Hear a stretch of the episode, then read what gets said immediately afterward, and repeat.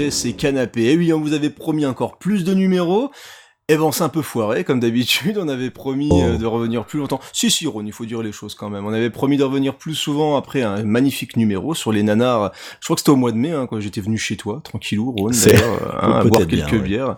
Et euh, donc, c'est une émission qui a cartonné. Donc, on s'est dit, on va se reposer un petit peu pendant les vacances. Mais nous revoilà en pleine forme, avec des bières, avec plein de choses comme ça à vous raconter sur des films qu'on adore. Euh, et en plus de ça, on a une nouvelle recrue que vous avez déjà pu entendre un petit peu dans la petite formule C'est alloué près de chez vous. C'est euh, Rano. Bonjour Rano, comment vas-tu? Salut Creepers, salut Ron, salut à tous les auditeurs. Salut. Voilà, je dis bonjour aux millions, voire aux milliards d'auditeurs qui nous écoutent. Oh, des milliards, comme tu y vas. Oui, bon, pas loin, j'exagère à, peine.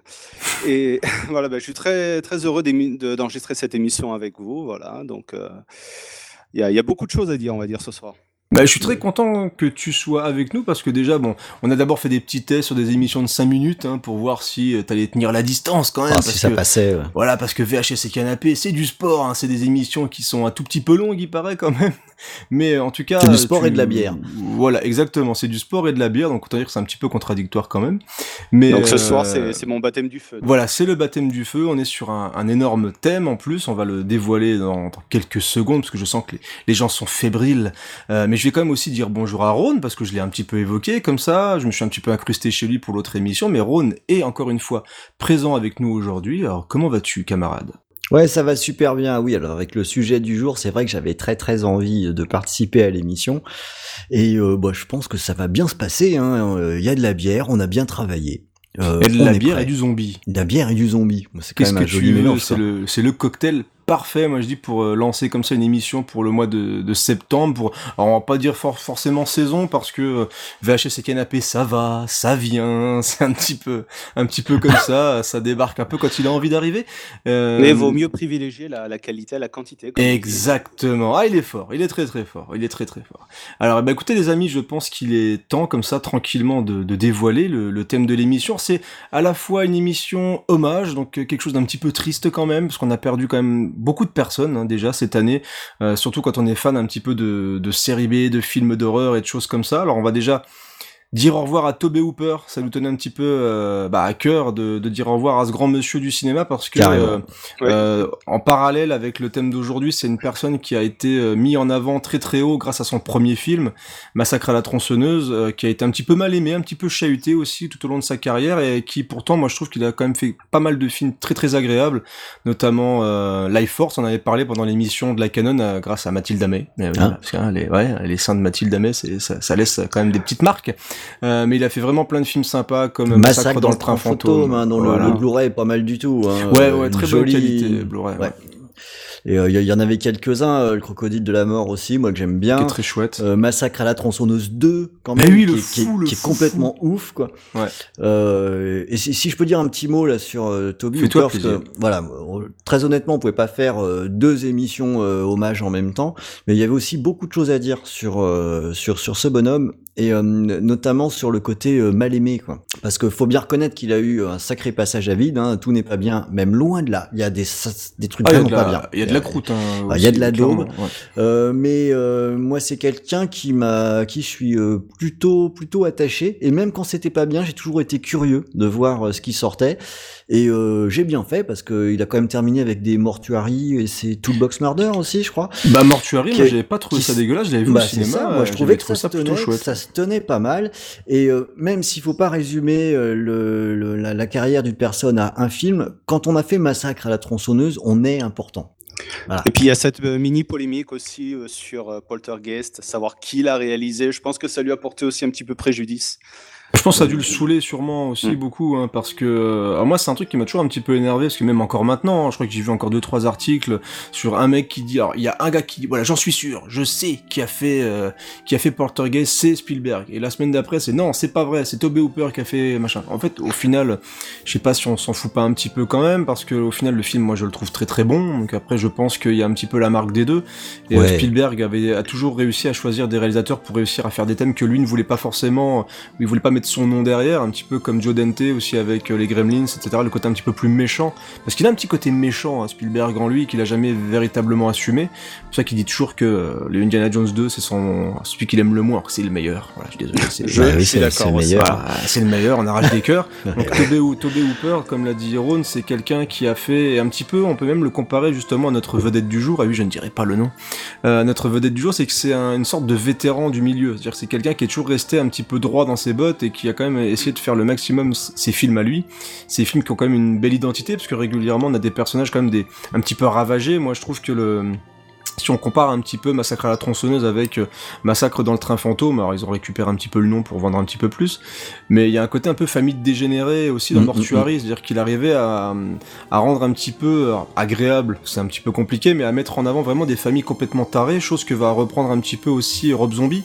en créant une certaine normalité dans, dans les dysfonctionnements de, de, ces familles. C'est une approche qui est quand même euh, vachement intéressante. Hein, euh le, enfin voilà, c'est ça, ça, a de la valeur hein, d'avoir cet œil sur, euh, et sur les films. Et c'est ce genre de réalisateurs qui ont en fait une carrière un petit peu en dents de scie, qui, euh, qui au moins ont réalisé un film qui a fait date dans l'histoire du cinéma. Quoi. Voilà, exactement. Dire Massacre à la tronçonneuse, je pense qu'on s'en rappellera euh, toujours de, ce film-là. Il a traumatisé énormément de monde, il a été interdit un petit peu partout, mais surtout ça reste un, bon film. C'est-à-dire que c'est un, c'est un film qui n'a pas perdu du tout de son efficacité, de sa rage surtout. C'est un film qui reste complètement euh, brûlant. Et, qui inspire encore aujourd'hui. On voyait encore des jeux, par exemple euh, Resident Evil, le dernier Resident Evil 7, ouais, clairement inspiré ouais. de, de Massacre ah oui, à la Resident Evil 7, c'est complètement Massacre à la tronçonneuse, ouais, clairement. Ça c'est est-ce que vous avez d'autres choses à rajouter euh, et un hommage à rendre bah, encore un petit peu à Toby Hooper On pourrait faire une émission complète, on était déjà bien parti. ouais, ouais, ça, je, suis, en train de me dire, bah, je crois qu'au niveau digression, on est bien parti. Ouais, mais c'est une belle euh, digression. On est bien. voilà, c'est plutôt. Euh, mais ça mérite, ça mérite. Ouais. Le chef-d'œuvre de l'horreur et de l'épouvante, Massacre à la tronçonneuse.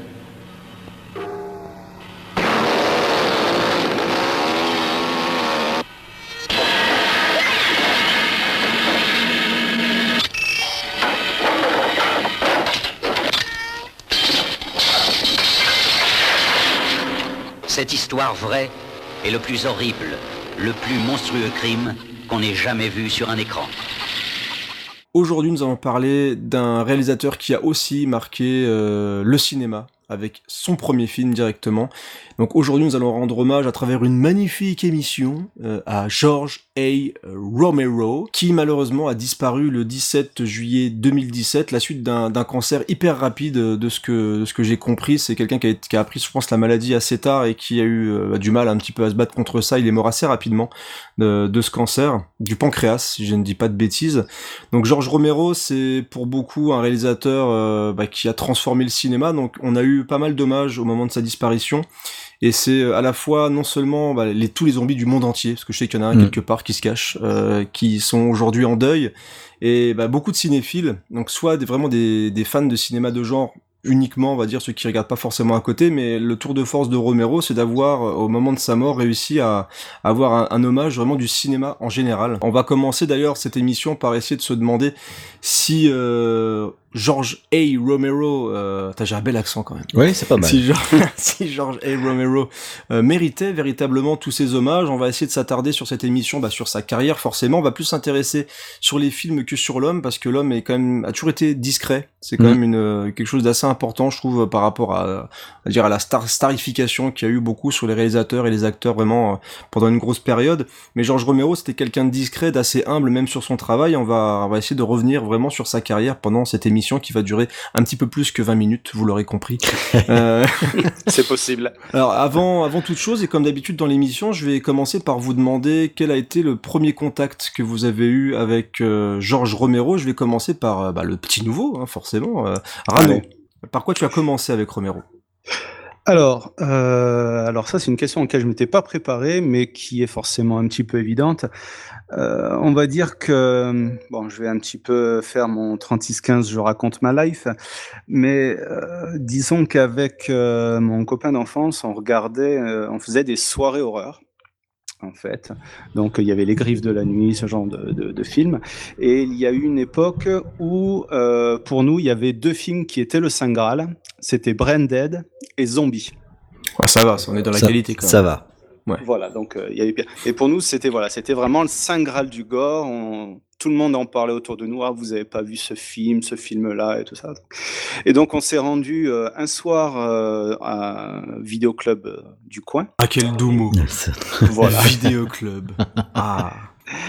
Et euh, je crois que ben, on a dû, je, me, je sais plus si on avait dû attendre nos 16 ou 18 ans pour avoir le film. Enfin, on l'a regardé un petit peu sur le tard.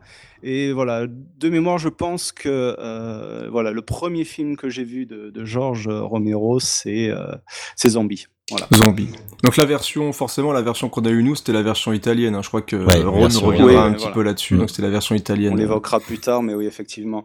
Et donc, et je l'ai revu pas longtemps après parce que je, je vais faire jouer encore un petit peu le nostalgique. J'en parlais il y a pas longtemps sur Twitter euh, du cinéma de quartier qui était présenté par Jean-Pierre Dionnet.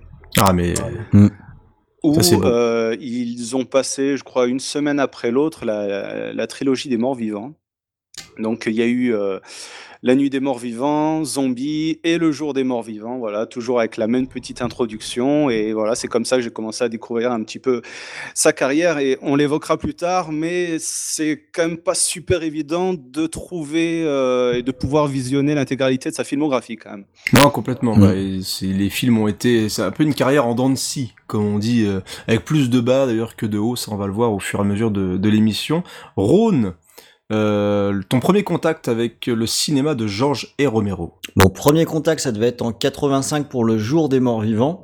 Euh, sauf que en 85, j'avais encore euh, 12 ans, voire même pas 12 ans. Donc ça s'est passé via une, une affiche.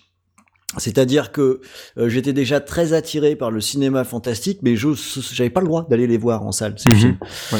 Euh, alors je m'achetais des magazines, euh, des, des Mad Movies, et puis aussi un magazine qui s'appelait euh, Vendredi 13, qui a pas été édité très longtemps.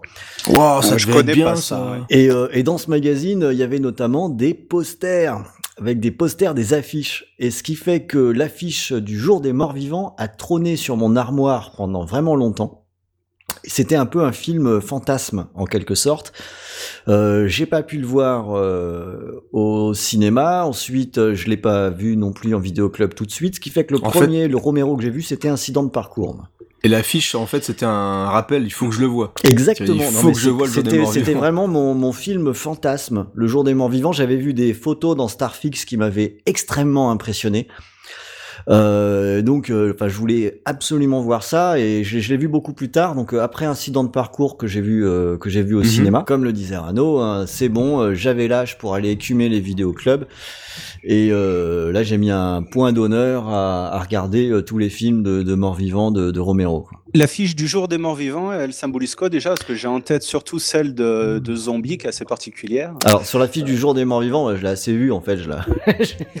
c'est, euh, on voyait passer tous les jours devant. ouais. plein de têtes de, de zombies euh, alignées, serrées les unes contre les autres. Ça faisait un peu comme un banc de sardines de têtes de zombies, si tu veux. D'accord.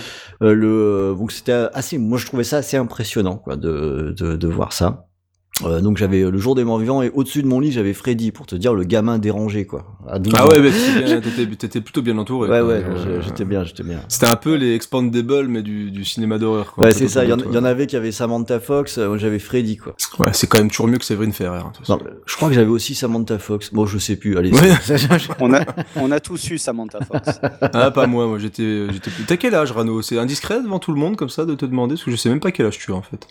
Bah, j'ai 36 ans. Voilà. Ah ouais, c'est pas, c'est pas loin. Moi, j'avais pas de Samantha Fox, tu vois. C'est- bah, trop vieux pour moi. Euh, Ouais, T'as raté ta vie, quoi. Ouais, en gros, j'ai raté ma vie. J'ai raté, ma jeunesse. J'étais peut-être un peu trop jeune pour Samantha Fox, mais bon. Ouais, t'étais, t'étais déjà un peu bizarre comme garçon, quoi, en fait. en gros. Oui, c'est possible.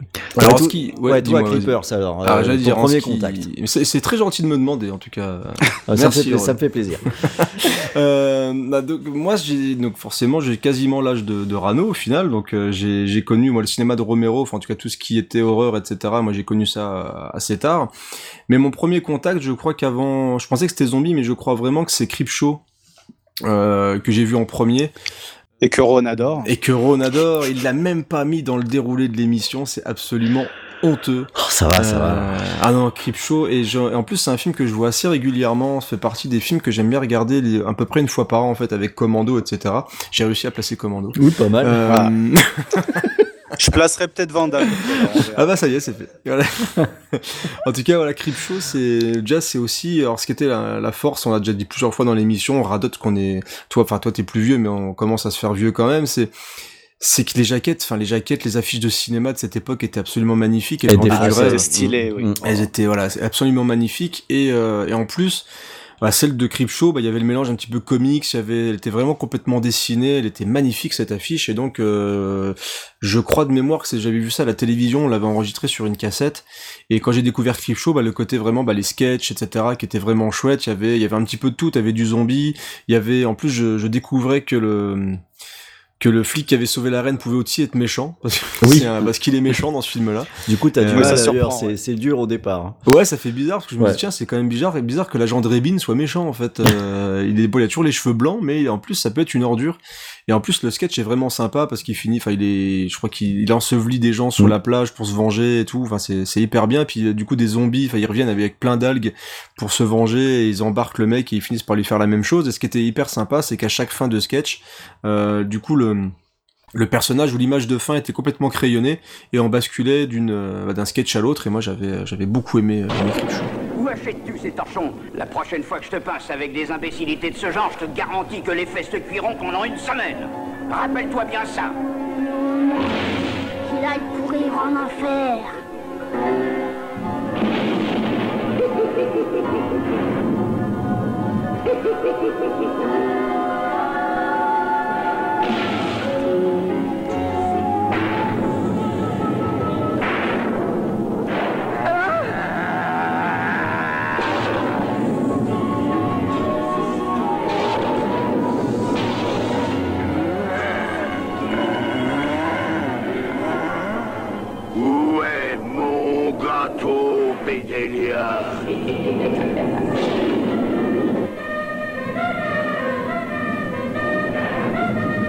Bah, c'est les contes de la crypte, hein, et puis c'est aussi, on en parlera peut-être tout à l'heure, c'est le, c'est sûrement le, Romero le, plus accessible, on va dire. Bah je crois que c'est son plus gros, un de ses plus gros cartons commercial, si je dis pas de bêtises.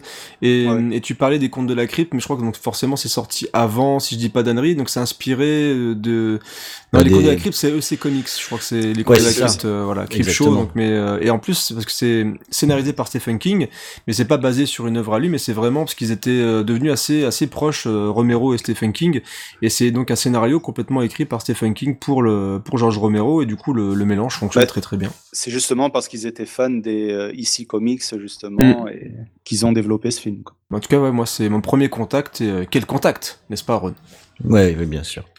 Alors maintenant qu'on a fait le tour euh, de tout le monde pour parler de nos premiers euh, rapports avec Georges euh, Romero, eh bien on va un petit peu revenir sur la disparition de Georges et hum, tout ce qu'il y a eu autour de ça. C'est-à-dire qu'il y a eu vraiment toute la presse, que ça soit vraiment mainstream comme spécialisé. Tout le monde vraiment rendait hommage à Georges Romero. Est-ce que Ron, ça t'a étonné justement tout cet emballage médiatique autour de ce, de ce réalisateur? Ouais, ça m'a un petit peu étonné. alors un petit peu agacé aussi. Ah carrément. Ouais, parce que euh, c'est ça me fait ça me fait penser au, au syndrome Télérama. Euh, qui euh, aura par exemple chié sur tous les films de Carpenter à leur, ciné à leur sortie cinéma. Tiens, j'ai placé Carpenter aussi. Euh, et qui, euh, des années plus tard, euh, quand la personne est établie, fait ah, non non en fait ils étaient bien les films. Ouais, enfin les gars, ça aurait été bien de se rendre compte avant parce que je dis un petit peu agacé aussi parce que Romero a continué de sortir des films sur sa fin de carrière dans une certaine indifférence. Complètement. Euh, et d'un seul coup, il meurt, on se rappelle qu'il existe, mais il existait aussi avant, quand il était vivant. Euh, ça aurait été bien de de pas euh, juste l'ignorer comme euh, comme comme ça a pu être le cas. Alors euh, quand, quand on a des hommages de la presse spécialisée, c'est une évidence, mais la personne n'a oublié qui était Romero. Euh, quand c'est euh, à la télévision ou à la radio euh, sur Europe 1 qu'on parle évidemment à chaque fois du père des morts vivants ou ce genre de choses, ouais, ça m'a un petit peu énervé. Bah, c'est pas un cas isolé. Hein. On peut regarder tous les, les, réalisateurs. On peut pas regarder. On peut dire, par exemple, tu parlais de John Carpenter, Dario Argento, Joe Dante, ce genre de réalisateurs.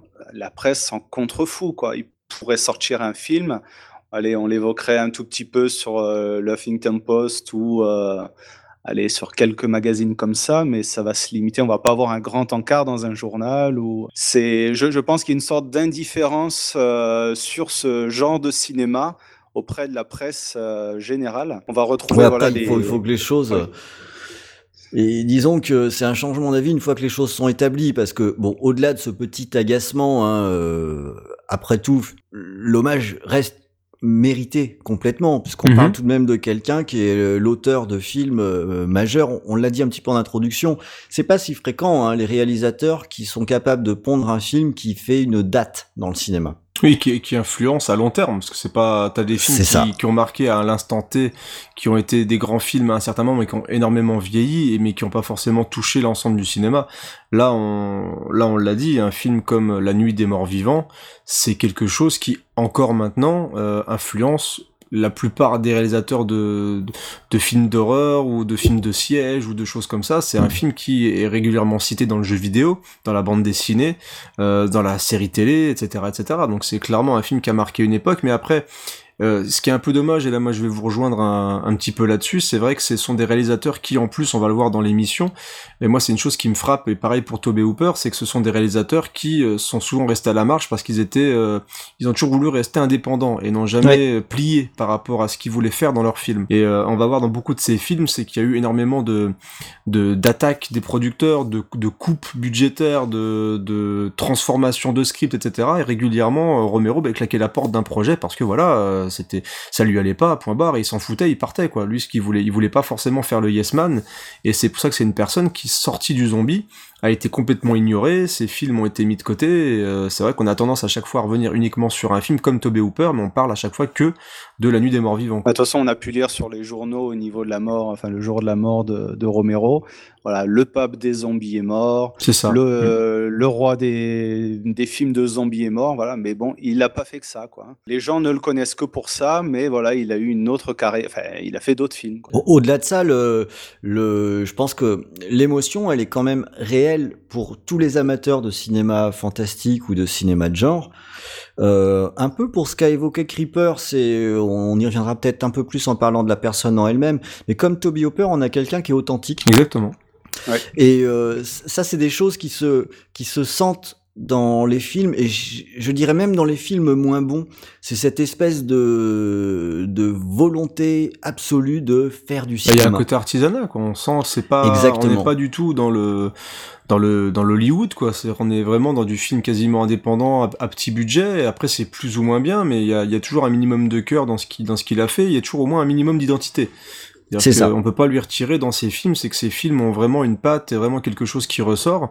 Et ce sont des réalisateurs qui malheureusement maintenant dérangent. On voit encore là, il y a eu le cas dans les dans les films Star Wars où les gens sont virés pour un ou pour un an dès qu'ils veulent donner un- une identité euh, à leur film. On est maintenant dans des dans des produits qui se font à la chaîne et même dans des petites productions par-ci par-là, on arrive encore à avoir des, des mecs qui se font virer ou qui n'arrivent pas à finaliser leur projet parce que les producteurs veulent veulent ci ou ça. Alors sans dire que les producteurs sont toujours méchants, des fois ils ont des bonnes idées et c'est bien, mais à un moment quand tu prends un réalisateur, c'est pour ce- pour son savoir-faire entre guillemets, pas forcément pour euh, uniquement euh, faire le yes man et shooter des trucs que tu lui as dit de faire. Et Romero faisait partie de ces gens-là qui voulaient faire des films parce que le sujet les intéressait, parce que les acteurs les intéressaient et parce qu'il voulait faire son film à lui. Mais il a, il a tenté la, la majeure partie de sa carrière d'autofinancer ses films euh, Mm. en passant euh, le moins possible par des, des sociétés de, de production et, et à chaque fois que ça a été le cas, ben voilà, ben ça, ça a été un four, ça a été une catastrophe. Quoi. Enfin, je parle au niveau du box-office. hein. Ouais, au niveau du box-office, ça a jamais été, euh, ça a jamais été non plus foufou, sauf quand bah, il est revenu un peu à chaque fois, bah, justement aux zombies où les gens, bah,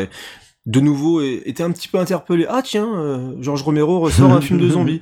Et il fait, il a fait quelque chose entre temps. ah ouais, d'accord, ok. Bah, bah, D'une certaine film manière, zombies. le, le film de zombie, et c'est sa bouée de sauvetage en fait. Bah ouais, c'est ce que ouais, Land of the Dead l'a été euh, à, une, à une période, mais là on, on commence déjà un petit peu à trop avancer, donc on va on va encore rester dans notre première partie sur euh, le côté hommage, etc. Et euh, donc on, on l'a dit un petit peu, le Georges Romero, c'est quand même dommage de, de n'être que la personne d'un film.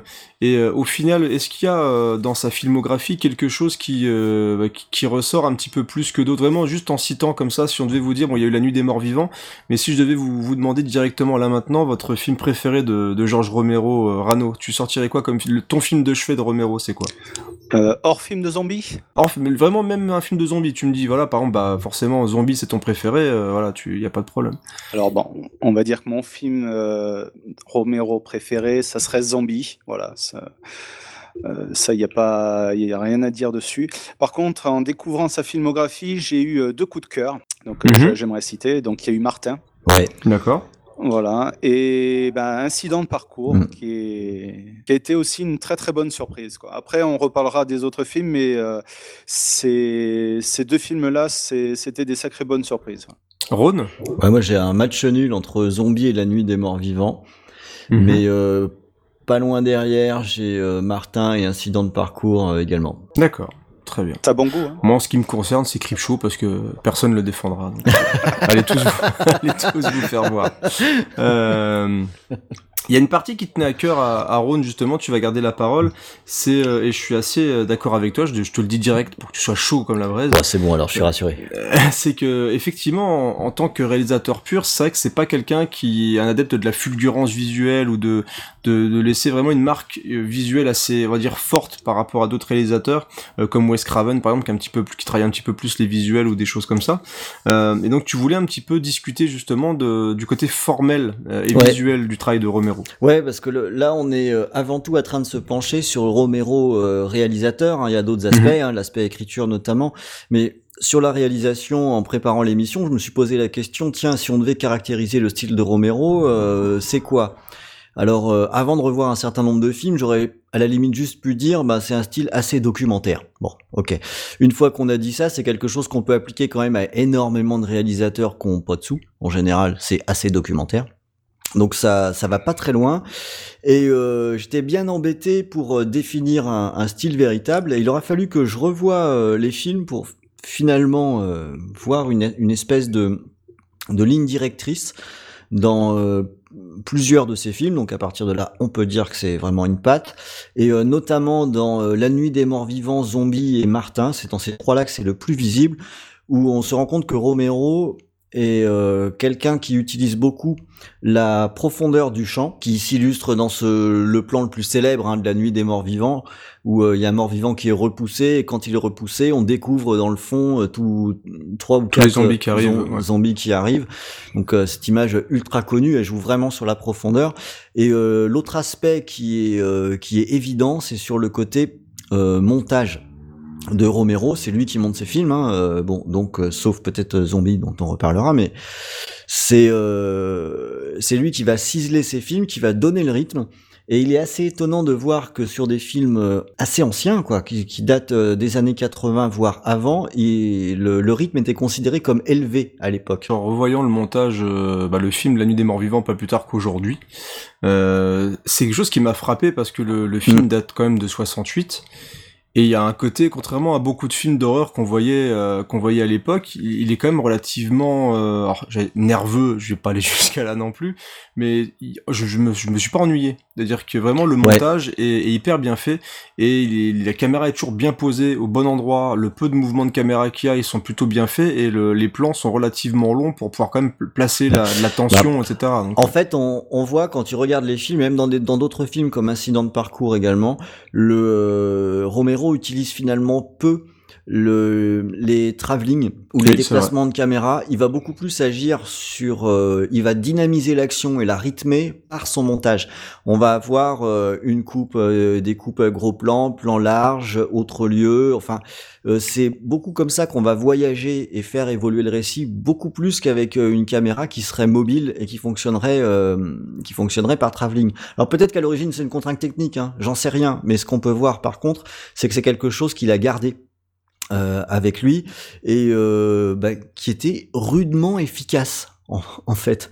Euh, quand on le voit à l'usage, comme tu le dis, Creepers, sans dire que c'est épileptique, hein, c'est pas rock. Hein, ah non, pas du tout. Ah non, on le voit de là. Hein.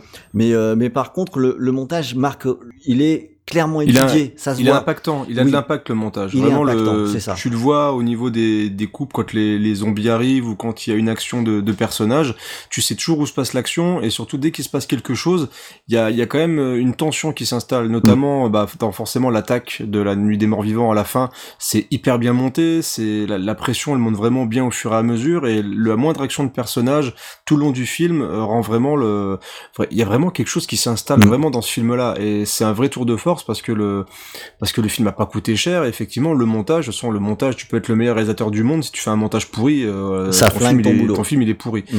Donc c'est vrai que le travail de montage est hyper important. Et déjà dans la nuit des morts vivants, on voit un vrai talent de, de montage. Si je peux suggérer un petit exercice pour euh, voir euh, l'illustration de ce dont on est en train de parler, c'est le début du film euh, Martin. Euh, que ça se Ouais. passe dans un train au début et euh, c'est une leçon. Le tout le début du film se fait euh, sans un dialogue et euh, par l'action et euh, par le montage, les bases du récit vont être installées. C'est un vrai tour de force. hein. Le début de Martin, euh, c'est une leçon de montage dont on devrait euh, vraiment s'inspirer. Quoi. Arnaud, est-ce que tu as quelque chose à dire, toi, sur le côté euh, sur Romero réalisateur? Est-ce qu'il y a des choses qui toi t'ont marqué dans son travail? Alors, il y a un- je vais rejoindre Ron et je vais ajouter un, un petit complément. C'est quelque chose que j'ai remarqué notamment sur Martin et sur Incident de parcours. Je ne sais pas exactement le, terme technique, mais euh, il y a souvent des principes de chant, de contre-chant sur les personnages euh, dominants et dominés en fait, c'est-à-dire ceux qui sont en position de force et de faiblesse. Sont, bon, c'est, on va retrouver ça dans plein de films, mais c'est quelque chose qui est récurrent dans ces dire- deux, films-là. Dire c'est assez, c'est assez prégnant dans le travail de Romero, Voilà. hein, le, vraiment le combat entre dominant et dominé, entre les plus forts et les C'est- plus faibles. C'est-à-dire que voilà, même le, le personnage qui semble a priori le, le plus faible à l'origine, donc par exemple dans Incident de parcours, le, le singe, euh, se retrouve euh, voilà, au fur et à mesure du, du film euh, toujours euh, au premier plan plus haut que les autres personnages. Donc, vous voyez, il y a cette espèce de, de principe euh, de, de réalisation qui est assez bien conçu, assez bien trouvé. Voilà. Welcome to a night of total terror.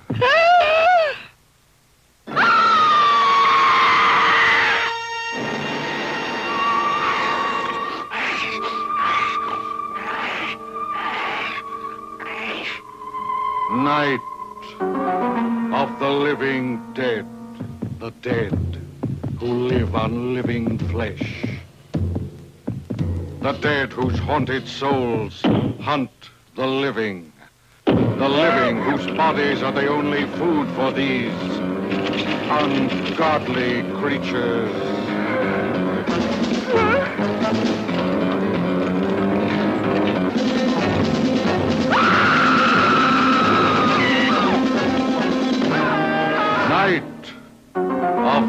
Living dead. A bizarre adventure in fear.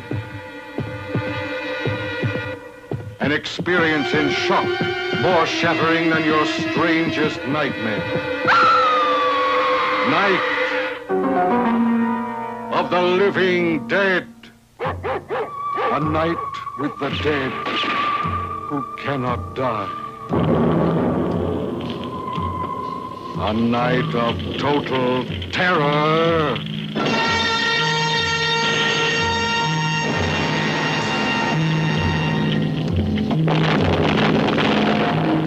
Night.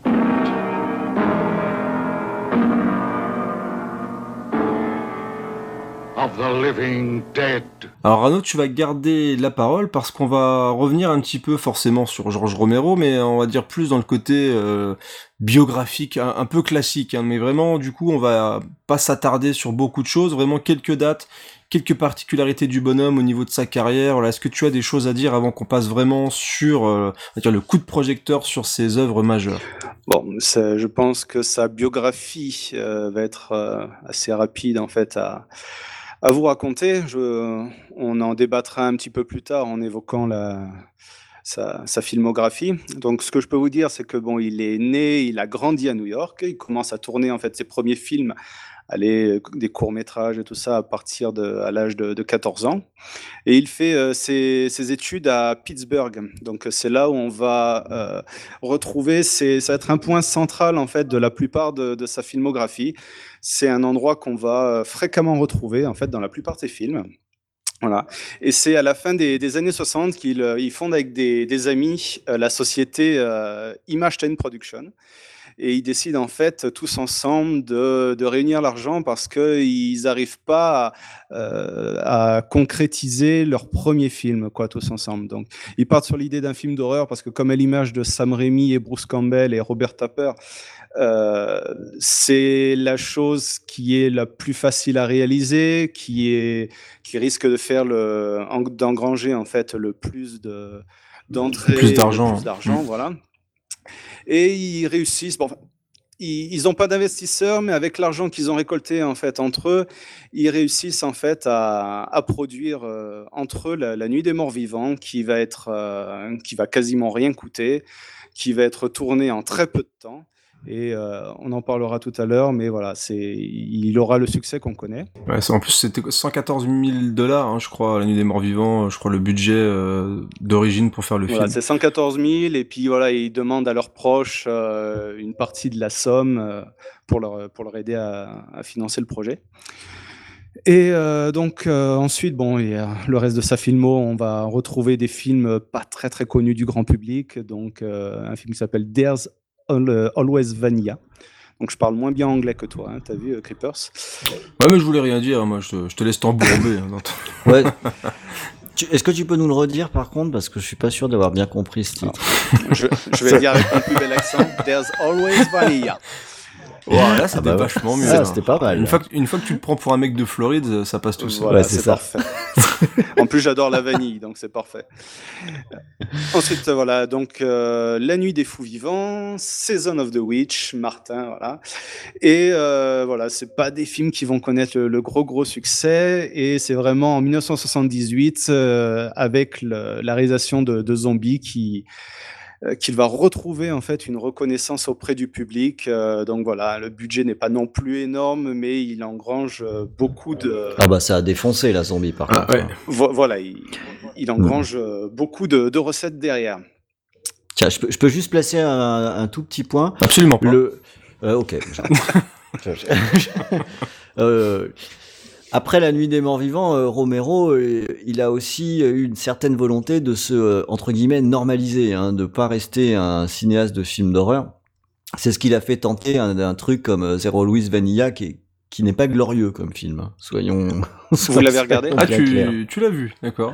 Alors, euh, je l'ai pas vu en entier. Ah, à ce point-là. Voilà, moi je, je, trouve que ça n'a aucun intérêt. Mais euh, bon, il y en a qui seront sans doute pas d'accord avec ça. moi. Ça rien hein. d'horrifique. Mais ah non, absolument pas. Mais du coup, euh, il y a probablement rien de surprenant à ce qu'il soit revenu vers euh, vers le fantastique. C'est tout simplement parce que ça marchait pas, quoi. Bah c'est c'est un peu ce qui va se passer tout au long de sa carrière. Hein, mmh. De toute façon, c'est dès qu'il va essayer de de partir du côté horrifique et on, on l'aura à chaque fois, dire que dès qu'il va ressortir un film d'horreur, ça va être enfin le nouveau film d'horreur de George Romero. Il revient à son truc d'origine, un peu comme tous les réals à qui on met une étiquette. Hein, malheureusement, c'est le retour en grâce de tel réalisateur, le Master of Horror ou le machin. C'est que dès que tu as fait un film marquant ou dès que tu as fait quelque chose euh, bah, qui cartonne, un peu comme tu vas faire une grosse comédie, le jour où tu vas vouloir faire un, un film d'action ou, ou, je sais pas quoi, c'est c'est compliqué quoi. C'est que les, soit les gens se déplacent pas. Après, c'est là aussi, aussi tu vois que les gens sont pas forcément accrochés à un nom, ouais. à un nom de réalisateur et qui vont plutôt aller voir un genre de film ou alors justement un film de zombies, etc. Quoi. Donc c'est compliqué. Ah bah c'est, il, a, il a eu son étiquette et on l'attend au tournant à chaque Donc euh, voilà, donc ensuite ce qui se passe, c'est qu'au début des années 70, euh, Romero euh, commence sa collaboration avec euh, Stephen King. C'est là où il est pressenti pour réaliser Les Vampires de, de Salem, l'adaptation du, du, roman de Stephen King, voilà justement. Et finalement, ils décident de bosser ensemble et de réaliser un, un film complètement inédit euh, donc Creepshow, voilà. Donc pareil. Ah, quel bon film. Tu, tu connais Aaron Alors, je, je, connais un petit peu, mais les Vampires de Salem, finalement, c'est pas Hooper qui l'a fait? Bah, en fait, le, il a, il a un rapport très compliqué hein, avec euh, Stephen King, notre ami Romero, parce qu'à chaque fois qu'il a voulu Mm. faire un projet, eh ben c'est tombé à l'eau. Euh, de mémoire, le... les Vampires de Salem, ou je sais plus le... quel autre film basé sur Stephen King, il était accroché au projet, il a bossé beaucoup dessus. C'est et Cimetière. Quand il... Ouais, c'est d'être cimetière. Et Voilà. du coup, quand ils ont voulu lui changer la fin, je crois qu'il a dit écoutez, allez vous faire voir. Et, et du coup, bah, il a pas fait cimetière. Quoi, donc, euh, Alors, Ça aurait été intéressant, hein. autant le cimetière qui est sorti, moi je l'aime beaucoup, mais euh, Oui, par, oui, Romero ça aurait été intéressant aussi. Alors je confirme que Les Vampires de Salem a bien été réalisé par Toby Hooper. Yep. Et de mémoire, je crois que Cimetière, c'est Marie Lambert. C'est Marie, Marie Lambert, qui a fait que ça, ouais. Non, elle a fait euh, une suite d'Urban Legend. Ouais, super. Et je crois qu'elle a fait un film qui s'appelait Siesta aussi, si je me gourre pas. Mais alors là, c'est vraiment de mémoire. hein, euh. Ouais, ouais, non, il y a des. Comme C'est- quoi, c'est compliqué après des films Je veux d'horreur. pas dire une bêtise, c'est pas c'est pas cette personne qui a réalisé style euh, Python contre Anaconda ou ce genre de Oh truc. merde. Ah, mais je, je, je lui souhaite. Ah, ah ben, mais je suis, je, suis, je suis quasiment sûr qu'elle a fait un Urban Legend ou un Souviens-toi l'été dernier voilà. 27. Je suis devant sa euh, filmographie, écoutez bien, ouais. ça pique. hein. 2001, Les Sorcières d'Halloween 2. Oh putain. 2005, Urban Legend 3. Ah ouais, le j'avais 3. raison, la vache. Ouais. Ouais. Et 2011, Méga Python contre Gatoroid. Oh, c'est génial. Bon, je sais pas si elle Oh, aura son émission. hein. Mais tu te rends compte, quoi, t'as fait Cimetière, qui est quand même un film culte. Et puis qui est très très bien fait. en Et plus, qui euh, est très bien fait, et tu finis par faire euh, Méga Python versus Gatozoïde, quoi. Enfin, c'est, Ah, ça, c'est de la quand même. euh, Oh, bah la pauvre, je pense qu'elle a pas le choix. hein. Ah, c'est chaud. Hein. Est-ce que c'est, est-ce que sur la jaquette il y a par la ré... le reste de Cimetière où, où ils ont pas osé quoi. Ah, c'est peut-être Ouais, possible. Ça doit être marrant quoi. Faut que je Mm. trouve cette jaquette, faut que je vois ce film d'ailleurs de toute façon. ouais. Moi ça me parle tout ça. Donc voilà, donc on, on le disait donc notre ami Romero après qu'on ait parlé de la carrière de Marie Lambert, euh, une belle carrière hein, de toute façon, on vous rend hommage aussi. Euh, qu'est-ce qui se passe encore là. Ouais, encore une fois. Donc en fait, ce qui se passe, c'est qu'il va vouloir euh, redevenir autonome et euh, réaliser euh, des films plus personnels, euh, Aïe. style, euh, je, je pense plus particulièrement Night Rider. Voilà. Très particulier. On, va- Ouais. on reviendra un petit peu plus en détail tout à l'heure, mais très particulier, mais qui correspond bien au bonhomme hein, de toute façon. On parlait de euh, Stephen King, il réalisera encore euh, pas longtemps après La part des ténèbres. Voilà, et euh, à partir de ce moment-là, voilà, donc euh, il a bossé pour la boîte, la compagnie qui s'appelle Orion, qui était en liquidation judiciaire. Il y a eu des gros problèmes au niveau euh, du, il y a eu beaucoup de coupes de, de. Il Au niveau un- du il budget, avait un budget très compliqué. très limité. Mm. Et c'est après ce film-là qu'il se retrouve à une dizaine de, de 17 ans. Euh, il est pressenti pour réaliser euh, les films, la saga Resident Evil, qui va décliner. Et Ouais, c'est dommage. Il n'a pas décliné, c'est qu'il avait proposé un script qui existe d'ailleurs et que vous pouvez même trouver sur internet. Et Capcom a refusé. Alors. Moi, Non, mais c'est toujours fou, marrer ça. parce qu'ils ont Ouais. refusé le script de Romero et ils ont laissé faire euh, Paul Anderson. ah, là, on passe Comme du coq à l'âne. hein, voilà. Non mais la drogue c'est Ah mal. non, mais, non, mais clairement, je veux dire, à un moment, les mecs, non seulement ils avaient fait Street Fighter, en plus, ils ont Romero pour faire Resident Evil, et, bah, ouais, et puis ils prennent Paul Anderson, quoi, qui mettent Alice qui fait du kung fu contre des chiens. Et je vois pas à quel moment, euh, en lisant le script, ils ont dû se dire, ouais, putain, ça, c'est Resident Evil, quoi. C'est cool. Par contre, je fais un petit aparté. J'invite les auditeurs en fait à se rendre sur euh, YouTube pour ceux qui ne le savent pas et de taper George Romero Resident Evil. Ils vont retrouver en fait euh, une ou deux pubs japonaises euh, Exact. réalisées à l'époque pour la sortie du jeu de Resident Evil 2. Euh, bon, ça dure que quelques secondes, mais c'est, je pense que ces, ces quelques secondes sont déjà bien plus intéressantes que toute la saga Resident Evil. quoi. Mais c'est fou, ça. Moi, je, honnêtement, des fois, je comprends pas les producteurs. Vraiment. hein. C'est-à-dire que quand tu, en plus, Ron a essayé de voir le chapitre final. Oh c'est oh là. Ouais. C'est une catastrophe. Bah, j'ai encore un œil euh, qui saigne un peu. Ah ouais, non, c'est, là, on parlait de montage tout à l'heure, mais euh, waouh. C'est compliqué. Hein. Enfin bref, on va pas non plus partir là-dessus. Mais ouais, dommage. Resident Evil et George Romero, c'est un vrai rendez-vous manqué pour moi, clairement. Voilà, donc euh, il va. hum, Donc j'ai passé quelques-uns de ses films, mais euh, ce qui va se passer, c'est qu'il va connaître, donc, comme, comme on disait, un vrai coup de mou et surtout euh, un de ses plus mauvais films, Boriser, que, euh, voilà, que- qui a été assez difficile à ça. visionner. Voilà. Non mais c'était encore pire que ça, c'est que le problème c'est que Bruiser il est sorti après un silence de 17 ou 18 ans comme tu disais. Voilà. Et euh, ce qui fait que quand, quand le film est arrivé, euh, c'était quand même le retour de Romero. Quoi. Ouais, bah il disait bah, le fameux retour à l'horreur de Romero après 17 ans d'absence. Effectivement, c'était. euh, Je me rappelle de Mad Movie quand ils ont parlé du film. Wow, je fais mais c'est pas possible quoi. Le, le film se faisait déchirer. Ouais, euh, il avait, euh, c'était la bulle parce qu'il notait sur 6 de mémoire et il avait des bulles, Ouais, des bulles partout c'est ça. et personne ne sauvait le truc quoi. Moi, je les ai pas cru, j'y suis allé quand même. Ouais, bah ouais. Mais ils avaient raison. bah ouais, non, non. Ça fait partie vraiment, bah ouais, c'est le. Je sais pas si le mec est venu bon gré mal gré, est-ce qu'on lui a proposé un truc et s'est dit faut quand même que je refasse un film ou est-ce que encore une fois il a eu des problèmes de production, je sais, je sais pas trop, mais c'est vrai que Bruiser, voilà, c'est le, le, le retour, euh, bah, retour euh, à zéro quoi, parce que c'est le mec qui revient, on se dit voilà c'est fini, t'es un peu terminé, euh, Georges. Mais on, l'évoquera tout à l'heure, mais malgré tout, je trouve qu'il y a quand même quelques pas mauvaises idées, surtout qui, qui sont issues de ses précédents films, notamment euh, Incident de parcours et La part des ténèbres. Mais c'est vrai que c'est vraiment un ratage, quoi. Et puis, c'était assez compliqué à visionner. Et euh, donc, ben, pour terminer sa, sa filmographie, bon, ben, il retrouve un, un nouvel essor hein, et il revient sur le devant de la scène en tournant en 2005 euh, Land of the Dead. Donc, Oh tiens. retour en grâce. Comme on, Ouais. comme on disait, hein, voilà, euh, il, repart, il est sur la disette et il repart en grâce euh, avec un nouveau film de zombies. Et euh, donc, il meurt, comme tu l'as dit en préambule de ce podcast, le 16 juillet 2007, donc à Toronto. Pas si vieux, donc à l'âge de 77 ans. Et pour l'anecdote, il est mort pendant son sommeil et il avait euh, sur ses oreilles, il écoutait la BO du film de L'homme tranquille.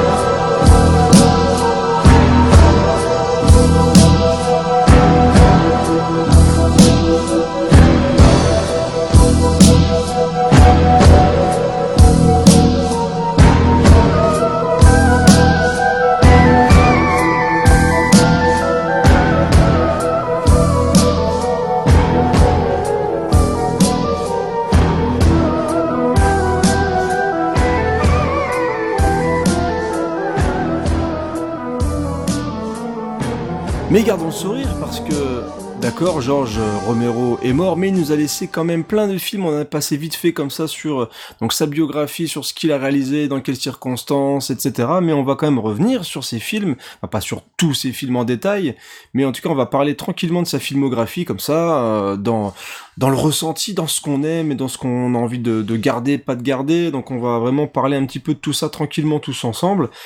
Et euh, on va commencer sur euh, sur ses œuvres un petit peu plus euh, sur ses œuvres un petit peu moins un peu, peu moins connues si on devait faire quelque chose d'assez classique au final pour euh, lancer cette partie de, de l'émission. Donc vraiment ces films qui n'ont pas forcément marqué euh, une époque même si certains ont eu des, des remakes. Mm, comme The par Ouais, exemple. ouais. De mémoire Martin a eu un remake. Je peut-être que je dis une bêtise, mais je, je crois. Là, je mets, je mets des guillemets virtuels. Je crois qu'il y a eu un remake de, de Martin, mais en tout cas, The Crisis a eu un, a eu un remake et qui était pas mal en plus. Je dois le dire. Moi, je l'ai vu le remake. J'ai pas Ça trouvé ça tenait. dégueulasse. Ouais. C'était pas, c'était pas immonde. Moi, j'ai trouvé ça plutôt correctement filmé et, et bien fichu, puis même assez violent, ce qui était quand même assez rare à une époque où les remakes étaient assez pourris. Et, euh, et donc voilà, on va parler un petit peu de ces films-là. Alors on, on a donc Night, Riders, The Crazies. Alors bien sûr sous-titré La Nuit des Fous euh, vivants. C'est très super, ouais, ça- bravo, ça, c'est bravo. formidable. euh, C'est vraiment très très bien les gars. Bravo aux éditeurs, à la Voilà, bravo, bravo, française euh, pour. euh, C'est très très chouette. voilà. Incident de parcours et donc Martin, euh, qui a envie de parler de Night Riders? Tiens, t'as beaucoup parlé Rano, je vais laisser parler Rhône un petit peu sur ces gens un peu bizarres qui font des trucs de chevaliers sur des motos. Ah bah c'était j'étais pas le bon numéro parce que j'ai pas pu le revoir. D'accord. Euh, je c'est un film que j'ai vu mais il y a vraiment bien longtemps et euh, je l'ai pas en DVD, j'ai pas remis la main dessus. Euh, tout ce que je m'en souviens c'est qu'il m'avait laissé une étrange impression. Il est très bizarre ce Ouais. film. Il Euh, est très très, il est Je très, crois, très je crois que c'est le film préféré de Romero, d'après ses propres déclarations, mais après il dit beaucoup de choses Romero, hein, donc euh, c'est- Après bon, c'est peut-être le film le plus libre, un des films peut-être les plus libres de Romero. De Romero. Alors ce qui est, ce qui est étonnant dans ce film-là, c'est que donc on a Ed Harris qui est dedans, c'est un de ses premiers rôles d'ailleurs. Il y a aussi Tom Savini. Et, et de ce film, en fait, alors moi au début, je, je croyais que c'était un post-apo. Quand j'avais acheté la, le DVD dans un cache converter, c'est parce qu'on voit, on voit quand même des mecs en moto habillés en chevalier, donc je me dis pour moi c'est un post-apo italien, tu vois. c'est vrai qu'il y a les symptômes. hein. Ah, on est vraiment dans le post-apo, bah en fait pas du tout. C'est-à-dire que c'est euh, dans un, un monde contemporain en fait, et il y a, il y a un groupe qui a été formé par Ed Harris, qui est une sorte de roi, un peu comme si tu avais un jeu de rôle géant. C'est-à-dire que c'est des gens qui font des jeux, des jeux de chevaliers et vivent avec les, les lois de la chevalerie. Donc ils respectent euh, entre guillemets la hiérarchie, ils se respectent tous euh, entre eux. Il y a un côté un peu bon enfant de tout ça, où euh, tout le monde est là déguisé en chevalier. Ils font des matchs de joute en, moto.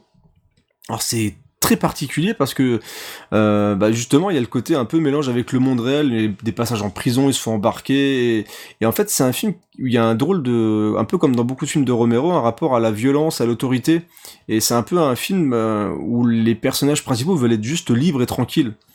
Et, euh, et c'est une chose que on retrouve beaucoup dans le cinéma de Romero, c'est qu'il y a un côté un peu, alors pas punk, je pas jusqu'à là, mais un côté un peu laissez-moi tranquille quoi, laissez-moi un peu faire ce que je veux, laissez-moi vivre ma vie tranquillement.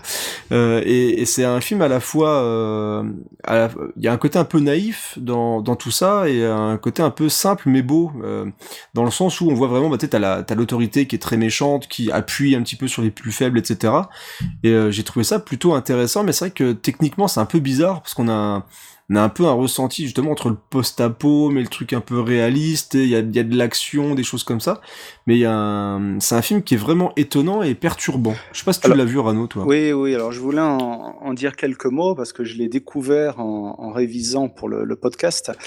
Euh, tu, parlais que c'était le film préféré de, Romero, mais c'est vrai aussi surtout parce que c'est un film de famille. C'est-à-dire que dedans, il va retrouver une majeure partie des, euh, protagonistes et des, euh, des personnes qui travaillent avec lui depuis euh, quelques années. Donc on va retrouver des acteurs qui ont joué dans Zombie, euh, l'acteur principal de Martin qui joue aussi dedans. Euh, on va retrouver, ben, comme tu l'as dit, euh, Tom Savini. Il y a, y a sa femme aussi, je ne sais plus son nom, qui joue également dans Incident de parcours et dans Martin aussi également. Donc c'est voilà, cet esprit famille qui et, et ça se reflète dans, le film. C'est euh, cette empreinte un petit peu nostalgique des, de- des années 60 et euh, le fait d'être un petit peu en, marge de la société.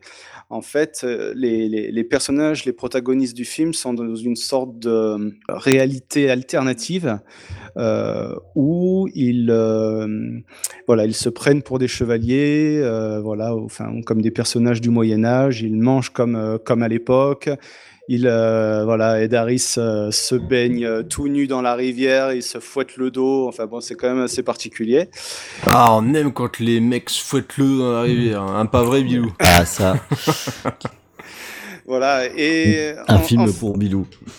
Et en fait, c'est un film que j'ai moyennement apprécié euh, malgré le, euh, malgré les de, de très bonne qualité, c'est-à-dire que déjà il est très très long, il fait quasiment deux Ouais, heures et demie. il- mais il dure deux heures, ouais, il dure quasiment Voilà. deux heures et demie. ouais. Et, euh, et en fait, voilà, c'est euh, les le, le résumé du film, voilà, c'est les euh, des, des interférences du du monde actuel, donc euh, les médias, la police, qui, qui interfèrent en fait dans ce petit groupe. Il y a les, les rivalités euh, qui sont là entre euh, de, des, des longs tunnels interminables de jeux de joute en fait. Euh, voilà, pour résumer, il va y avoir 10 ou 15 minutes de, de combat à la masse, de jeux de joute, comme ça. Et Ouais, mais après, moto, on- quoi. Enfin, un moment, respecte-toi un petit peu. Non, non, voilà, pour dire que c'était un petit peu long et, et répétitif, mais hum, voilà, je me suis un petit peu ennuyé de- devant. Mais il a quand même des, des qualités et on voit. Il a du charme, je trouve. Moi, je trouve qu'il a du charme, ce film. C'est vrai que c'est pas, voilà, le film est un petit peu long. Clairement, bah, le rythme, le rythme n'est pas, euh, ça aide pas forcément le film. Mais moi, je trouve que c'est un film qui a du charme et euh, et il y a vraiment un côté, un côté libre que j'apprécie beaucoup, moi, dans, dans ce film-là. Parce que t'aimes la liberté, toi. Ah, j'aime la liberté. Je suis un combattant de la liberté, moi. monsieur. Ouais, c'est pour ça, tout un freedom Ouais, fighter. J'aime les, les gens qui se fouettent dans, dans la rivière. euh.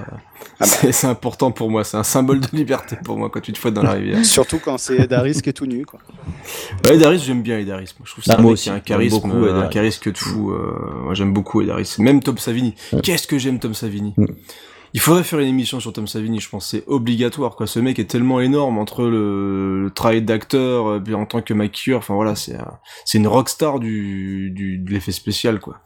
C'est, j'adore Tom Savini. C'est clair. Bref. On va enchaîner après euh, Night Ah. Riders et ces gens qui se fouettent euh, dans la rivière. Juste une toute Euh, petite anecdote. euh, Vas-y, balance l'anecdote. Voilà, allez, je, je vais être monsieur anecdote sur, ce, sur cet épisode. Euh, voilà, on retrouve euh, dans le film Stephen King et sa femme qui font une petite apparition et qui sont euh, spectateurs en fait des, des spectacles. Donc c'est la, la première collaboration et, entre Stephen King et George Romero. Eh ben, écoute, merci Ouais. beaucoup pour cette anecdote et n'hésite Voilà. pas à intervenir dans l'émission si tu as des choses à rajouter sur tel ou tel film, ça fera plaisir à moi et aux auditeurs. Je reste à On aurait parlé plus du film si, euh, si Stephen King s'était euh, fouetté euh, dans... Bah, j'ai pas voulu Dans le la dire, je voulais rivière. pas- Je voulais, pas, rajouter une couche de gens cul nus dans la rivière, mais bon, puisque tu veux le faire, ça me fait, ça me fait plaisir aussi. On reparlera de, de Stephen King dans Creepshow, je pense. Mais pas de cul nu. Je crois que t'avais parlé de cul nu, moi. Non, tant, non. tant pis. Tant pis. ok. Il y aura juste. Edaris cul nu dans, dans ce film-là. Ça, c'est déjà ça de prix.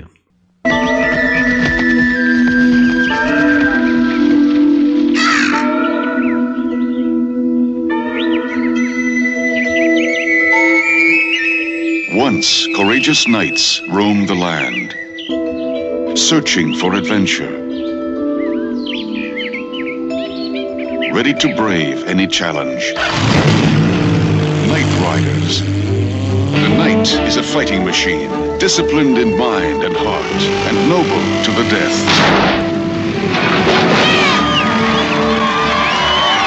Knight Riders.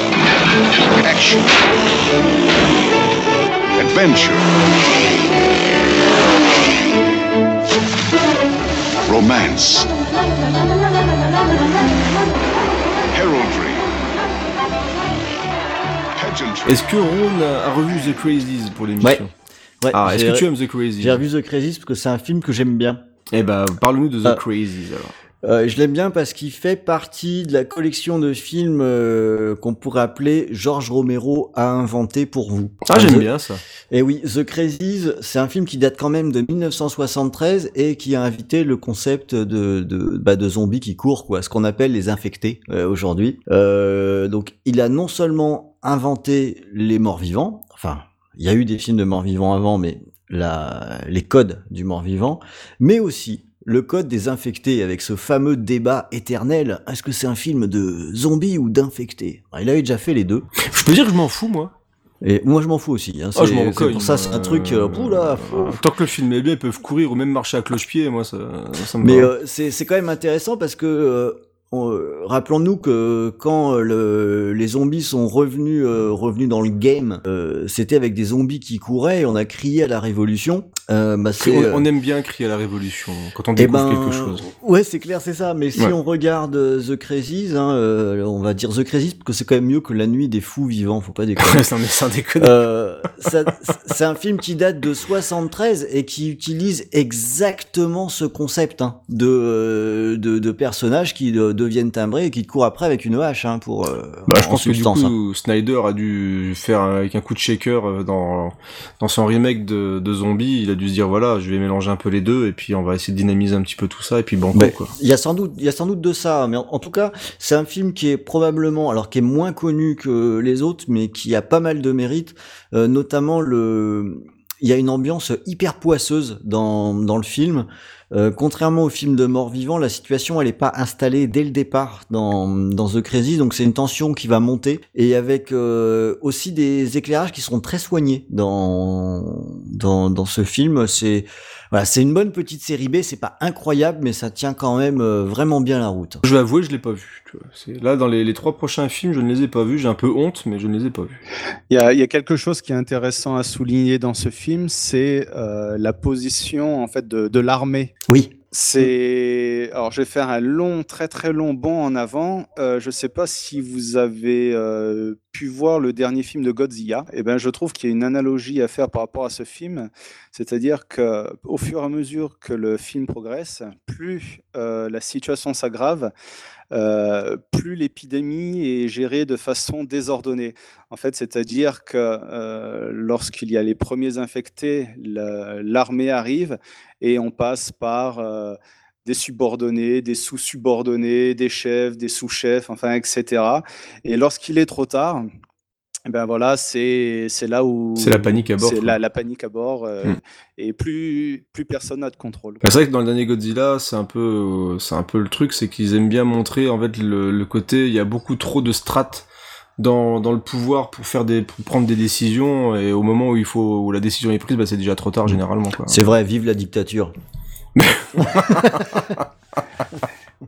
Et Ouais, euh, je- je veux dire En fait, Ah, t'es coincé là. Bah oui, je suis carrément coincé, mais Moi, je c'est- vrai qu'il y a, il y, a, il y, a, il y a un côté blocage des institutions quand même, pour qu'on parle dictature ou pas dictature. Comment tu me sortes d'un truc pareil? Ah mais bref, euh, on, on fera un, un hashtag euh, la dictature, lâcher ses canapés. euh. Enfin bref, ici, Ron préfère que vous mouriez plutôt qu'on prenne les bonnes décisions. hein. Salaud C'était le point salaud de, de l'émission. Comment on en est arrivé là, bordel Ouais. C'est pas possible. Ah, c'est de la faute à Rano, de toute façon. sais. donc, Mais ouais. je, comme je suis le petit nouveau, ça sera tout le temps de ma faute, je le sens. D'accord. C'est clair. Je- Est-ce qu'on a fini sur, euh, sur The Crazies, euh, les amis? Des choses à rajouter sur ce film? Euh, pff, On peut dire aussi que, comme dans La Nuit des Morts Vivants, c'est pas forcément les infectés les plus méchants. On retrouve aussi cette notion-là dans ce film. Je parle de l'armée, encore une fois, de la dictature. Et puis euh, source d'inspiration pour euh, 28 jours plus tard aussi. Ouais, que, que j'aime beaucoup. Oui. Même si je préfère 28 semaines plus tard, bizarrement. Mais euh, j'aime bien 28, euh, 28 jours plus tard la, aussi. la scène d'intro de 28 Ah ouais. semaines plus tard. Ouais, c'est chaud quand même, c'est bien.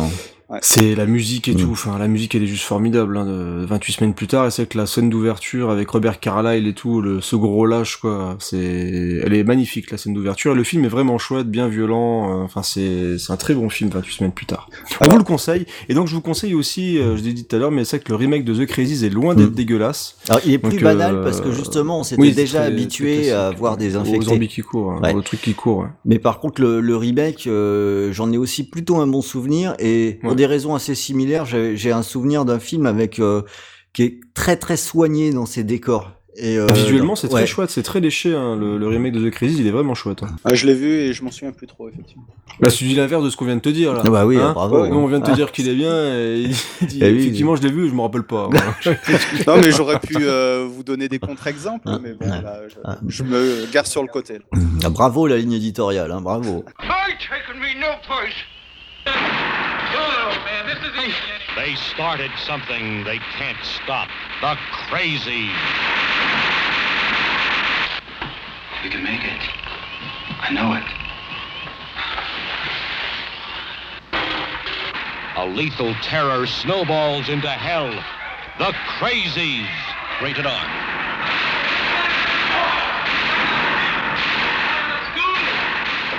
Et c'est vrai que moi j'avais été étonné par la, la radicalité du film, j'ai trouvé ça plutôt euh, plutôt sympa à regarder en tout cas. Est-ce que c'est le cas d'incident de parcours qui semble être un des films préférés de de Ron euh, Rano Tu l'avais revu toi aussi? Tu l'as- tu l'as découvert là ou tu l'avais déjà vu avant Non, moi je l'ai découvert là. Je, je l'ai découvert là et comme je l'ai dit euh, en début d'émission, euh, ça a été plutôt une bonne surprise. Euh, c'est un, un de ces films, donc je crois que c'est le, le premier film avec lequel il a travaillé avec, je disais, la, la société Orion qui a coulé par la suite. Et bon, il y a un petit manque de, de budget, il y a quand même quelques, quelques longueurs, mais il y a... Il y a des y a images folles. mais il y a des réflexions intéressantes et euh, notamment euh, euh, sur le, comme je disais tout à l'heure, sur, le, sur les rapports de force, sur la, bestialité. Euh, il y a aussi, euh, il y a- plusieurs réflexions qu'on pourrait avoir en, en, en ce film, en regardant ce film.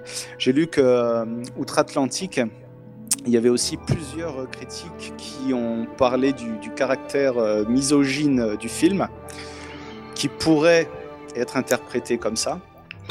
Mais connaissant le réalisateur, c'est Ouais. vraiment pas le cas. Quoi.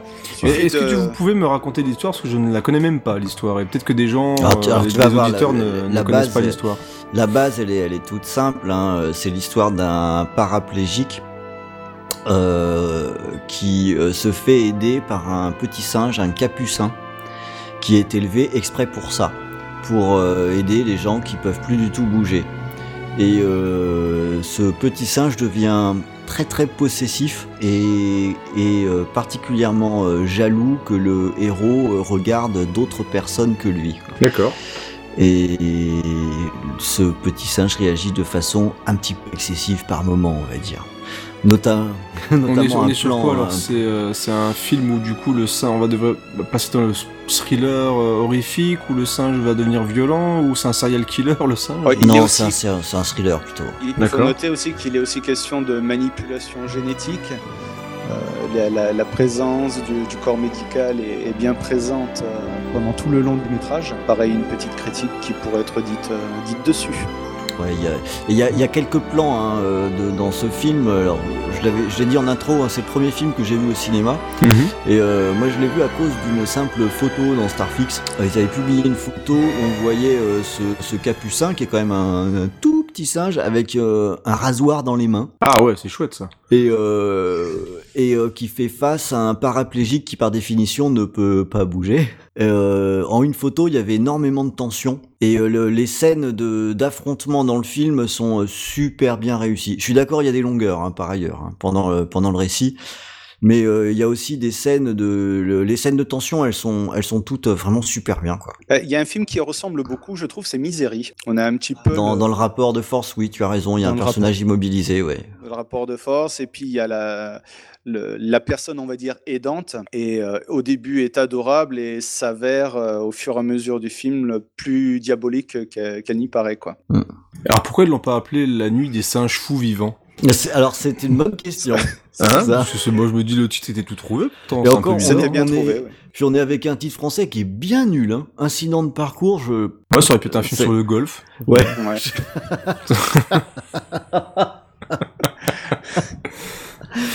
Ouais, ou alors un film sur les Yamakasi. Ouais, ouais, ouais, exa- exactement. Donc du coup, c'est un film que vous, pour les personnes qui ne connaissent justement que euh, les films de zombies généralement de Romero, est-ce que euh, Incident de parcours, vous le, vous le- un mec comme moi qui n'a pas révisé et qui n'a pas vu tous les films de Romero, du coup, vous me, vous me dites, vas-y, regarde-le, ça, ça le fait quand même ou Ouais. ça a vieilli? Sans aucun, moi, sans aucun souci. Ouais. Il est- Ok. Alors le, attention, hein, il y a des, il y a eu des éditions DVD. Je dis ça parce que j'en ai une qui sont euh, dégueulasses. Donc, euh, De toute façon, il y a comme beaucoup de films de Romero, moi quand j'ai revu La part des ténèbres, il était dégueulasse. le DVD, hein. ah, donc, euh, mais non, le, le film est cool. Vraiment, le film est cool. My name is Martin. I'm 84 years old. People think I'm crazy when I tell them how old I am. I'd like to be normal. I just have a sickness. The only way I can survive is by drinking blood.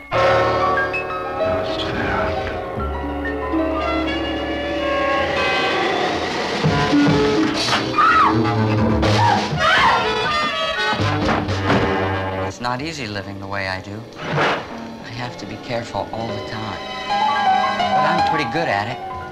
I think as I get older, I get better. I haven't been caught yet. Martin, another kind of terror.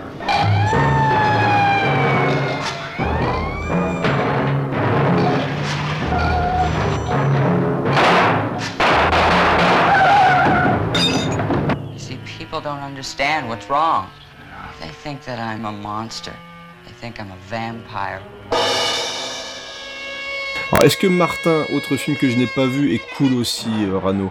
Euh, ben Martin, ouais, c'est comme je l'ai dit tout à l'heure, c'est un film que j'ai vraiment beaucoup apprécié. Donc, euh, c'est un film aussi qui se fait poser beaucoup de, de questions, qui fait aussi beaucoup réfléchir.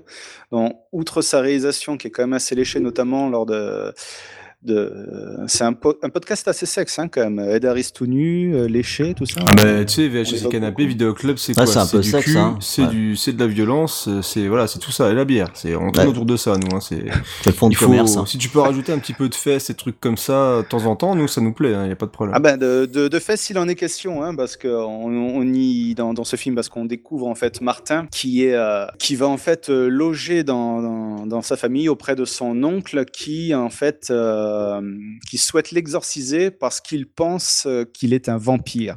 Donc effectivement, euh, on va découvrir pendant le film, donc c'est pas un secret, c'est pas un spoil. Martin euh, drogue des femmes, fait l'amour avec elles, puis euh, les vide de son sang.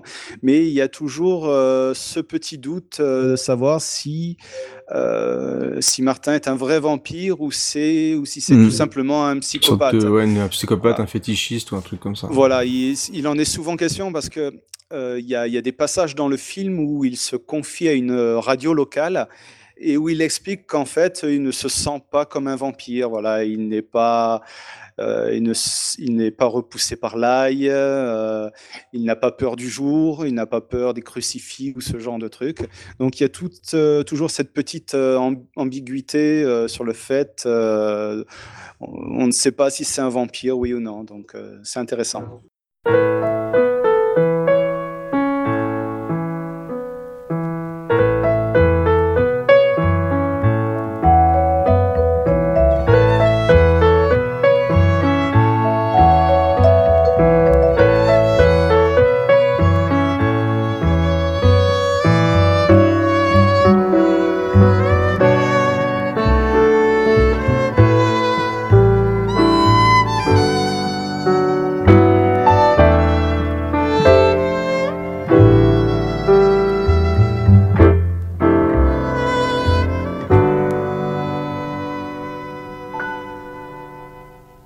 Tout le long du film, il y a vraiment, on garde le côté, euh, on, on sait pas du tout. Il y a euh, Romero arrive à garder justement l'ambiguïté du personnage comme ça à chaque fois. Ben, Georges Romero le dit lui-même en fait. Euh, lui-même ne, ne sait pas si, si c'est vraiment un vampire ou non. Et il le dit, je laisse le, le public, le spectateur, euh, Se faire son avis. à voilà, son imagination et décider de ce qu'il voudra. Quoi. Donc dans l'absolu, au niveau des images, on pourrait le penser, mais voilà. Et il y a aussi voilà, toute cette... euh, euh, toute cette notion de passage de l'adolescence à l'âge adulte, où le, le personnage de, Ma- de Martin, en fait, euh, découvre voilà l'amour auprès des, des- des jeunes femmes. Il, et il, est, il évolue Auprès des en- cadavres. auprès des cadavres, effectivement. Et il est en constante, en fait, c'est un personnage qui est en constante évolution aussi par rapport au cadre dans lequel il vit. Quoi. On voit qu'au fur et à mesure que le film avance, euh, la société se dégrade, euh, les, les murs sont sales, euh, les- et puis à, la fin, à la fin du film, la ville, c'est complètement l'anarchie. Quoi. Donc euh, il y, a, il y a beaucoup, beaucoup de choses très intéressantes. Et, c'est un petit peu de la même manière qu'Incident de parcours.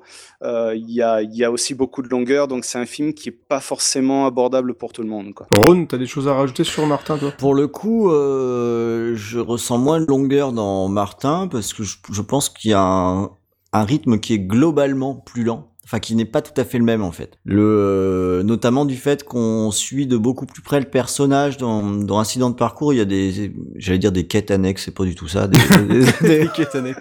On Il y a est il y a- le il y a trop de- plus de C'est- pas le bon terme, mais des, des histoires parallèles où on, on s'en fout un peu. Euh, dans, dans Martin, on reste bien ancré au, au, aux bottes du personnage principal. Je pense que le film est un petit peu plus lent. Moi, je trouve qu'il est très bien réalisé. Martin, c'est peut-être le film que, en termes de réalisation pure, est le meilleur de Romero. Oui, oui, je pense. Et il y a une espèce d'ambiance qui est assez unique dans ce film-là, pour les raisons que tu as décrites, hein, où, euh, tu vois, de mon point de vue, ce n'est pas un vampire, mais euh, ce qui est ça change rien parce que l'intérêt c'est de voir un personnage qui est complètement paumé et qui sait pas qui il est. Voilà, c'est ah oui, ça, ça le sujet. Et euh, c'est un vrai questionnement et il y a une vraie patte dans dans ce film. Le, je trouve ça vraiment excellent, moi, Martin. Ça, ça mérite euh, carrément d'être regardé, je pense. Ah, contrairement à ce que j'ai dit, il n'y a pas eu de remake de Martin. Ah si, il me semblait bien. Ouais, je voyais pas trop. Il n'y a, a, pas eu de remake, donc ouais, je préférais rétablir la vérité qui était déjà dans la bouche de Ron tout à l'heure, mais j'ai pas eu de, de remake de Martin. Patrick, non c'est exactement ça. J'osais pas le dire tout à l'heure. Exactement, c'est un remake du film Patrick. Et un très bon film. Moi, j'aime beaucoup la version d'origine. J'ai pas vu le remake, mais le Patrick est un est un très bon film. C'est encore un conseil qu'on vous donne comme ça, la volée. Gratos. C'est cadeau. C'est VHS et canapé. Une émission spéciale sur les films qu'on. Voilà. Prenez des notes, les amis. Ah, c'est sur les films dont le, le titre c'est des prénoms. Voilà, Patrick, c'est cool. Ouais. Euh, Clo-Clo, c'est sympa. je préfère Patrick. Hein, quand même.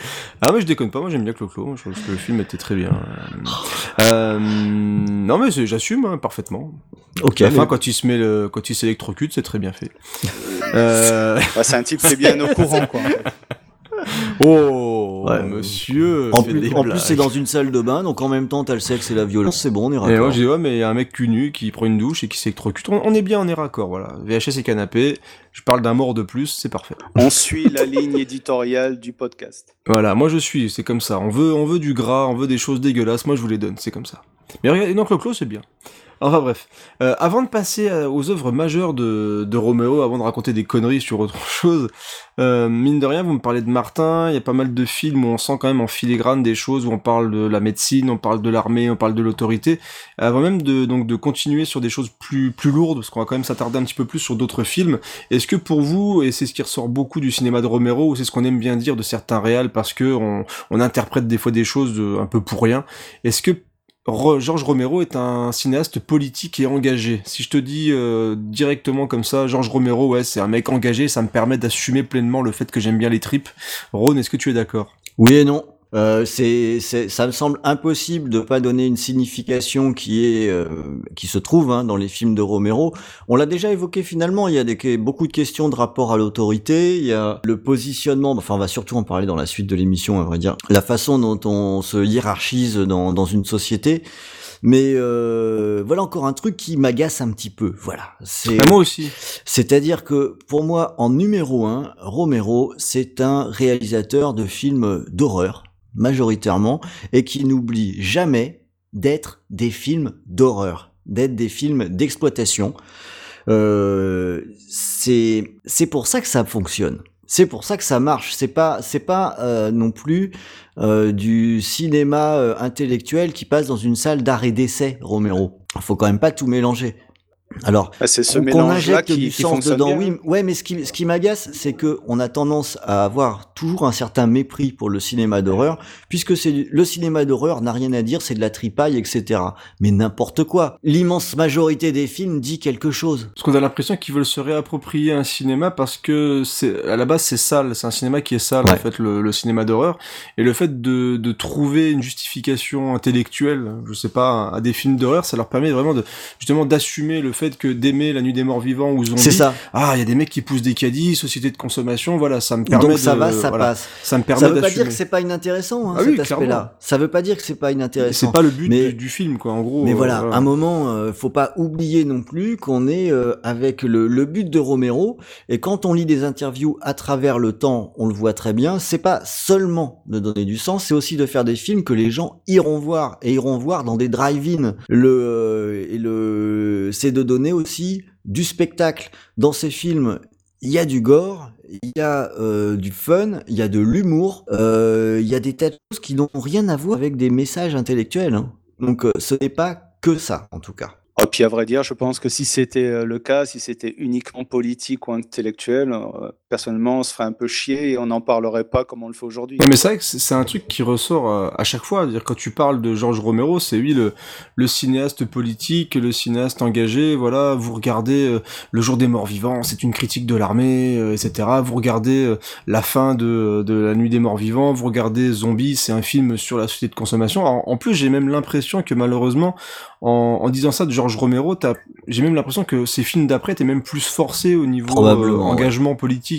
Où il, sentait qu'il il était obligé de rajouter une petite couche via un personnage ou deux pour essayer de, de placer le côté un petit peu, euh, notamment dans Land of the Dead, qui est peut-être son film le plus...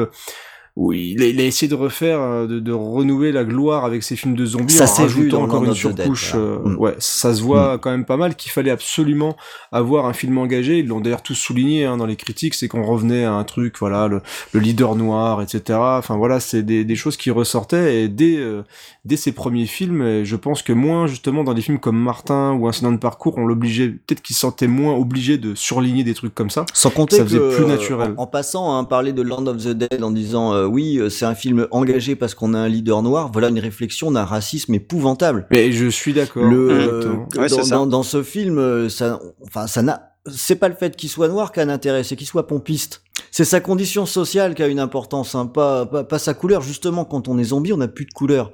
Le, euh, absolument à vouloir mettre tout et n'importe quoi euh, dans les films, bah, on finit par dire des conneries aussi. Hein, Il y, a, un exemple intéressant, notamment dans la, Nuit des Morts Vivants, où euh, tout le monde disait ah le, il a engagé un acteur noir, qui était une chose quand même assez rare à l'époque, mais tout le monde a vu en fait une, critique, on va dire un, Un acte engagé. un, euh, un acte engagé, antiraciste, etc. Alors que Romero se défend lui-même de dire non, non, mais je l'ai pris parce qu'il était bon, tout simplement. Quoi. Ce qui est choquant. Donc, euh, Ouais, c'est ça, c'est ça est ouf. Voilà. C'est ça qui est ouf, qu'on se soit pas dit à un moment donné, on a pris ce comédien parce qu'il est bon, parce qu'il est bon en plus, pour de vrai. Dans le Ah film. oui, il joue, très bien hein, dans le film. Et, et pour la petite histoire, parce qu'on est sur sur ce sujet, aucune ligne de dialogue n'a été réécrite parce que l'acteur qui l'a pris était noir. On en avait Ah. rien à branler, quoi. Et puis à aucun moment il y a de, de, de réflexion, euh, genre quand il y a le- la confrontation entre lui et l'autre euh, qui arrête pas de gueuler tout le Mm. temps, qui vient d'en bas, à aucun moment il s'insulte ou il le traite de nègre ou regarde ce nègre avec ce fusil ou je vais lui piquer machin. Il y a aucun, il y a même pas le mot qui est prononcé, il y a pas de d'indication sur sa couleur de peau. À aucun moment c'est c'est justifié dans le film. Et d'ailleurs dans aucun aucun des films de Romero on a cette obligation de surligner par des dialogues où on parle de, de confrontation raciale, sociale, Mais etc. je trouve que c'est ça qui est beau. Bah oui c'est ça, qui est beau, c'est dans le film. Le, le fait de de- d'ignorer euh, le- la couleur de la peau de son héros, c'est ça qui est un acte en- euh, antiraciste. Exactement. Et c'est le fait de penser que le l'acte antiraciste, c'est qu'un personnage soit noir, mais c'est ça qui est un acte raciste. On- C'est de on- relever on- que oui. le fait que le personnage soit On noir met- par rapport aux on autres. met les ouais, choses ouais. complètement à l'envers là. C'est euh, c'est ce qui fait que finalement, sans le faire exprès, Romero a eu un message antiraciste en décidant de se foutre complètement de la notion de race. Ce qui est quand même pas mal quoi. Et j'ai le même souci avec, euh, moi je fais toujours le parallèle entre ça et pareil le, le cinéma de Carpenter, c'est qu'à chaque fois on lui colle des étiquettes de, de cinéaste machin. Alors c'est un cinéaste qui a des choses à dire clairement, mais qui ne, pareil ne surligne jamais jamais ce qu'il fait. C'est-à-dire moi ce qui m'a toujours marqué dans son dès son premier film avec Asso, c'est que un peu comme John Carpenter, c'est-à-dire que dès ses premiers films, le mec avait une écriture, euh, une, une mise en scène qui permettait de raconter des choses importantes juste avec des images. C'est-à-dire que Mhm. le film Asso en quelques plans, ils arrivent à te à te placer une misère sociale, euh, un environnement euh, un, un environnement qui est assez lourd et abandonné un petit peu de tous. Et il Buter y a pas de, de voilà buter un gosse et surtout les plans, les prisons abandonnées, les euh, les, les commissariats qui là où on a besoin de monde, les commissariats qui sont vidés, mais c'est pas surligné. Il y a pas de texte au début qui te dit dans une société en 1900 machin où la le où l'État a décidé de tout. Non, c'est juste les images en quelques plans on te place un truc, c'est c'est crédible, ça marche bien et t'as t'as un truc social qui est placé, mais pas la peine de surligner. Et c'est des gens qui ont ce talent-là, ils arrivent ils arrivent à raconter des histoires simples, mais ils arrivent à les raconter avec euh, avec une mise en scène quoi, tout simplement. Ah, puis il y en a qui vont chercher peut-être aussi un petit peu trop loin Ouais, euh, ah ouais. une caricature ou quelque chose qui avait peut-être pas forcément besoin d'être. Ouais, mais tu sais, ils, ils cherchent une justification à tout, et c'est quand même extrêmement compliqué de pas juste regarder des fois un film tout simplement en disant voilà, oh là là, l'acteur noir, alors quelle signification de ce placement de caméra, pourquoi il a tué telle personne, je veux dire euh, voilà. c'est- Non, puis à un moment bon. donné, euh, parce que là, là on va on va glisser sur le, la, la nuit des morts vivants, on a commencé à en parler. Exactement. À un moment donné, il n'y a pas besoin de se justifier d'aimer un film d'horreur. On a, on a le C'est du droit, cinéma, c'est du quoi. cinéma. On a le droit de regarder un film pour se distraire sans chercher des excuses du genre oui, mais c'est parce que on a un sous-texte sociétal qui permet de caractériser la différence comportementale entre les personnages suivant leur position hiérarchique sociale et raciale. mais va te faire foutre. T'as regardé un film d'horreur, c'était cool. Profites-en, On quoi. appelle ça le cinéma français, les gars. Profites-en, bordel. Oh, J'en connais qui ont le même accent. Quoi. C'est Ah non, mais c'est c'est fou quoi. C'est c'est un peu. T'es obligé, tu ne peux pas assumer le fait que euh, tu regardes La Nuit des Morts Vivants et juste dire putain c'est un bon film d'horreur quoi. Non non, La- il faut que tu. La première lecture, c'est ça. Après, le, on est, on est sur un film là qui, euh, malgré tout, dit des choses. Mais si ça peut fonctionner, c'est uniquement parce que, en première intention, on a un film d'horreur qui marche. avec des vrais personnages, avec une vraie condition sociale, avec des vrais voilà des des vrais personnages quoi. C'est ce que je disais, ça, ça va, ça va de, ça va de pair. Hein, donc, euh, Ah bah bien sûr. le, le choc des images avec le, le pot qui pourrait y avoir derrière, quoi. Parce que pourquoi tu cherches pas de, de conditions sociales dans la plupart des slashers de merde? Parce que c'est toujours les mêmes conneries euh, euh, qui sont juste ultra jouissives dans, dans le meilleur des cas, mais qui ne cherchent pas à avoir des personnages crédibles ou travaillés. Que là, dans le dans le cinéma de, Romero ou justement Carpenter, où c'est qu'on a des, vraiment des cinéastes qui prennent le temps d'installer quand même des personnages, une, une histoire crédible et une situation, ce qui est pas le cas dans, dans tous les films d'horreur non plus, quoi.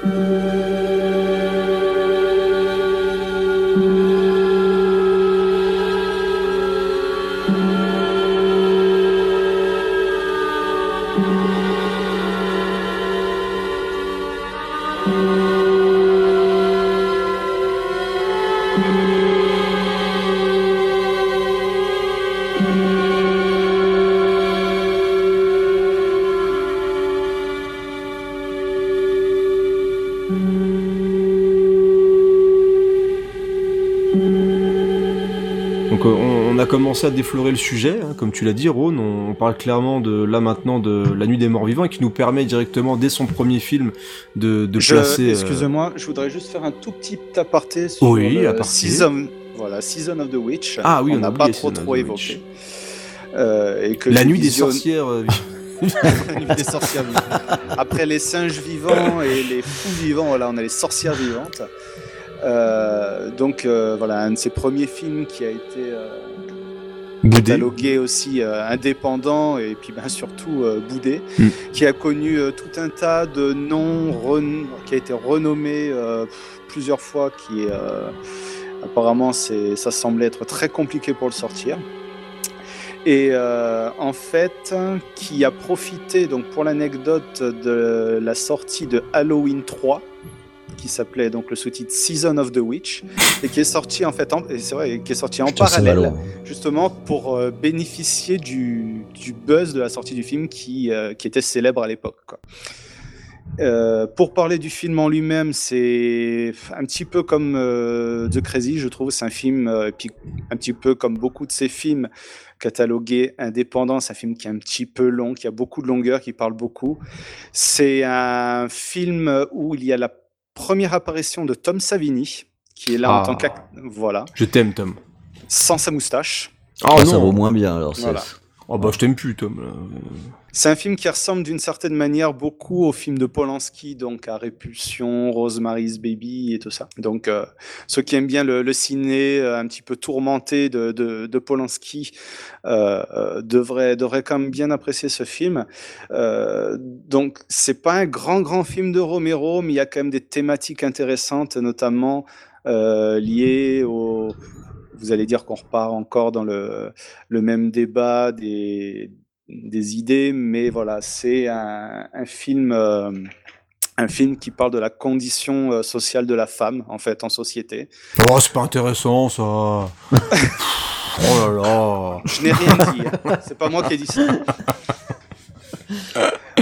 Voilà, et en fait, le, le film. Est-ce qu'elle est- fouette dans une rivière au euh, moins? Ah, ça parle de sorcières, hein, mais euh, non, non. Est-ce qu'elle fouette des gens Oui, fouetter des gens, c'est bien. Avec un singe et Adaris, non? Ah ça, les singes, je le garde pour toi. Ça, ça m'int- ça m'intéresse pas des masses. Pourquoi j'ai dit ça à voix haute? Ah, il Et, semblerait, euh, malheureusement. Et donc voilà, le- en fait, le film est parsemé de, de cauchemars en fait, D'accord. de, de la protagoniste, euh, qui sont illustrés par sa, qui, qui sont dus en fait, euh, dus à sa, sa vie euh, morne euh, et, et banale. Vous voyez, style le mari travaille, elle, est à la maison. D'accord, elle s'ennuie à la maison et, Et du elle coup elle fantasme sur une autre vie, des trucs comme ça, sur d'autres choses. Et elle va trouver en la sorcellerie une sorte d'exutoire, en fait, qui, qui va la pousser à la fin du film à, à commettre l'irréparable. Voilà, voilà. Petit Eh ben, aparté. écoute, ben, écoute, t'as bien fait, parce que tu sais qu'on était passé un petit peu à côté, ça permet vraiment de faire l'ensemble de la filmographie du monsieur. Et donc on va s'arrêter un petit moment quand même sur l'œuvre, le film qui a marqué une génération entière, et on va s'écouter un petit extrait de La nuit des morts vivants. Oh.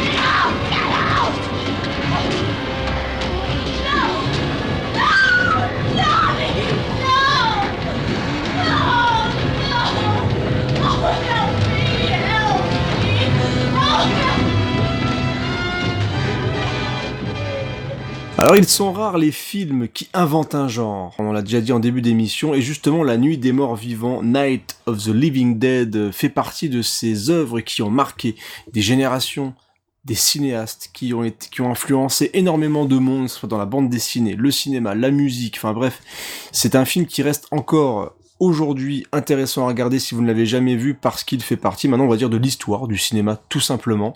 C'est sorti en 1968, ça a coûté euh, au départ 114 000 dollars. Donc c'est vraiment vraiment rien du tout. Et avec cet argent-là, avec euh, cette envie de cinéma, Georges Romero a marqué euh, le 7e art de son empreinte. Les amis, La Nuit des Morts Vivants déjà, est-ce que je sais plus si on l'a dit en tout début d'émission mais est-ce que c'est un film que vous avez vu il y a longtemps? Est-ce que c'est un film que vous avez regardé régulièrement? Est-ce que c'est un film que vous aimez tout simplement parce qu'il y a des fois des films cultes qu'on aime moins quand on le découvre sur le tard, hein, ça peut arriver.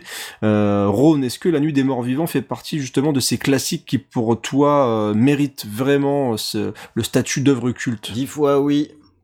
La, la nuit des morts vivants, euh, d'autant plus quand on est dans des périodes de mode de morts vivants, hein, ça va, ça vient, les, mais mais ça ça, dure, dure, là, quand hein, même. ça dure. Ça devrait presque être euh, un visionnage obligatoire. Alors ça fait un peu dictatorial de dire ça, Non mais je suis d'accord. mais euh, parce que c'est une œuvre euh, fondatrice et, et même pour apprécier le, ce qui arrive ensuite, on voit que à peu près toutes les œuvres aujourd'hui s'appuient sur ce socle et sur Zombie aussi, mais sur le sur le, les, les règles établies dans, dans la nuit des morts vivants. Euh, dans un seul film, on a un condensé de scènes qui sont des classiques instantanés. Ouais, il y a vraiment plein de scènes qu'on qu'on revoit mais extrêmement Ouais. souvent hein, dans euh, dans les codes du film. Et hein. même des scènes qui servent de clin d'œil dans plein de choses pour faire des gags. Quoi, dans les Simpsons, on voit des passages de la Nuit des Morts Vivants. Euh, dans, enfin, euh, c'est c'est devenu euh, ultra référentiel. Mais si t'as pas la référence, bah tu sais pas de quoi on parle. La Nuit des Morts Vivants, c'est un festival d'inventivité. Ça, ça sent l'énergie du premier film aussi. Dès, dès la toute première scène dans le cimetière, il y a des plans qui sont euh, qui sont euh, super, hein, dans le, avec la bagnole qui glisse, euh, le- la caméra qui est posée euh, à l'intérieur. Le, la première apparition du premier euh, mort-vivant est super marquante, en tout cas pour moi. Elle est bien faite en plus parce qu'elle vient discrètement. C'est ça. On, on voit le, le, le, personnage marcher sur euh, à l'arrière du film. Parce que nous, on a du recul, donc on sait entre guillemets que ça va être un premier zombie. Mais euh, je pense qu'à l'époque où le film a été découvert, quand on voit le, le, bonhomme qui marche comme ça un petit peu doucement à l'arrière et qui avance progressivement, c'est relativement bien fait et très marquant. Ah, vous, vous vous rappelez It Follows, hein, ça reprend exactement le même principe. Vous voyez, c'est des le dans dans la nuit des morts vivants, il y a un nombre de bases euh, démentiel. C'est c'est juste fou. Rano, tu voulais dire bah, C'est oui, c'est comme un petit peu par exemple au début de Shaun of the Dead, le personnage qui va euh, en fait à son supermarché, qui reprend en fait ses habitudes, et il croise en fait tout un tas de zombies sans faire attention que c'en est vraiment. Ah, t'as oublié euh, de est vraiment quoi. Au début de l'excellent Shaun of the Dead. Oui. c'est important. De, alors, je reprends, de l'excellent Shaun of the Dead. Ah oui, je l'ai vu, euh... là je l'ai vu, très bien, effectivement. Et voilà, il y, a, il y, a, aussi un petit peu cette notion de, du personnage qui ne, euh, qui ne fait pas attention euh, que les, les zombies euh, sont vraiment des, des, morts vivants et non pas des, des, personnes de la vie de tous les jours qui pourraient être, je sais pas, malades ou bah, bourrées, tout simplement. Ouais, c'est une... bah, en fait, il vit sa vie de tous les jours comme un zombie, tout simplement, parce que là, le, le, le parallèle, parce que je, vous savez, Shaun of the Dead, c'est un film engagé qui dénonce les choses. Ouais, c'est ça. Ça dénonce. Le... Il y a le côté un peu justement zombie. T'as le, le personnage justement joué par Simon Pegg bah, qui fait tous les jours la même chose. Donc il avance, il va et vient, il fait même pas gaffe à ce qui l'entoure et du coup il y a un long plan séquence mmh. qui est extrêmement bien mmh. fait. Et, euh, et, et c'est un film à message quand même. Hein. Ça montre que pour être survivant, faut faire toujours la même chose et boire de la bière. Exactement, la bière dès le matin, ça, ça, ça vous sauvera la vie. J'adore ce message. Alors, on est d'accord. Nous aussi, on a engagé à VHS. si vous nous suivez sur Twitter, euh, vous connaissez mettez des photos le, de bière dress quand code. vous, euh, quand vous écoutez VHS, voilà. mettez-nous les photos de vos plus belles bières quand vous écoutez l'émission, ça nous fera plaisir. C'est une bonne idée ça. Ah, c'est plutôt une bonne idée. Hein. Ouais. Ouais. Donc n'hésitez pas, hein, hashtag VHS et canapé aime la bière, et ça sera, ça sera magnifique, le hashtag de l'année de l'année et de l'amour. euh, donc on retourne à la nuit des morts vivants après encore avoir raconté des conneries. Euh, donc on a une première scène, comme tu le dis, qui est assez marquante et qui montre la première confrontation euh, avec le zombie. Alors ce qui est intéressant, que cette première scène, c'est en plus on a une scène assez naturelle entre un frère et une sœur qui vont justement au cimetière pour déposer une gerbe de fleurs euh, sur la tombe de leur mère. Et là, les, les bases sont quasiment installées parce qu'en quelques, quoi, ça dure à peu près 10 minutes. Euh, le premier zombie arrive, Ah oui, euh, il y a pas, une attaque, ouais, ça, c'est hein. peut-être 5 minutes. Mm. Le première attaque, le frère est, est, est, mort, il se heurte la tête contre une contre une pierre tombale et la, Violemment. la- violemment, ouais, parce que le, le très gros combat entre le zombie euh, et le frère, et donc la fille prend le la voiture, elle se crache et elle court donc vers une maison où elle est enfermée euh, toute seule au début, où elle découvre un cadavre euh, à l'étage au-dessus avec le premier effet gore, vraiment gore du film, avec une femme qui a été dévorée à moitié de la tête, et là elle est rejointe par Ben, donc le l'acteur noir qui donne la Oula. caution sociale donc euh, à la nuit des morts vivants et donc elle est rejointe par Ben qui décide de, de prendre les choses en main et de euh, les barricader dans la maison. D'ailleurs, ju- juste un petit truc, en revoyant le film, j'ai fait attention euh, à un, un petit, un petit passage. C'est que lorsque Barbara découvre la, la femme morte en haut de l'étage, donc il y a un gros plan sur le visage décomposé en fait de, de la morte. Et euh, lorsque Barbara continue son exploration à l'étage, il y a un autre plan de la femme qui a un visage complètement normal. Oui, Elle est euh, montrée un petit peu en, ouais. en arrière-plan. On le voit aussi quand Ben la re- le reprend le cadavre pour la, la traîner. Donc toi t'attaques dans les trucs qui, qui marchent pas, toi direct. Tu prends les défauts tu dis voilà film de merde.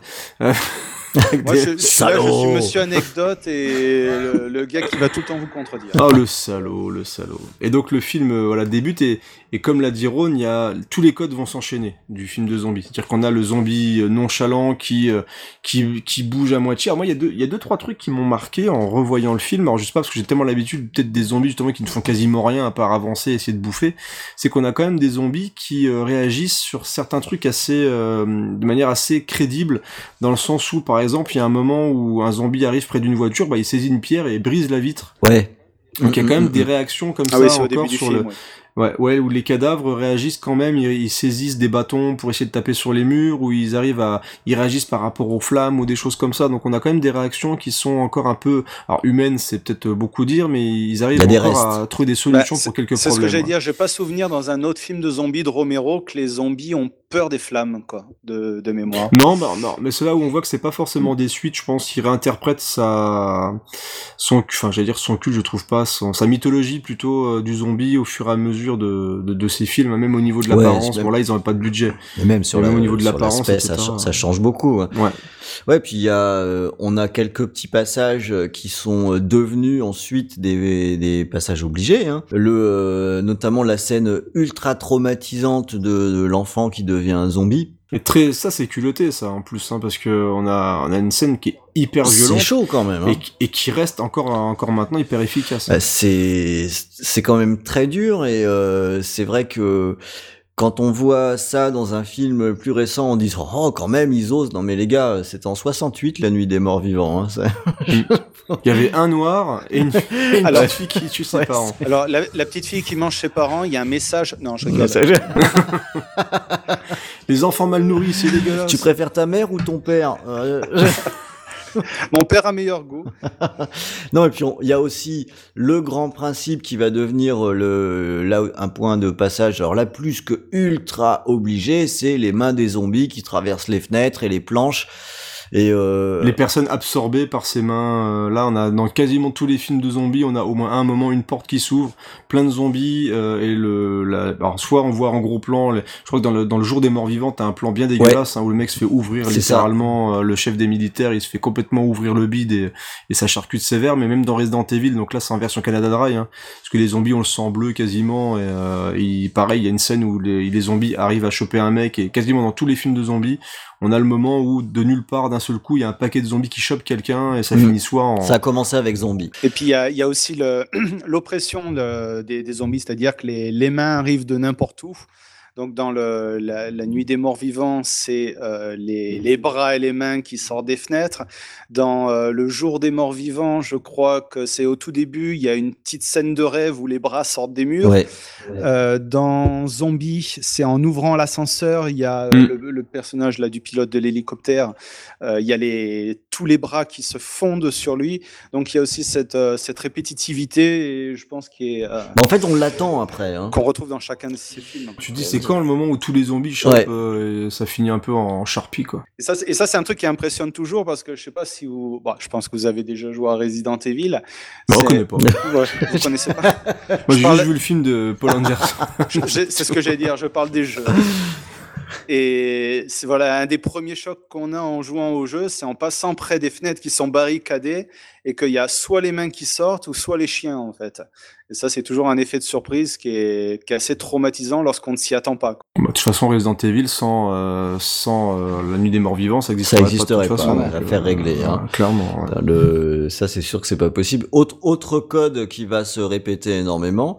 Alors là, pour le coup, avec euh, la fin du film, c'est que à la fois les zombies sont un danger permanent, mais à la fois les hommes où c'est la fin du monde, etc. Ben, quand ils sont un peu organisés, qu'ils ont des flingues, ils ont l'air de pas si mal s'en sortir, quoi.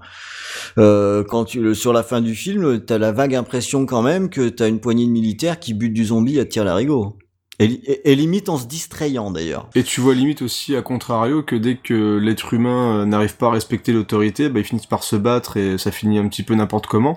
Parce qu'ils pourraient tout à fait s'en sortir, hein, ces gens dans cette petite maison au final, mais euh, il y a des personnes qui respectent pas ou qui n'arrivent pas à supporter le fait que d'autres font des choix à leur place et ils finissent par se bastonner, ça finit toujours très très mal. Euh, C'est ce qu'on disait tout à l'heure, c'est que voilà, c'est c'est pas forcément les, les zombies qui sont le, le plus inquiétant dans les films de Romero souvent quoi. Il y a c'est c'est l'humain quoi. Il est un peu pet sec quand même notre ami Ben dans le film. Ah ouais, hein, c'est... ouais, ouais. Ah ouais, il- lui il rigole pas. Hein. Je dirais à un moment quand le mec euh, il...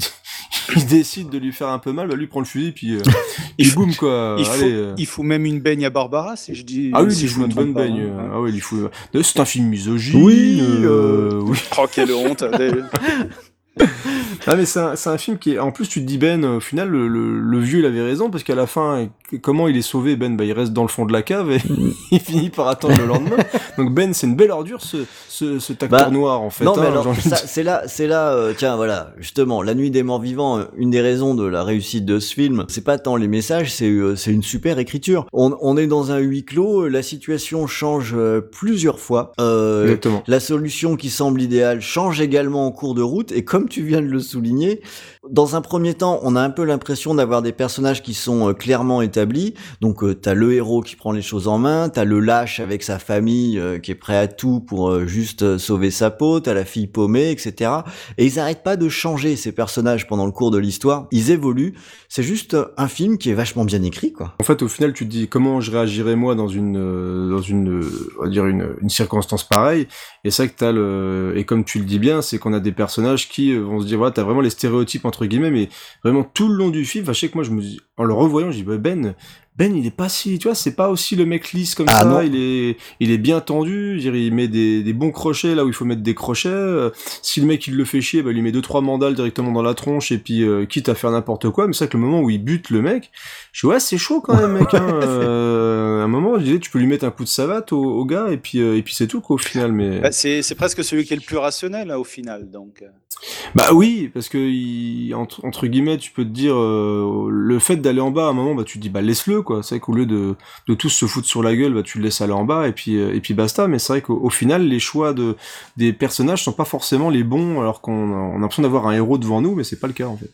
Et il y a aussi ces- cette notion de malchance de certains personnages. Là, je pense au couple de jeunes, justement, qui se renversent de l'essence dessus euh, avant de complètement partir en flammes, la voiture qui explose. Donc, euh, sous la Ouais, pression, est, ouais, il est, il est tellement pressé que du coup il Voilà. appuie sur le pistolet d'essence et du coup ça commence à faire prendre feu la camionnette et euh, bah, là, dans la panique la gonzesse veut plus sortir de la, du camion et puis Alors- ça part un peu en live et puis euh, Alors j'ai entendu, euh, j'ai lu sur une critique que justement cette question là de la, de la perte d'essence, c'était dû à une critique des, des lobbies du pétrole. Là où je sais, je déconne. Total salaud. Ah, Mais c'est ça se trouve, je suis sûr qu'il y en a qui l'ont écrit. Ouais, je sais, bah écoute, tu pourrais peut-être lancer une lobby sur internet. C'est possible que tu sois suivi euh, la nuit des morts vivants ou la ou la critique euh, de de, de Total, euh, c'est- ça, ça serait beau. Donc la nuit des morts vivants. Donc au niveau des codes aussi, moi j'ai relevé pas mal de choses qui ont été installées. Donc on a justement, c'est aussi un film de siège, la nuit des morts vivants. Oui. Et on a nombre de films d'horreur qui vont reprendre ces trucs-là, où on a vraiment des gens qui vont être acculés, attaqués par l'extérieur. Et au fur et à mesure du film, ce qui est très intéressant aussi dans la nuit des morts vivants, c'est qu'en plus, on- un peu comme les personnages qui, qui sont coincés, on sait jamais vraiment le nombre de zombies qu'on va avoir autour de la maison, on va voir au fur et à mesure un petit peu deux, trois personnes, quatre, cinq personnes.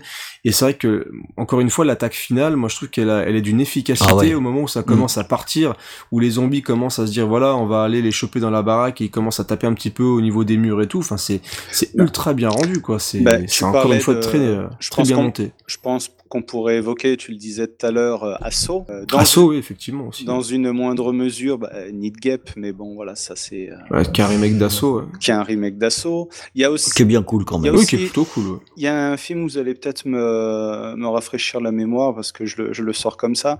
Euh, Un film d'horreur comme ça avec des, euh, une espèce de, de bestiole mutante qui tourne auprès de, de personnes enfermées dans une baraque. Euh, je crois que l'affiche, on voit une, une femme qui crie, qui a la tête en bas et, et la bestiole qui lui gueule dessus. Je sais pas si vous voyez de quoi je veux parler. Ça, ça ressemble à pas mal de films. hein, je. J'allais dire, qu'il pourrait être plus vague. Ou, euh... Est-ce que- Bon, on mettra le lien sur Twitter. si je- Il y a si aussi des gens qui, qui écoutent l'émission, si on n'a pas encore trouvé, euh, se rappellent de cette affiche où une femme crie avec une bête Avec euh, une qui, bestiole. qui la menace. Non, mais on les voit de profil tous les deux. En Dans fait. une maison. Non, ça, non, vraiment, ça me, ça me dit absolument rien. euh, Bon, sur, ça va euh, peut-être en rappeler certains. Pour le coup. Est-ce qu'il y a des choses qui vous ont marqué encore? Parce que là, bon, si on doit vraiment enchaîner, il y a aussi le fait de devoir viser le, cerveau euh, des zombies pour les arrêter. Il y a, il y a aussi dans celui-là, c'est peut-être le seul, effectivement, comme disait Rano tout à l'heure, où il faut où on voit les vraiment les zombies se faire brûler pour pouvoir les éliminer complètement. Il y a un truc qui m'a aussi marqué, c'est que c'est le le seul où il y a une tentative d'explication peut-être de de l'épidémie où en fait il semblerait qu'une météorite se soit ou un satellite Ah oui. euh, se soit écroulé, du coup il y a de la radiation. et, Non, euh, non, mais c'est du hasard, ça. D'accord. On a, alors, en fait, pour la petite histoire, euh, c'était pas la seule euh, hypothèse qui, qui avait été évoquée. Et euh, par contre, au montage, quand ils ont élagué un petit peu, c'est la seule qu'on entend. Ouais, parce que dans, donc c'est les personnes à la télévision et à la radio qui commencent à expliquer qu'il y a eu un satellite qui s'est craché et du coup il y a les radiations qui euh, du coup euh, les, les morts en, vi- en vivants et, euh, et puis voilà quoi donc euh, Ouais, ouais, bon. C'est, mais je- c'est plus du hasard qu'autre chose cette euh, cette explication. Moi, C'est limite, pas une- limite, tu te dis, ils auraient même pas rajouté ça, ils auraient laissé le truc vague, ça aurait été largement mieux que d'entendre euh, le côté radiation, mutation, euh, qui est un petit peu, un petit peu ridicule. Il faut mieux penser que quand il y a plus de place en enfer, euh, les morts C'est reviennent. quand même plus sympa. Puis encore une fois, moi, je préfère quand il n'y a pas d'explication et qu'on reste dans le doute. Il y a un Ouais. côté encore plus euh, horrible, je trouve, dans la situation que, que de vouloir l'expliquer avec un truc un peu débile, quand même, mine de rien, quand tu quand y penses, quoi. Ouais, c'est c'est quand même bien con. Ouais, c'est c'est quand même bien con. Il faut- Surtout qu'après les personnages qui meurent euh, continuent de se transformer en zombies. C'est bon, il est tombé le météorite. C'est- Ouais, mais voilà, exactement. Et puis même la radiation, je veux dire, dans ce cas, euh, c'est un peu bizarre qu'il y ait une radiation sur tout le pays, euh, alors que c'est Ouais. un peu comme Tchernobyl, c'est le truc qui s'arrête à la frontière, en fait. C'est ça. C'est plutôt, c'est plutôt cool. Puis ça agit pas sur les renards ou les teckels. ou- Voilà, c'est vrai que le teckel, ouais, Enfin, mais c'est vrai, les teckels zombies, euh, c'est, on n'en parle pas assez des teckels zombies. Des trucs- Vous savez, dans tous les films de zombies, c'est vrai qu'au final, il y a que les humains à chaque fois qui reviennent. euh. Non, il y a les castors. a- il y a les Ouais, mais, mais là, voilà. oui, mais là, c'est un film, c'est sur les, d'ailleurs, il est très bien, ce film, d'ailleurs, je vous le conseille. mais c'est vrai, hein, sans déconner. Zombievers, c'est vraiment bien. On l'a, on l'a déjà conseillé Ah dans oui, c'est vrai. l'émission sur les Mais nanas. bon, bah, regardez Zombievers, oui, c'est vrai, putain. On Mais se cette répète fois, il y a des nananus qui se baignent en plus. Des nananus. C'est quoi un nananu? Alors, je vais vous donner. c'est un fruit? Ah, vous moquez pas, c'est mon premier podcast. Il y a des nananus. Des nananus. Nananu, nu, nananu. Bon, bref, on le conseille. Ouais, non, c'est très chouette. Zombievers, on l'a déjà dit 15 fois. Euh, donc, la nuit des, la nuit des morts vivants. Est-ce que il y a, y a des choses que vous voulez rajouter encore sur ce, sur ce film qui a donc effectivement marqué toute une génération quand même? C'est dans le domaine public, euh, donc il y a même pas besoin de faire un honteux, un piratage honteux pour le voir. euh, Il est gratuit sur YouTube. exact- C'est ce qui est-ce que le vous- dans le train, d'ailleurs. Est-ce que vous savez pourquoi? Parce que ça a pas été déposé, non, il y a pas une histoire comme Alors, ça. en fait, Ah oui, il y a un problème de droit, effectivement. Donc en fait, ce qui s'est passé, c'est que le titre original du film, c'était Night of the Flesh Eaters. Donc vous avez vu mon accent anglais, là, qui est plutôt pas trop mal. Non, mais là, c'était pas mal, là, pour Voilà. une fois. Donc en fait, le film démarrait sous ce titre-là, et Romero a marqué la mention du copyright au générique, sous ce titre-là. Et à la sortie du film, ils ont décidé de changer le, euh, le titre du film en le renommant en Night of the Living Dead, mais ils ont oublié de remettre le copyright, le- la notion de copyright dans le générique de fin. C'est pour ça que le, le film est aujourd'hui libre de droit. En fait, le, le symbole de copyright a disparu. Et, Oh, ça, c'est moche, même. Sur un film aussi majeur, euh, avoir loupé le copyright, c'est quand même un petit peu dommage, quoi. Et puis il y a tout un espèce d'imbrigolio, euh, on va dire, au niveau de la, de la production, où ben, fin- au final, euh, Romero n'a quasiment rien touché sur le film. Il y avait pas aussi un micmac avec le co-auteur, euh, je, sais plus, je sais plus comment s'appelle, euh, John, John Russo, je sais pas si je dis une connerie, euh, le co-auteur du film qui, alors, autant Romero lui a essayé de protéger un maximum les, ses films de zombies ou ses classiques, autant lui, par contre, euh, il a vendu les droits pour des versions 3D dégueulasses, des remakes, des trucs comme ça, enfin, le, le mec c'est un petit peu rincé. euh. En fait, T'as raison, c'est John C'est ça, hein. c'est ça. Ouais, Enfin, je sais pas mal, pas mal. Ouais, pas Ah, mal. bonne, mémoire. quoi. Merci, merci. Et, et pour terminer l'explication, donc c'est le, le producteur de l'époque, euh, Walter Reed, qui, qui a produit une partie du film, qui possédait des, des copies avec le copyright original, qui a conservé en fait quelques, quelques données dessus. Mais euh, voilà, Romero, lui, n'a rien touché derrière. Alors si on devait conclure un petit peu sur La Nuit des Morts Vivants, bah regardez-le si vous ne l'avez jamais vu. Voilà, C'est un film en plus qui, moi en le revoyant, moi je le trouve encore assez, euh, même assez moderne hein, pour son époque, hein, clairement, Ouais. euh, parce qu'il en... Sauf la musique. Ouais, la, mu- la musique est vraiment ancrée dans son époque, par contre. En Ouais. fait, c'est ça qui est un peu contradictoire dans le film, c'est qu'on a un côté un peu musique, tu sais, à la Hammer, très, très pompeuse, très, qui appuie vraiment le Mm. côté dramatique de tout. Et à côté de ça, l'action et la mise en scène est quand même beaucoup plus moderne que ce qu'on pouvait trouver dans la plupart des films d'horreur de l'époque. C'est un, c'est un petit peu, bon, il y a aussi une question de budget, je pense aussi. Mais c'est vrai que la musique, ouais, elle est, C'est ça. Très, très poète poète, euh, vraiment très On dramatique. dirait qu'elle est un peu sortie des années 60, quoi, la Ouais, musique. hein, les- c'est ça, clairement. C'est c'est le petit point qui a pas très bien vieilli Oui, quand c'est même. hein. c'est vrai que c'est c'est pas le plus marquant. Mais en tout cas, au niveau mise en scène, au niveau idée, c'est le film qui a installé le, le film de zombies. Alors pour euh, pour ceux qui ne savent pas, donc on, on dit on dit souvent que le film euh, La Nuit des Morts Vivants Et le premier film de zombies, pour certains, c'est euh, c'est le seul film de zombies qu'il y a eu à l'époque. Il y a eu quand même quelques petites pistes euh, pour votre culture générale. Rano euh, a relevé donc dans les premiers films de zombies, notamment en 1932, si ma mémoire est bonne, justement, ou 33.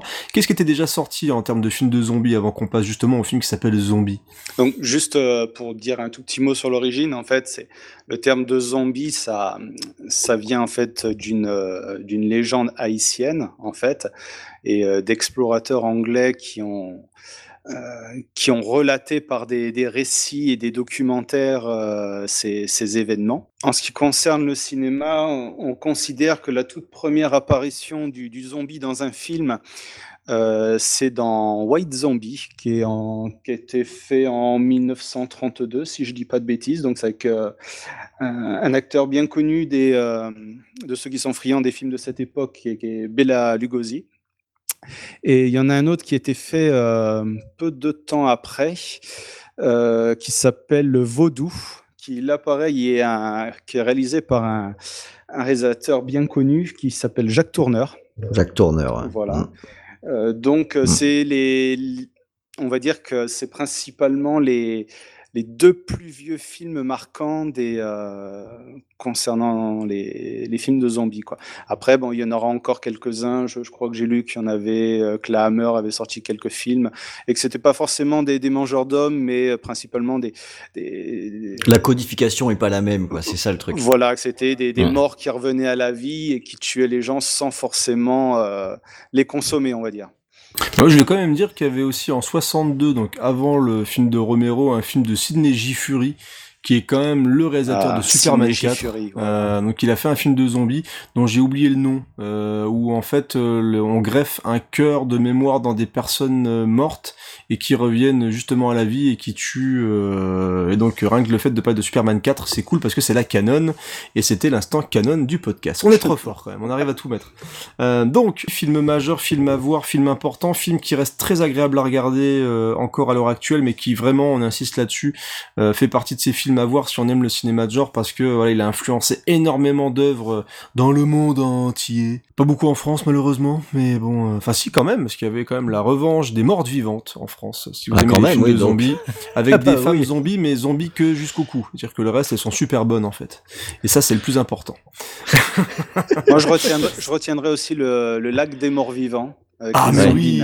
Bah oui. D'ailleurs j'ai reçu, alors je vais faire un peu de pub, euh, parce que j'aime faire de la pub, parce que c'est gratuit, parce que bon pour eux, parce que finalement c'est moi qui leur fais de la pub au final. c'est ça. Euh, donc il y a hum, il y a un éditeur qui fait euh, qui fait des bandes originales de de films d'horreur, de choses comme ça et justement ils ont fait le lac des morts vivants.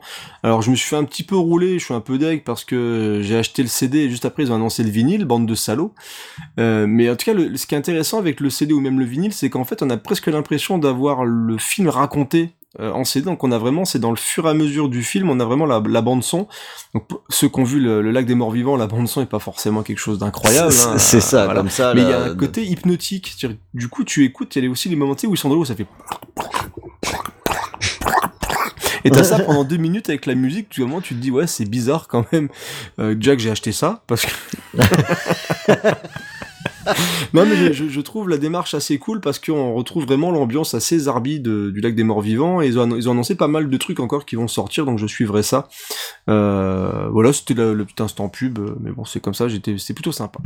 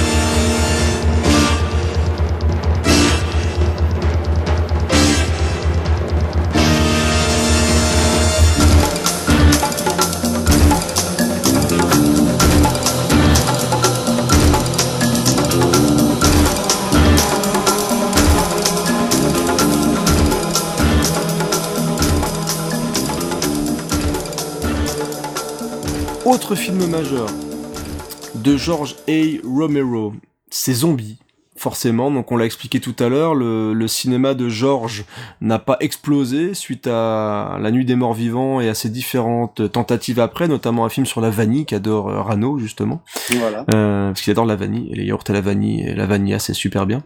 Et donc Zombie. Et le yop. Donc aussi. euh, et le yop. Bah, arrête la pub. Moi je fais de la pub, mais alors toi le yop c'est dégueulasse quand même. hein. Mais c'est pour ça que t'es si riche en fait, avec toute la pub qu'on fait dans les podcasts. euh, je, suis, je suis riche maintenant. Je suis La en- légende je suis urbaine vient de en- démarrer, ça y Je est. suis riche en amour, tu sais. Ah. Euh, et d'eau fraîche.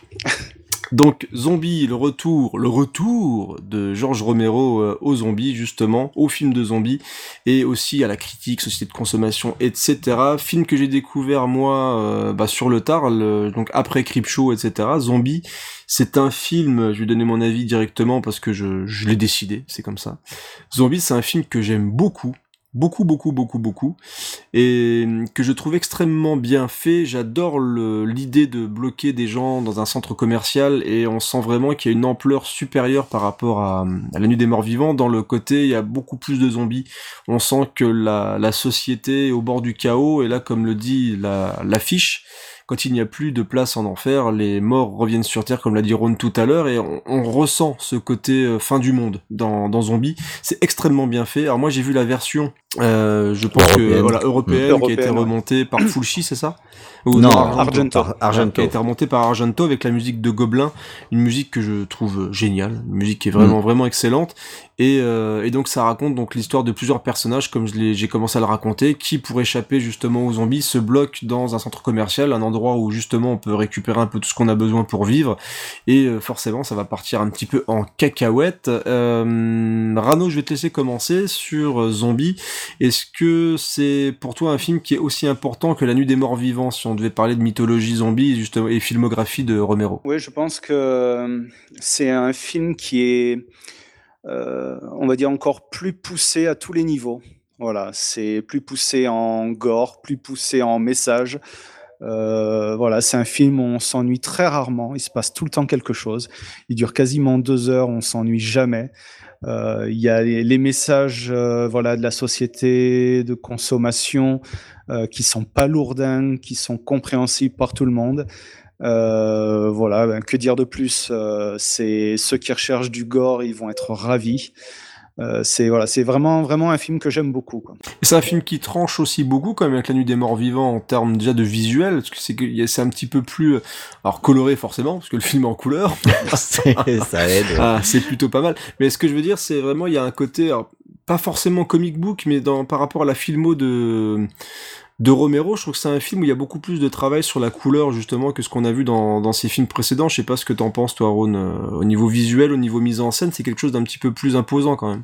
Bah c'est euh, le deuxième coup de maître parce qu'on a parlé tout à l'heure de codes qui ont été créés par euh, la nuit des morts vivants et les codes qui restaient encore à créer, ben ils ont été faits par Zombie. Au niveau euh, au niveau visuel, hein, de façon euh, très claire, là ça nous a installé toute une série de de scènes euh, de scènes choc avec les zombies qui seront ensuite déclinés à l'infini par la suite.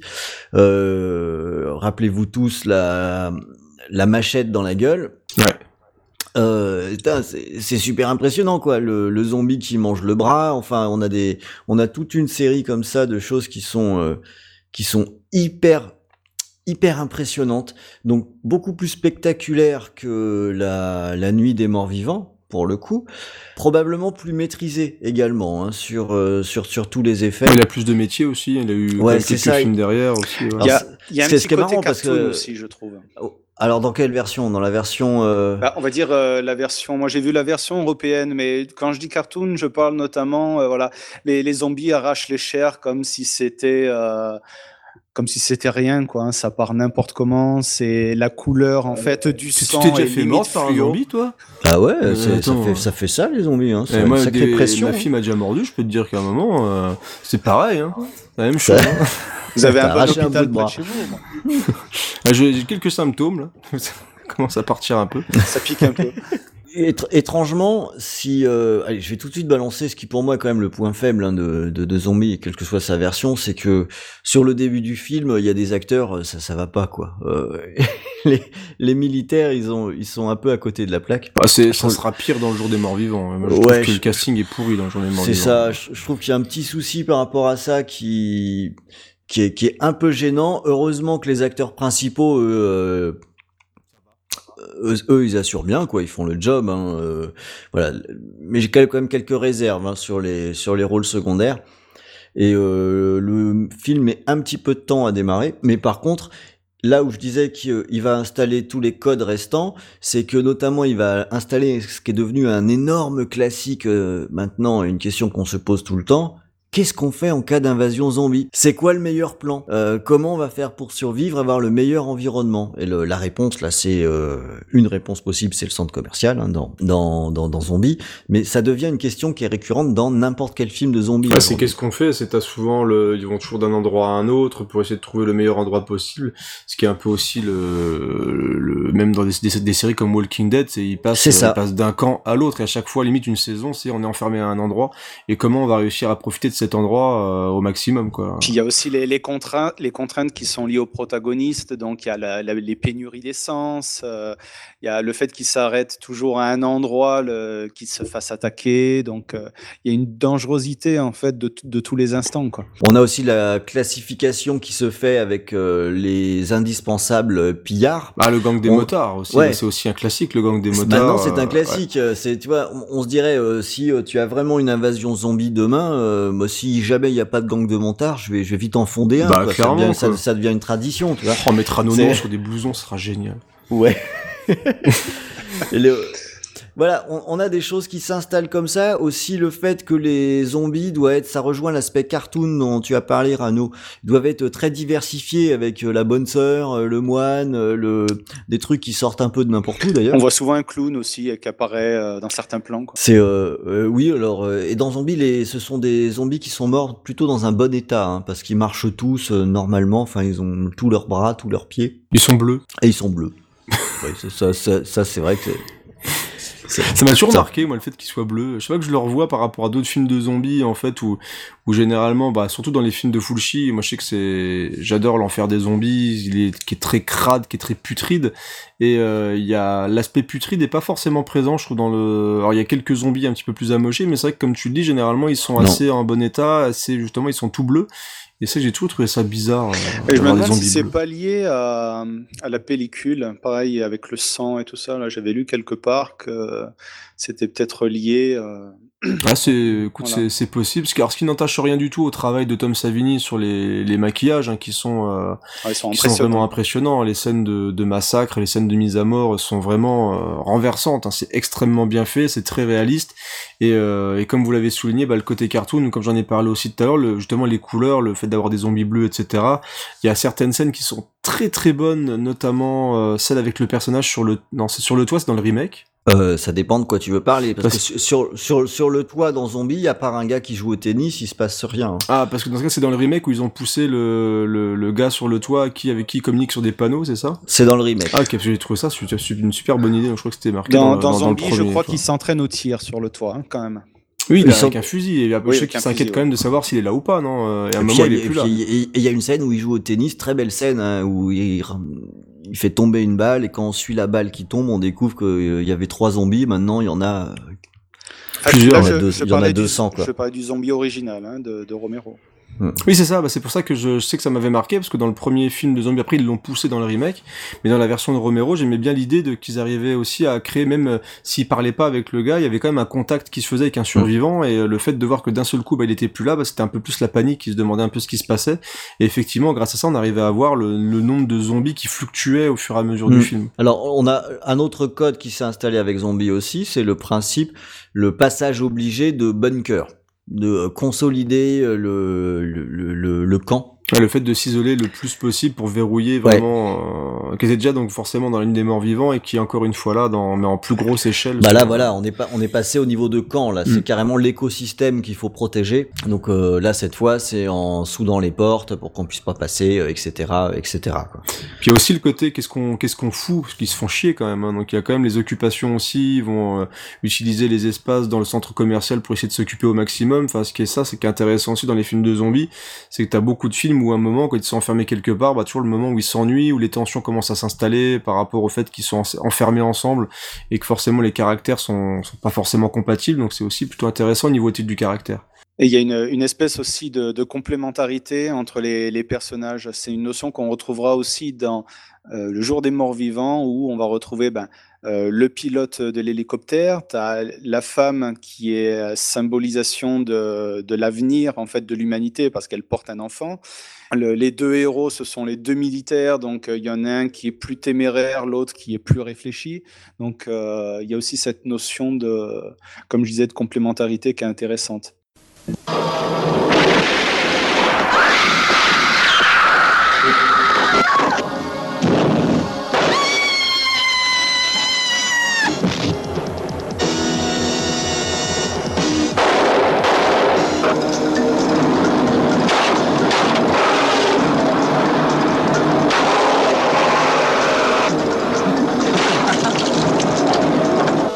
Lorsqu'il n'y a plus de place en enfer, les morts reviennent sur Terre. Zombie, une sélection René Château. Mise en scène par Georges Romero, le metteur en scène du classique de l'épouvante, La nuit des morts vivants. Alors tu parlais tout à l'heure Rano d'un mélange un petit peu entre l'horreur et la comédie et il semblerait, alors moi je pourrais pas appuyer du tout cette euh, théorie que la version américaine était différente euh, de la version européenne, donc on l'a dit qu'elle était montée par euh, Dario Argento. Donc Ron tu l'as vu toi cette version américaine, donc tu vas pouvoir nous parler un petit peu des différences majeures entre les deux versions. Ouais. Bah en fait, euh, c'est il y a de vraies grosses différences entre les deux versions. Alors c'est ce qui fait que euh, là depuis tout à l'heure, on parle de zombies version européenne. Celle qu'on a majoritairement Enfin, tous vue. Celle, voilà, c'est celle qu'on a majoritairement vue dans euh, la version US, donc euh, qui est euh, 100% Romero pour le coup. Il y a des choix différents qui ont été faits. Alors elle est plus longue la version US. Euh, évidemment, je ne retrouve pas mes notes, mais je crois que c'est 9 minutes de plus, un truc comme ça. Ce qui, ce qui n'est pas anodin, hein, parce que finalement, euh, les coupes qui ont été opérées par Argento sont... euh, Argento, lui, l'a resserré l'action. Sur la version de Romero, on a euh, majoritairement des scènes qui sont allongées sur euh, des scènes euh, de dialogue, sur la scène de tarte à la crème avec les motards. Euh, donc là c'est de la comédie et sur des scènes d'exposition où on a des plans supplémentaires où euh, notamment euh, quand ils partent en exploration avec l'hélicoptère tu vas d'abord avoir des plans un plan général euh, qui va te situer où tu es euh, etc Ce qui est très Romero pour le coup. au niveau, alors, ce qui est très euh, Romero, mais ce qui change beaucoup la sensation en regardant le film. C'est-à-dire que dans la version Argento, on va coller à la culotte des, personnages principaux. Euh, chez Romero, il y a une volonté de contextualiser d'une façon un petit peu plus globale. Et ça donne une sensation assez différente quand on regarde le film. La version de Romero est à la fois plus, euh, j'allais dire, à la fois moins sérieuse avec plus de gags à l'écran, mais plus sérieuse avec euh, une notion de de sens et de critique de la société qui est nettement plus soulignée. Euh, chez Argento, on est plus proche des personnages, on est plus dans une dimension d'action et de, fuite en avant, qui est pas du tout prononcée de la même façon chez euh, Romero. Et euh, dernière différence assez importante, euh, la musique. La musique des Gobelins euh, fait quand même beaucoup pour l'ambiance. Ah oui, j'aurais du mal dans- moi à regarder le film sans la musique des gobelins. hein. ben, c'est dans la version, euh, quand on regarde la version américaine, d'autant plus quand on connaît déjà la version européenne, on a un petit peu l'impression qu'il Romero s'est trompé de bande son. Ça colle vraiment, vraiment moins alors, bien. euh. Ouais, je sais qu'il y en a qui disent oui, non, c'est il faut s'y faire, etc. Moi, je suis un petit peu plus radical. hein. Pour moi, la version américaine, elle est nettement inférieure. Euh, à, la, à la version européenne, Euh, Argento pour le coup a fait un, a, a vraiment fait du bon boulot. Alors euh, est-ce qu'on sait le pourquoi du comment de ces deux montages? Est-ce que c'est pour la distribution non, c'est une vraie différence de point de vue. Hein. Ah, carrément. C'est-à-dire que pour Argento, bah, le film était trop long, avait des problèmes de rythme et n'était pas assez assez centré sur les personnages et sur l'action, donc il est allé dans ce sens-là. Euh, Romero avait un autre avis. Mais tu vois, mais, mais tu vois, de là à remplacer la bande son, c'est assez inédit quand même d'avoir carrément une bande son différente. Mais euh, là, pour le coup, je suis quand même à peu près sûr que Argento a vraiment raison parce que sur euh, le, la bande son sur le, le- la version américaine est finalement assez banale, quoi. C'est euh, on a on a des, des musiques euh, super classiques pour des films. Mais c'est de la musique aussi typée euh, typée électro, enfin à la, à la Gobelin justement. Mais pas du tout, pas du tout, pas du tout. C'est, ça n'a rien à voir.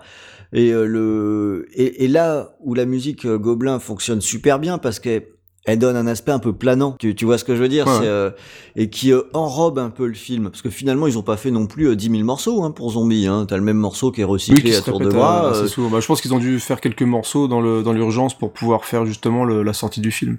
Mais en attendant, c'est hyper efficace et euh, ça identifie, enfin ça colle à la peau du film. Ah bah tu reconnais le thème directement. C'est quand même un truc assez inédit parce que j'ai pas connaissance de- d'une œuvre où, euh, où deux artistes qui ont collaboré en fait sortent chacun leur, euh, leur version de leur côté comme ça. C'est assez impressionnant quoi. Alors oui, et, euh, et d'après ce qu'on en sait, il n'y a même pas d'animosité entre les deux hein, sur euh, le fait que chacun a sorti sa version, parce que c'était aussi le deal qui était passé au départ. On est sur une coproduction. Euh, le scénario, euh, c'était aussi euh, Romero, mais avec euh, Argento qui euh, qui a mis son nez dedans également. Donc euh, il n'y a pas de scandale dans ce qui s'est passé là. hein. Puis ben surtout qu'ils vont recollaborer euh, ensemble pour euh, Deux yeux maléfiques. Là, ils vont chacun réaliser en fait une histoire. Ouais. Donc je pense que si vraiment ça, ça serait mal passé, euh, il y aurait pas eu ce film derrière. Ouais, ils se sont. Ils auraient mieux fait de s'abstenir. Ils se sont pas fâchés, oui pour deux yeux maléfiques peut-être. ouais. Ils, ils sont pas fâchés avec ça, mais c'est vrai que ça donne, ça donne quelque chose qui est un petit peu fou. Alors on a tous l'habitude hein, de ces films qui sont euh, un petit peu charcutés par les producteurs, et euh, quand on découvre plus tard les versions euh, des des des réals, euh, ça peut parfois changer beaucoup de choses. Parfois on dit parce que c'est vrai qu'on critique des fois les producteurs, mais s'il y avait pas de producteurs, ça pourrait donner un peu tout et n'importe quoi aussi. Et les Mm. mecs qui sont là, ils, ils connaissent un petit peu. Enfin, certains font ça aussi parce qu'ils aiment le cinéma, donc c'est des choses, euh, c'est des choses qui peuvent être bénéfiques au film justement. Puis on le voit d'ailleurs. hein. Mais là, c'est un vrai cas d'école hein, où on réussit quand même à avoir un résultat où le, ressenti à la vision du film est différent. Et il y a même des scènes où le- les changements sont lourds de sens, hein. Euh, notamment entre le, le pilote de l'hélicoptère et sa femme. Euh, le, les différences de montage fait qu'on n'interprète pas du tout les choses de la même façon dans le dans l'évolution de leur relation. Et, et notamment, euh, on ressent beaucoup moins dans la version européenne à, à quel point le, le pilote de l'hélicoptère, lui, il a trouvé son paradis avec le centre commercial. Donc il argumente même les autres pour dire euh, que en fait il faut pas bouger quoi. C'est que c'est c'est bon, ils ont trouvé la solution. Et euh, c'est c'est des dialogues qui sont absents de la version européenne et on voit beaucoup moins à quel point c'est tendu entre les autres. Il y a dans la version euh, américaine, c'est c'est la rupture, elle est pratiquement consommée dans le couple. D'accord. Ce qui est pas du tout évident de la même façon dans, dans la version européenne où il y a Ah cette non, fameuse scène. net, hein. Il y a cette, dans la version européenne, il y a cette scène où du, du dîner là où il la demande en mariage, enfin il donne une bague et et, euh, et elle refuse. Et le plan d'après, on les voit euh, au lit et lui un petit peu euh, un petit peu dépité quoi pour pour le moins. Euh, mais dans la version américaine, en fait, il se il se chicane pendant tout le film, ce qu'on voit pas dans la version européenne où finalement le rôle féminin est plus effacé. Alors peut-être parce que c'est un sale misogyne, Argento, j'en sais rien. Euh, Comme tu y vas. Mais euh, non, non, mais enfin c'est c'est pour une vraie raison, c'est pour une question de rythme et qui voulait pas s'embarrasser de se de de, de développer Les oui, personnages, voilà, Voilà. pour vraiment avoir un côté plus cas, rapide et plus efficace. ça. euh. Et puis c'est pas cet aspect-là qu'il voulait développer. Moi, lui, il voulait vraiment un film d'horreur, euh, il voulait vraiment le film de zombie euh, un petit peu plus radical, quoi. C'est une vraie curiosité, hein, la version américaine. Facile à donc, euh, trouver euh, Non. Parce que c'est ce que j'allais dire. Est-ce qu'il existe, euh, je sais pas, un, boi- un coffret DVD avec les deux versions du Alors film? j'ai j'ai presque envie de dire, euh, il existe Internet. voilà. Euh, ou alors sinon il existe l'import. D'accord. Qui est, qui est possible aussi. La version officielle existe en DVD, c'est bien indiqué, euh, qu'ils sont bien séparés. Je veux dire, si jamais tu veux acheter un si tu DVD américain, euh, tu auras si ce tu montage. l'achètes sur Amazon.com, tu auras la version américaine. Hein. C'est Oui, celle qu'ils connaissent. Hein. Il n'y a pas un coffret avec les deux films, quoi. Alors, à ma, à ma connaissance, non. Et donc, euh, et j'ai cru, j'ai cru comprendre qu'il existait également une troisième version qui est un remontage de Romero, mais bon là j'ai pas de certitude là-dessus parce que euh, j'ai pas trouvé en tout cas. D'accord. Bon. Est-ce que vous avez des choses à rajouter sur euh, Zombie? Donc euh, juste comme ça en, en détail, hein, c'est quand même comme on a parlé un petit peu du côté social, il y a le donc le, le- le côté société de consommation avec les zombies qui euh, vont justement qui prennent les caddies, qui retrouvent leurs réflexes, etc. Mais ce qui est intéressant encore une fois dans, dans ce film-là, c'est qu'au final euh, les tensions vont s'installer encore une fois entre les hommes et ce qui va foutre le bordel, c'est encore une fois que le fait que les gens n'arrivent pas à supporter, les zombies ils vont être là pour euh, finir le travail quoi en gros. euh. Ouais, c'est ça. Ouais, mais c'est un film ouais, que j'aime vraiment beaucoup et qui euh, qui énormément dans la mythologie zombie, comme tu l'as dit, euh, Rhône. Et c'est encore une fois un des, des films les plus importants de, de Georges Romero. Et euh, on va voir juste après que déjà pour moi, ça va se gâter un petit peu avec le, le film le film suivant qui est bah, le Jour des Morts Vivants. Alors moi, je vais essayer de le défendre un petit peu. Moi aussi, je peux le défendre par certains aspects aussi. Moi, c'est un film que j'ai j'ai un peu de mal à revoir parce que je trouve vraiment qu'il est visuellement, je le trouve vilain. Je trouve vraiment que le film est pas beau et on sent véritablement et moi c'est ça qui me choque, c'est qu'après avoir fait un film comme Zombie, bon, on arrive à lui donner peau de quoi. C'est le, le mec, euh, on lui donne rien du tout pour faire son film et, il semblerait parce que tu vas expliquer un petit peu le pourquoi du comment Arnaud donc je vais te laisser développer un petit peu tout ça mais on, sent qu'encore une fois Romero bah on lui donne rien du tout pour faire son film et ça donne un truc où euh, bah ils sont tous enfermés dans une espèce de vieille cave c'est pas beau et euh, au final bah on va parler des militaires parce qu'il faut encore une fois rajouter une petite couche un peu sociale donc les militaires ils sont ils sont un peu méchants euh, etc et on a quelques très belles scènes gore et quelques idées sympas, notamment bah, le, le personnage de, de Bub, le zombie un petit peu intelligent euh, qui écoute des Walkman, donc forcément c'est quelqu'un de cool. C'est quand même la, gro- la grosse bonne idée du film. Hein. C'est la bonne idée, et euh, mais sorti de ça, c'est vrai que j'ai du mal, je trouve que le film a plein de baisses de rythme, c'est super lent, les acteurs jouent très très mal, et euh, ça, reste un film qui, pour moi, c'est pas un mauvais film, mais je, on, on est vraiment, il y a plein plein de problèmes, je trouve, dans ce film-là, et j'ai du mal à retrouver le panache que j'avais dans, dans dans Zombie et même dans La Nuit des Morts Vivants, quoi.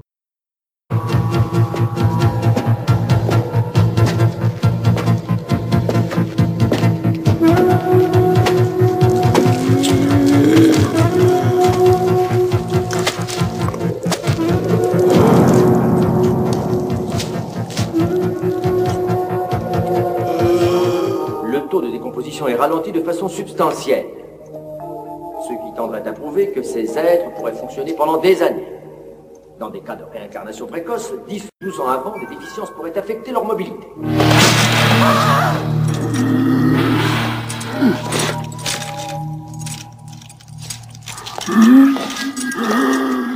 Le cerveau est une machine. Le moteur qui les entraîne. Ils n'ont besoin ni de circulation sanguine, ni d'organes internes. Celui-là, je viens de l'amputer de tous ses organes vitaux. Il ne reste plus rien d'autre que le cerveau et les membres. Et pourtant, il réagit, hein? Regardez ça. Hein Hein? Hein? Si je comprends ce qu'il demande, eh, il voudrait manger. Et pourtant, il n'a plus d'estomac. Il ne tire aucune substance de ce qu'il ingère. Il ne marche qu'à l'instinct. Vous voyez bien, c'est primordial, l'instinct. Qui veut commencer à défendre ce film? Bon, bah, je vais dire euh, deux, trois mots. Vas-y, vas-y. Alors, on, en parlait un petit peu avant de démarrer le, podcast parce qu'on on avait fait un petit peu quelques recherches. Et en fait, euh, on a découvert que, en fait, ce qu'il faudrait que vous sachiez, c'est que la, peu après la sortie du, film, Tom, Savini a déclaré que le scénario de, de Le Jour des Morts Vivants qui était euh, prévu à l'origine, euh, bah, c'était celui de Land of the Dead. Donc en gros, les humains euh, étaient euh, parqués en fait dans un espèce de bunker mais sur terre, alors que les plus hautes instances de l'autorité, eux, étaient sous terre en fait. C'est un petit peu différent dans Land of the Dead parce que les, on va dire que les riches sont dans une partie de plus protégée, mais dans le concept, euh, voilà, on va retrouver beaucoup d'éléments euh, euh, identiques euh, à Land of the Dead dans le scénario d'origine. Dans le, film qu'on va retrouver euh, et qui est visionnable actuellement, et c'est qu'il va recycler certaines idées qu'on a déjà vues en fait dans La Nuit des Morts Vivants et dans Zombie. c'est comme tu l'as dit déjà en, préambule, c'est le, fait que les, les, militaires sont méchants, que les humains sont, vont forcément s'attaquer entre eux et que c'est pas forcément les zombies les, les, plus méchants. comme je le disais aussi tout à l'heure, c'est une sorte de remake de La Nuit des Morts Vivants, quoi. Donc le, film, par son manque de budget, est limité en fait quasiment au seul secteur du bunker où les, personnages principaux sont, sont terrés. je pourrais juste noter l'introduction que je trouve superbe, la première scène du film où les... il y a trois ou quatre personnages qui arrivent par hélicoptère dans une ville qui est complètement déserte. Je suis d'accord, c'est plutôt, c'est plutôt pas mal. T'as l'impression qu'ils ont mis tout le budget là-dedans, en gros, tu vois. voilà, et que en voulant chercher de l'aide, ils provoquent l'arrivée des zombies et, et on voit que il y a quand même une constante, une petite évolution au niveau, euh, on va dire, au niveau scénaristique, au niveau, thématique, de l'histoire voilà, entre euh, zombies et le jour des morts vivants, là, c'est vraiment le, cataclysme, c'est l'apocalypse. On a l'impression qu'ils sont plus que, je sais pas, une centaine sur Terre, donc c'est vraiment très limité.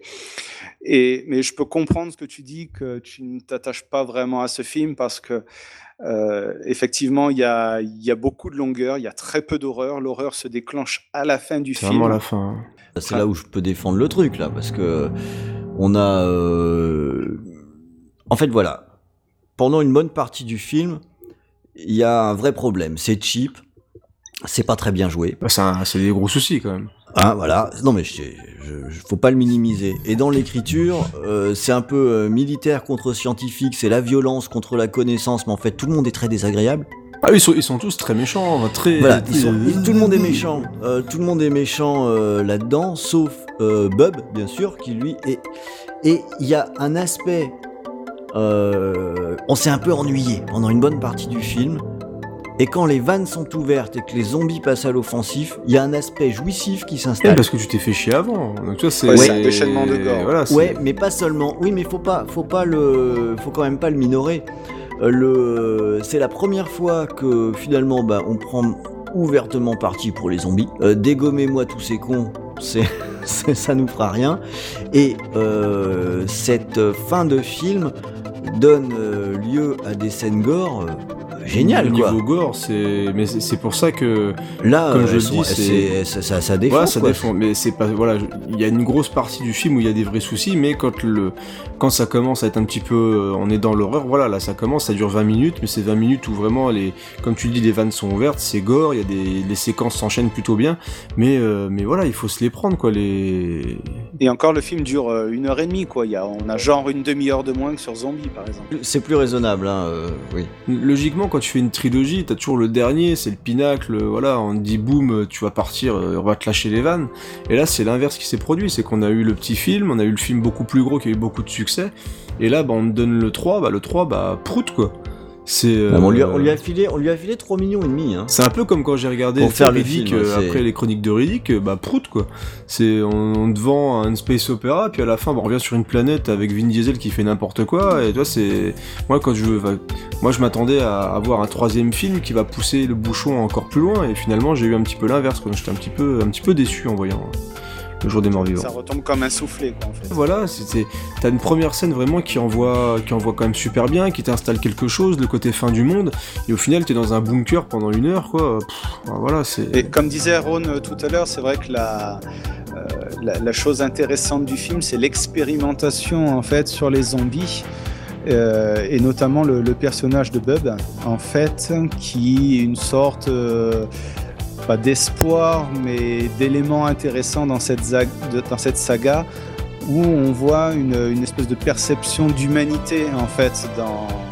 Qui, se traduit, qui se traduit quand même par le fait qu'il peut utiliser un flingue. Hein. Au final, ils finissent par lui donner un flingue dans la main parce que tout ce qu'ils retiennent, c'est que finalement, il pourrait peut-être servir à faire la guerre. Et encore une fois, c'est un peu le. Mais en fait, je pense que tout, tout le problème du film vient du fait, et tu l'as dit tout à l'heure, c'est qu'il y avait une histoire de base et on lui a dit écoute Coco, euh, t'es gentil mais on n'a pas le budget, donc il a dû avoir mis Bob quelque part dans le, son premier script. Et il l'a réintégré dans ce script-là, et au final, bon, on a une partie, il a dû réécrire un truc dans un bunker avec un massacre final où il fait euh, genre tout le monde est méchant et les, les zombies vont, tout- vont tuer tout le monde. Mais je pense qu'il a dû rebroder un scénario pour filmer son, son truc et C'est clair que ça, ça sent. sent. hein. Et oui, on a, on a des scènes de dialogue qui sont des couloirs, quoi. hein, euh, Et euh, par contre, je l'ai regardé en VF. J'avais un vieux DVD, euh, DVD Y, vous saviez, les, les, les boîtes de prod qui avaient, qu'on achetait les DVD à 2 euros sur ces discounts là. Je l'avais le même. Je l'avais, je l'ai pris à, à- à l'époque. Oh, la VF, mais est vraiment dégueulasse. Puis ça accentue le côté les mecs qui jouent mal, quoi. C'est. Voilà, ça accentue le côté caricatural euh, des, des personnages. Surtout le chef, le chef quoi. militaire. Waouh, putain, en VF, c'est une catastrophe, quoi. Oh là là. ah non, c'est une cabotine, mais à fond, à fond les ballons, ça, quand il se fait écharper. Moi, je dis, ouais, bah, c'est bien, merci, quoi. Merci les œufs. Ah ouais, enfin, et euh, enfin un moment un petit Ah, peu, enfin, un petit peu jouissif. Non, voilà, moi c'est vraiment le. Il y a, il y, a, il y a quelques qualités. La fin est beaucoup plus jouissive que le reste du film. Il y a, il y a des bonnes idées, mais on sent après il est pas aidé. Ouais, il a pas aidé, je pense, par un par un script qui a été massacré, par un budget qui a été charcuté dans tous les sens. Donc c'est c'est quand même un petit miracle d'avoir un truc un petit peu intéressant au final, mais c'est beaucoup plus compliqué que ces autres films. Ça manque beaucoup de panache. Hein. Alors, à contrario, euh, je, fais un, je, je fais un petit aparté, euh, justement. Euh, je préfère un film qui est euh, nommé comme une fausse suite à Zombie. Euh, je... C'est le bien nommé L'Enfer des Zombies, en fait. Ah mais oui. Qui est qui, Ah a, oui. qui a été renommé Zombie 2 Ah bah oui. en faisant passer ça comme une suite à Zombie et qui est euh, un, film monumental quoi. C'est un de mes films de zombies préférés. Hein. L'enfer des zombies, c'est Lucio Fulci au, au sommet, quoi. Niveau. Tout ça parce qu'il y a un requin. Ah bah il y a un- quand même un combat requin. Mais je sais pas, je répète les mêmes choses dans chaque émission. Ouais. c'est horrible. Mais non, non, l'enfer des zombies. Si vous aimez les zombies, pour moi c'est un même. Quoi que j'aime bien. euh, Non, j'allais dire une connerie. Zombie 3. Il y a le 4 aussi je crois. Zombie 3, il est dégueulasse, quoi. Mais bon, avec une bonne bière et des potes, ça passe tout seul. Un vrai nanar, un vrai nanar. euh, Zombie 3. Et, et par contre, justement, dans l'enfer des zombies, je sais pas si euh, vous, vous l'avez vu, mais j'ai vu le, montage coupé pour la France et la version intégrale. Mais la version française est complètement mais incompréhensible. C'est un truc de fou, quoi. On passe du coq à l'âne, d'une scène à une autre, sans lien. Il y a des personnages qui vont se faire tuer. On se retrouve à l'autre bout de l'île. C'est, euh, enfin voilà. J'avais vu le montage d'origine, enfin ils ont fait le, le vrai montage uncut, ils avaient fait des versions collector très très sympas de l'enfer des zombies, je l'ai encore d'ailleurs chez euh, Neo, Neo Publishing, une boîte qui me manque énormément, euh, Neo Publishing d'ailleurs. Et d'ailleurs on revient dans l'enfer des zombies, c'est le côté haïtien revient d'ailleurs, hein, au niveau de l'île et tout, les niveaux des Oui. légendes, c'est plutôt euh, plutôt sympa. hein. On a encore réussi à partir en live. Donc euh, le jour des morts vivants, voilà moins moins majeur, mais voilà c'est ça fait partie de la fameuse trilogie des morts vivants qui n'est pas resté trilogie si longtemps que ça, mais euh, est-ce que avant, avant tout ça, on va quand même revenir sur les films qui sont sortis après? Là, de mémoire, vous allez m'aiguiller un petit peu. Est-ce que des films comme La part des ténèbres, c'est sorti avant ou après euh, Le jour des morts vivants? Après? C'est sorti après. C'est quand même fou d'avoir des films qui ont plus de gueule après. Pourquoi ils n'ont pas donné de budget pendant le jour des morts vivants? C'est quand même un petit peu incroyable. euh. Par contre, je ne sais pas si euh, Ron essaye de, de tourner autour, mais on n'a pas encore évoqué Creepshow. scénarisé par Stephen King, réalisé par euh, notre ami George Romero et qui est un très bon film, je tiens à le signaler. Et j'espère que, euh, amis auditeurs, vous allez attaquer Ron sur Twitter pour... Euh... Eh non, tu m'en as pas dit assez, tu bien. viré. Je vais même dire ce que tu as dit. On en profite, C'est quand même, c'est quand même bizarre que tu n'aies pas mis Creepshow. Ouais, bah moi je me pas ça plus que ça. Voilà, je trouve ça moyen. oh. Non, moi, je, je sais que je je trouve ça bizarre que tu n'aimes pas ce, enfin, tu n'aimes pas, que tu trouves ça film moyen. Moi, je trouve vraiment ce film hyper intéressant. Je crois que le seul sketch que j'aime pas trop, bizarrement, bah, c'est celui qui est avec euh, Stephen King, avec le, le, le mec qui est dans une espèce de maison où il y a de la mousse extraterrestre qui commence à recouvrir l'ensemble. euh, Oui, en fait, il y a une, La flaque voilà, de une pétrole, météorite là. qui tombe et La fameuse météorite de la nuit des morts vivants. Non, c'est un justement. Mais ouais, c'est un film que j'aime bien et qui est un des plus gros succès commerciaux de, de George Romero. Et c'est un film dont j'aime beaucoup la gueule.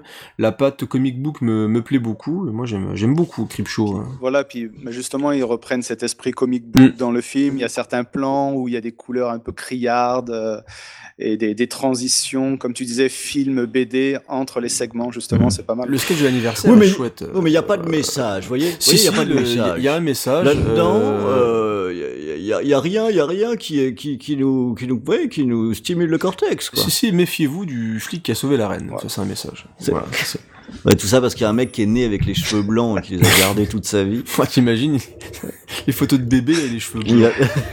On l'a toujours vu vieux, lui. C'est incroyable. Ah oui, j'ai toujours vu vieux euh, cet acteur magnifique, euh, Leslie Nielsen, qui est mort aussi et qui nous manque, même s'il a fait beaucoup de daubes à la fin de sa carrière, le pauvre. Il a même tourné avec Ophélie Winter, faut quand même le dire. Comme quoi Dieu n'a pas donné que la foi. Voilà, c'est c'est comme Ouais. ça.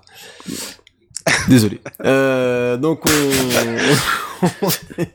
on est lu de Creepshow, on en a parlé. Regardez Creepshow, c'est très sympa. Il manque d'ailleurs une belle édition Blu-ray. Je crois que c'est pas sorti en Blu-ray Creepshow. Alors je l'ai loupé comme un naze, mais moi j'aime beaucoup Creepshow. Donnez-moi une belle édition. Même un- il y a des vinyles qui sortent, des vinyles de Creepshow parce que c'est chouette. que J'ai pas 2, vu la qui suite. est également pas mal. J'ai pas vu. euh, je l'ai pas vu. Ok, Creepshow. dans la lignée du premier, que segment de, de film assez sympathique. Donc, Ouais, c'est aussi, c'est aussi moyen que le premier. Je vais adorer dans ce cas. Très bien, je vais regarder Creepshow 2 très rapidement.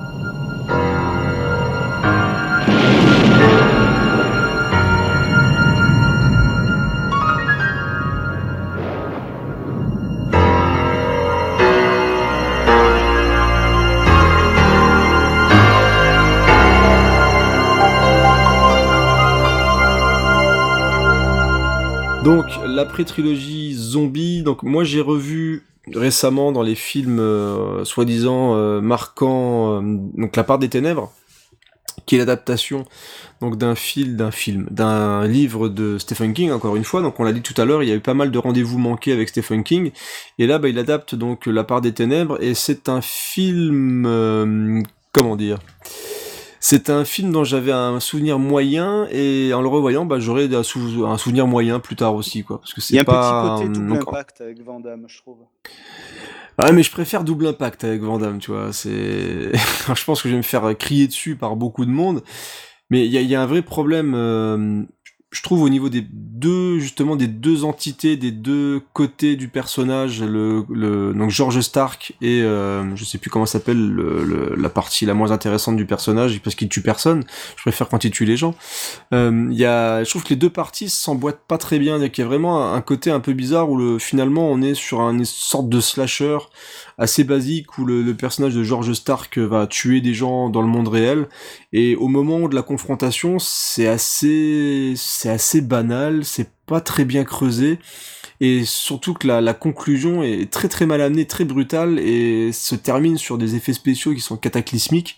Euh, c'est Oui, moche peur, ouais. tout simplement. Ah c'est super moche. Et en plus tout le monde trouve quasiment normal que euh, alors je sais pas si le bouquin parce que j'ai pas lu le bouquin hein, si dans le bouquin c'est mieux expliqué mais on a quand même un mec qui apparaît dans le monde réel tout simplement qui tue des gens et qui disparaît en étant bouffé par des oiseaux.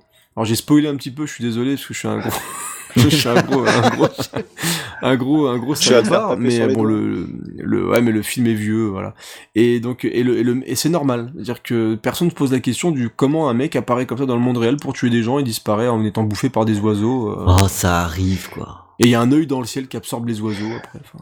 Bon, le, le bouquin était pas extraordinaire non plus. euh, je- d'accord mais ça ça ça raconte ça aussi?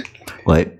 Par Ok, contre, euh, par contre, c'est une, une thématique qu'on va retrouver, qu'on- enfin, qu'on avait déjà plus ou moins dans Incident de parcours et puis qu'on va retrouver dans le mal nommé Bruiser. C'est-à-dire que, en fait, euh, le, fait du double, euh, le fait du singe dans Incident de parcours et le fait le- l'entité du masque dans Bruiser sont des sortes Bruiser sont des sortes euh, d'exutoires en fait aux, oui oui oui aux personnes qui veulent se lâcher, qui ont une vie morne en fait. Ce sont voilà. Mais c'est chose, ouais, chose que tu, tu, tu- que tu comprends assez facilement. J'ai aussi pensé aux jeux vidéo Alan Wake, bizarrement. Je sais pas si. Bien sûr que tu le connais bien, le ce jeu. Non, mais c'est toi tu le connais, mais je connais un peu l'histoire et tout. le- je pense que ça parle pas de double personnalité aussi un peu. Non, c'est pas- euh, non, non on est pas, pas du tout. trop Ok, autant. Donc ça me faisait pas du non, tout mais penser à Wake. dans, dans l'ambiance de départ, si, parce que dans les, de- soit dans les décors où c'est un personnage d'écrivain, donc on retrouve un petit peu le, ce rapport, type en fait, d'ambiance, mais par contre après ça part quand même, c'est quand même pas pareil du tout. Mais tu vois, ça part bien en cacahuète, quoi. Je veux dire, c'est. Il y a un côté aussi un peu giallo dans la façon dont il y a les, les, les morts se font parce que c'est avec des rasoirs, des couteaux, des choses comme ça. Donc il y a, il y a quelques scènes un petit peu tendues qui, qui fonctionnent bien, mais mais tu sens vraiment que ça a été retravaillé, charcuté aussi un petit peu, quoi. C'est vrai que c'est assez bancal. Le film, il démarre. C'est, j'ai trouvé génial le début. Un petit Moi, peu- j'aime j'aime beaucoup. Ah, le, le début est top, Le- hein, le dé- franchement, on, se avec dit- le. on se frotte les mains, on va dire voilà, mais qu'est-ce qui va se passer? Et Ouais, c'est vrai clairement, que pff, ouais, c'est c'est un petit peu moins bien. Et paradoxalement, c'est c'est son film le plus fantastique, on va dire. Euh, là où il y a le plus d'effets spéciaux, où il y a plus Oh, bah, dimension quels effets fantastique spéciaux. euh, Oui, enfin- beaux oiseaux, hein. Très très beaux Allez, oiseaux. beau hein. l'oiseau. Bravo. Bravo, comme quoi le numérique c'était pas encore le, moment, mais tu, parles du tout début du film et la séquence d'opération euh, au début, mais j'irai pas jusqu'à dire qu'elle est traumatisante, mais vraiment tu te dis waouh vache, c'est c'est quand même bien bien glauque. Euh, pour vous remettre un petit peu dans le contexte, donc on a on, le voit quand il est au, au début, notre ami écrivain quand il est jeune et il est pris de migraine et il découvre en fait une espèce de tumeur euh, au cerveau.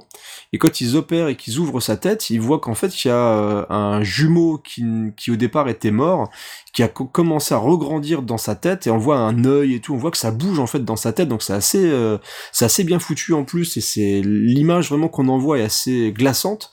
Et c'est pas le côté glauque, le côté froid et on se limite vraiment au côté ouais moi je suis un mec gentil et simple et moi je suis le côté euh, le côté bourrin euh, qui boit de la bière et, euh, et qui tape sur les femmes quoi. C'est un petit peu un petit peu facile j'ai trouvé. Mais c'est vrai que la fin est un peu décevante parce qu'on s'attend à un truc peut-être plus attendu en disant que c'est vraiment lui, que l'assassin, que finalement c'est sa double personnalité qui opère ce genre de truc. Et pff, finalement, ouais, comme tu dis, c'est Ouais, mal peu- amené. C'est mal amené, ouais.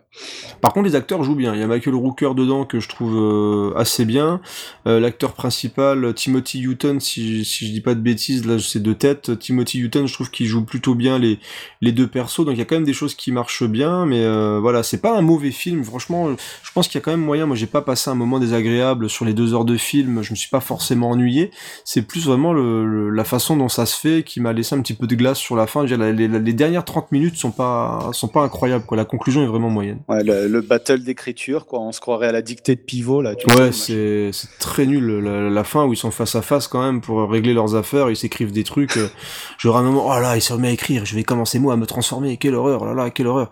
Euh, Ron, est-ce que tu as un avis sur euh, J'ai bien compris que t'avais pas trouvé ça Non, génial. voilà, non plus. j'ai rien dit parce que je trouve que c'est pas terrible et euh, que c'est hyper générique. euh, on est sur du B-. En plus, je trouve que ça a pas de personnalité, alors que jusqu'à présent, on a parlé de films qui peuvent être imparfaits parfois, mais euh, qui au moins ont, il y a quand même de l'engagement dedans. Euh, La part des ténèbres, euh, voilà, c'est adaptation de bouquin, euh, pas très bien, pas très bien faite. euh, ouais, c'est, j'y vois vraiment pas grand intérêt. hein. Moi, je, je- du coup, j'ai pas grand chose à dire là-dessus, si ce n'est que j'ai surtout retenu la fin qui était moche et qui était, nulle, mais Il y a un truc qu'on lit souvent en fait dans les interviews de, Romero, c'est que en fait le jour des, des, des morts vivants, c'était un gros échec commercial et ça l'a complètement plombé. Donc ça l'a obligé de retourner, comme on disait au, début du podcast, vers un, producteur, no- notamment Orion. Et voilà, il n'a pas eu le choix de la patte artistique. Le film a été euh, coupé de maintes manières, la fin a été euh, remaniée. Et puis, il a, Donc, et c'est- puis il a eu du mal à sortir le film, parce que Orion a fermé avant la sortie du film, et il a dû être repris par une autre boîte pour être distribué un petit peu aussi à l'arrache. euh, Donc là, c'est un petit peu dommage. Donc c'était une, une période difficile de, de sa vie et c'est ce qui va amener justement les, les 17 années de disette euh, dont on parlait tout à l'heure. Donc c'était une sale période.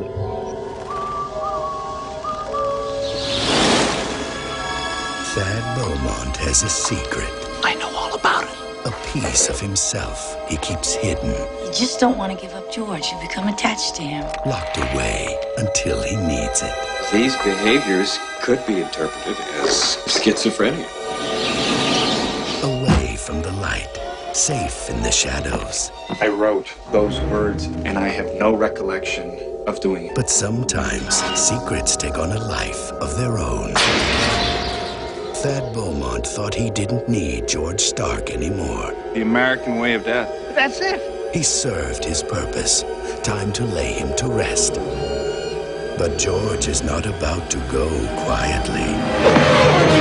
You really don't realize realize what you're like when you write those books, do you? It's like watching Jekyll turn into Hyde. We're here to question you in connection with a capital crime. Evidence says you did it. George Stark has somehow come to life. Hello, George. I can come closer to believe a ghost story than this. You're talking about a man who never was. No! He wants to take over your life. Can't you see that? Based upon a book by Stephen King comes George A. Romero's masterful vision of a nightmare come true. Are you ready? Just waiting on you. The Dark Half. 17 ans plus tard, le retour du roi. le retour de George avec Breezer. Euh, Breezer. Est-ce que quelqu'un veut juste raconter quand même l'histoire de Breezer? Ron, tu Oh parles non, parce de que celui-là, j'ai pas voulu le revoir, là. Faut pas exagérer. Mais tu te rappelles même pas de Pas l'histoire, du c'est un tout. peu Je- un je me- truc sur du fantôme je de me l'opéra. rappelle de pas quelques visuels qui me disaient ça a un intérêt euh, potentiel et je me rappelle d'un ennui terrible sur euh, et d'une très très grosse déception sur ce film. Donc, J'attendais le retour de Romero. C'est très mauvais. Hein. Je, je, ouais, je me, je me souviens même plus de quoi ça parle, à vrai dire. Arnaud, est-ce que tu peux rafraîchir la mémoire des auditeurs sur Breezer? Oui, alors je l'ai regardé hier et j'avoue que ça avait. Oh. c'était- Attention, hein, j'ai révisé jusqu'à la dernière minute. hein. Ah, t'es un fou, toi. C'est la première, j'ai dit on fait bien. Alors, euh, donc en fait, ça parle de- du personnage de Henry Cridlow qui, euh, qui travaille pour une, euh, une agence de presse euh, de mode en fait, qui est tenue par le, je sais pas si vous voyez l'acteur euh, Peter Stromar. C'est Si, si. voilà, c'est le type, c'est le second rôle. On retient très rarement son nom, mais on le voit de partout. Il fait des, souvent des Russes méchants. Voilà, des Russes. ben, il Ou est- des fous. Il est dans John Wick 2, je crois, en plus, euh, récemment. Et en fait, il se fait. Il se fait avoir par tout le monde, par son meilleur ami, il se fait avoir, euh, sa femme le trompe, enfin voilà, et il est traité comme un moins que rien. Et euh, du jour au lendemain, euh, il va se réveiller avec un masque figé sur le visage, un masque livide en fait, qui va symboliser la perte de son identité. Et le fait d'avoir ce masque, alors ça va pas le cacher aux yeux du monde, mais ça va lui permettre de se de se, de se désinhiber, Désinhiber. voilà, Ouais, voilà. et de se défouler sur tous ceux qui l'ont maltraité, humilié et tout ça. Donc on comprend le petit sous-message, comme je disais euh, tout à l'heure, que le, euh, le voilà le masque est une sorte de d'élément de, de, de rébellion qui permet à, à une personne de, de se défouler. Mais c'est voilà, le personnage de Peter Stromar, il est horrible. C'est, il fait que de gueuler tout le temps. Il est, il est vraiment dégueulasse. Comme dans Armageddon. Oh là là. C'est vraiment une horreur, c'est vraiment pénible. Et puis c'est un personnage récurrent du film. On le voit de longue. Enfin, de longue, euh, je veux dire tout le temps, quoi. Et c'est une horreur. Euh, voilà, comme on disait, il y a des longs tunnels. Ça passe d'un meurtre à un autre. Ça n'a pas vraiment de lien. C'est c'est vraiment assez pénible. Il y a des moments qui sont assez gênants. Il y a une espèce de euh, de fête d'Halloween à la fin qui ressemble plus à une partouze SM où il y a des gamins. C'est ouais, c'est c'est un petit peu malsain, quoi. Il y, a des- il y a des femmes qui sont en costume SM, par exemple, qui se font euh, traîner avec des chaînes au plafond. Et de l'autre côté du, de l'autre côté de la pièce, t'as un type qui porte un gamin qui balaye tous les autres avec son, ras- son laser. Enfin non, c'est, c'est un petit, c'est un petit peu bizarre. Voilà. Légèrement. Bah, je suis sûr qu'après que maintenant que t'as raconté ça, il y en a qui vont le chercher. Alors, Je pense que j'ai donné envie sur à plein de YouTube. personnes. Scène SM. Alors que c'est censé ok, être, une, bah, euh, euh, censé être une bien fête, euh, une fête d'Halloween quoi. Alors voilà, le, le film est, est vulgaire, est long, est chiant, est assez pénible. euh, C'est moche. C'est voilà, incroyable moche, ça. voilà. C'est incroyable. Ouais. Il a perdu un pari, Ouais, on l'a mais dit. Tiens, c'est- jamais c'est tu- ça, hein. Si tu finis pas ta bière, tu réalises Bruiser, ou un truc comme ça. Enfin, c'est euh, c'est assez fou quand même. Un retour après 17 ans, une motivation avec ce film-là. Alors si on, si vous voulez une sorte de comparaison, c'est un euh, sous sous sous sous sous sous American Psycho en fait. Oh vache. Voilà. Alors déjà que le film est pas American Psycho. Alors le bouquin, moi j'avais bien aimé, mais alors le, le, le film, c'est t'enlèves Christian Bale. C'est c'est pas. Je le trouve regardable, fou, le donc, film. euh, Je le- je oui, le non, c'est pas un mauvais mal. film, hein, mais c'est pas un grand film. Quoi. Donc si c'est un sous sous sous sous sous American Psycho, euh, Voilà, dans les, c'est compliqué quand même. Dans les thématiques, il y a des, des choses qui se ressemblent, mais Oh là là, c'est voilà, on a plus envie de se pendre. Oh ouais, c'est grossier. c'est- pff, non, euh. Donc même par curiosité, vous conseillez même pas Breezer. Mais non, faut mieux revoir, faut mieux regarder, euh, je sais pas, le remake de La Nuit des Morts Vivants par Tom Savini. Voilà, c'est Par c'est- exemple. ça doit être la, la- la même durée, ça c'est cool. Ok, donc Breezer, euh, on s'en fout. On évite. Donc 17 ans, euh, il revient après 17 ans. Breezer, c'est nul, euh, si ce n'est pour la scène SM chelou que vous avez tous regardé sur YouTube, bande de coquins. Euh, je sais que vous avez appuyé sur pause après avoir entendu parler de ça. Bien, bien revenu dans l'émission VHS et Canapé, euh, partie 2. Euh, et donc tard, là, c'est suivi euh, après euh, Breezer, et ben à un moment, euh, George, je pense qu'il s'est dit bon, j'ai pas le choix. les Faut y retourner là. Il faut retourner au charbon, il faut faire revenir les zombies à la vie, il faut qu'ils ressortent euh, bah, des tombes, hein, il faut qu'on fasse revenir l'Abidoche euh, sur le devant de la scène avec le nom de George Romero. Et bizarrement, ça marche. Alors pourquoi là il a eu du budget et pas avant? Ça, c'est quand même une bonne question parce qu'il sort quand même d'un gros échec. Mais euh, alors est-ce que c'est sorti, c'est sorti après le remake hein? Euh, Ah. oui, je pense, oui. Je pense, Oui. hein, parce que là, retour à la mode, euh, là, le, le zombie est au top. Donc, c'est sorti en 2004, le film de Zack Snyder. Donc, euh, sûrement euh, remis euh, sur le devant de la scène. là, grâce au remake de Snyder, le zombie est partout. Ouais, et puis les, Partout. bankable en plus. Partout. C'est ultra bankable. Le, le remake refait parler du zombie, refait parler de Romero. Donc forcément formule gagnante hein, dans la tête des producteurs, parce que c'est le papa d'origine de zombie qui revient au film de zombie. Et ça donne Land of the Dead avec euh, le mentaliste en tête d'affiche. c'est vrai. Et ça, c'est quand même euh, la classe. Donc on est sur une terre dévastée par les zombies et euh, c'est une sorte. Alors là, j'ai, moi, j'ai pas revu depuis un petit moment. J'ai de vagues souvenirs. Je l'avais vu au cinéma quand il est sorti. J'ai peut-être même vu deux fois parce que je suis un peu ma boule. Euh, quand il est sorti, je l'ai vu deux fois au cinéma et de mémoire, on suit un groupe de survivants forcément, mais je sais plus. si C'est une sorte de road movie ou si on, on voit des survivants dans un camp. Euh, Est-ce que qui l'a vu le plus récemment, le Land of the Dead? Euh, moi, ça fait très longtemps. ouais. Ouais, je l'ai vu à, à sa sortie. Quelques années après, je l'ai revu. Je l'ai revu, mais oui, il y a plus ou moins plusieurs parties, parce qu'effectivement, il y a l'histoire du groupe de survivants, il y a le la ville fortifiée, et après on embraye, on, on s'attache plus euh, à suivre la, la révolte zombie par la suite. Quoi. Parce que de, mémoire, en fait, il y a le groupe de zombies qui est emmené par le pompiste, euh, qui va d'un point A à un point B, ben justement jusqu'à la ville fortifiée. Et de l'autre côté, on suit justement les protagonistes. euh, ils ont une espèce de char d'assaut de mémoire, Ouais, tout à fait. euh, qui est emmené par ben, Simon Baker et Asia Argento. Donc euh, Argento encore. Et puis après, voilà, le, le reste est un peu flou. Donc c'est souvent mauvais signe. Ouais, enfin, c'est, il y a quand même aussi du Dennis Hopper dans l'histoire. Il y a des trucs sympas, quoi. Euh, Ah. Denis Hopper, euh, Denis Hopper qui fait un peu le, le chef, euh, justement le- l'espèce de, de président ou de dictateur un petit peu des, des vivants, parce qu'il y a aussi dans, dans ce film-là, ce qui est sympa, c'est qu'il y a l'idée aussi de l'espèce de ville euh, siège où euh, tout est fortifié, où euh, vraiment le- l'ensemble des choses ont été faites pour que les humains puissent vivre dans une cité fortifiée. Alors mine de rien, alors je sais pas si ça avait été installé déjà dans d'autres films de zombies, mais c'est aussi quelque chose qui va être repris dans plein de films après. Euh, le côté un peu ville fortifiée, notamment justement dans Walking Dead, avec plein d'endroits où ils vont mettre des barricades, des trucs super élevés avec des lance-flammes et tout le tout le bordel. Et au niveau du casting, donc tu as parlé de Denis Hopper, il y a aussi Asia Argento dedans. Mm. Euh, il y a aussi Simon Baker, je l'ai dit, le, le mentaliste. Et c'est vrai qu'on a donc d'un côté, on voit, et c'est un peu de nouveauté dans, dans la série, on a donc le groupe de vivants, et on voit aussi cette fois le groupe de morts vivants qui est euh, qui est dominé par euh, par le pompiste. Alors j'ai plus le nom du pompiste, c'est dommage qu'il lui avait mis un nom. Euh, c'est Big Euh, Daddy. Big Daddy, Big Daddy, exactement.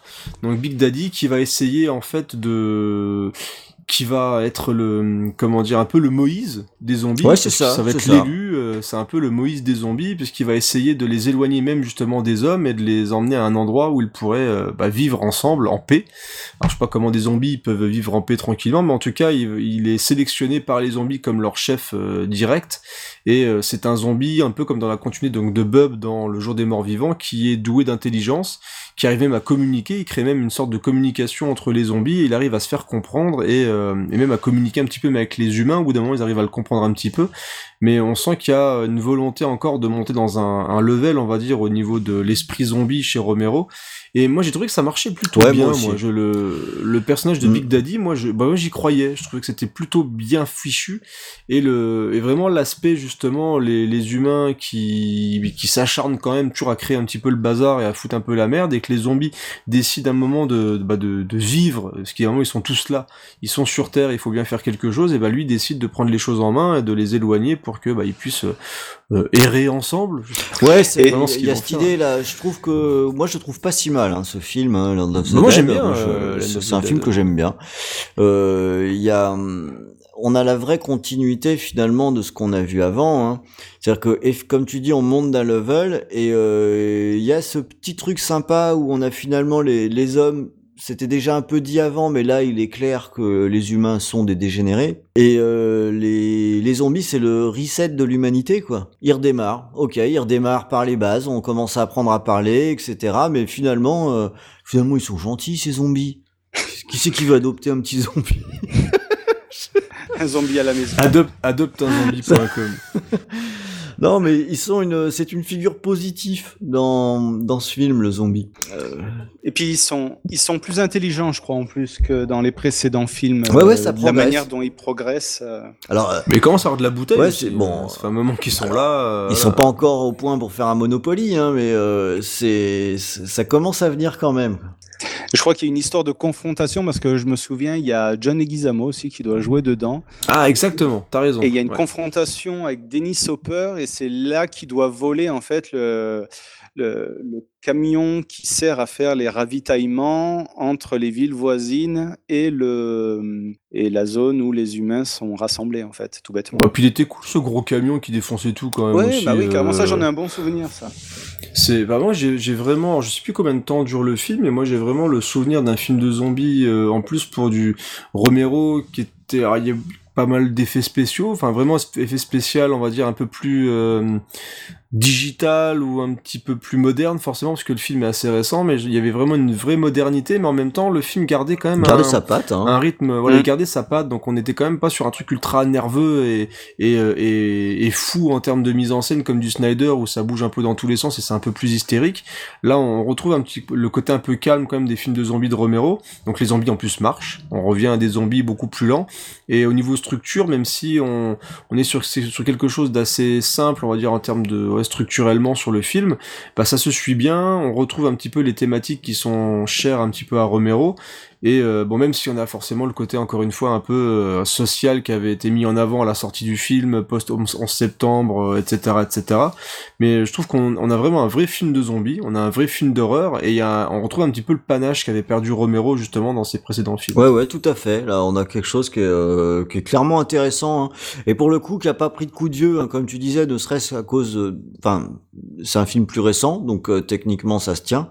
Et puis, il y a Dennis Hopper, quoi. Dans un de ses derniers rôles, sûrement. Ouais. Bah il a- ouais, il a fait quelques séries B et Z euh, par la suite, dont un- même du Steven Seagal, je crois. Il est tombé à un moment assez bas quand même. Ah oui. Mais euh, ouais, euh, genre, bah, il fait un petit peu son Denis Hopper habituel. hein. Il fait un peu le méchant Ah oui, aussi, ça- comme, ça dans, cabotine, comme dans hein, ça Speed. cabotine, euh, hein. voilà, ça cabotine pas mal. Mais euh, mais en tout cas, le film se laisse vraiment bien regarder. et C'est vraiment loin d'être euh, d'être un mauvais film de zombies tout court. Euh, C'est par par rapport à tous les clones qui sont sortis, tous les trucs qui sont sortis sans saveur, sans rien. Il y a des, une volonté d'apporter quelque chose de plus. Encore une fois, il poursuit ce qu'il avait commencé à creuser, mais mais il évolue. Il reste pas du tout comme certains auraient pu attendre, comme c'était un peu la mode, encore plus maintenant dans le film un peu doudou où on te bras, on te caresse dans le sens du poil on te met du clin d'œil à tirer l'arigot. Là, il fait vraiment une véritable euh, évolution de son style et il rajoute encore des pierres à, à l'édifice zombie qu'il a commencé à créer il y a une paire d'années. celui-là, il mérite d'être regardé, euh, les doigts dans le nez. hein. Il communique, il pense.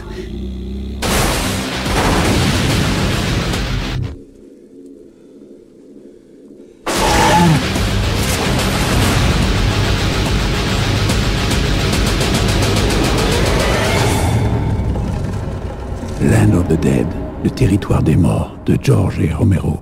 Ces zombies, mec. Me foutent ta pétoche. Ouais, chapeau quoi. Chapeau. Est-ce qu'on peut dire chapeau aussi pour euh, Diary of the Dead? Euh, moi j'ai bien aimé, Ouais, moi aussi. je l'ai vu une fois. Moi aussi. Bien. Je l'ai vu une fois, Vu une après fois avoir également. entendu euh, beaucoup de mal.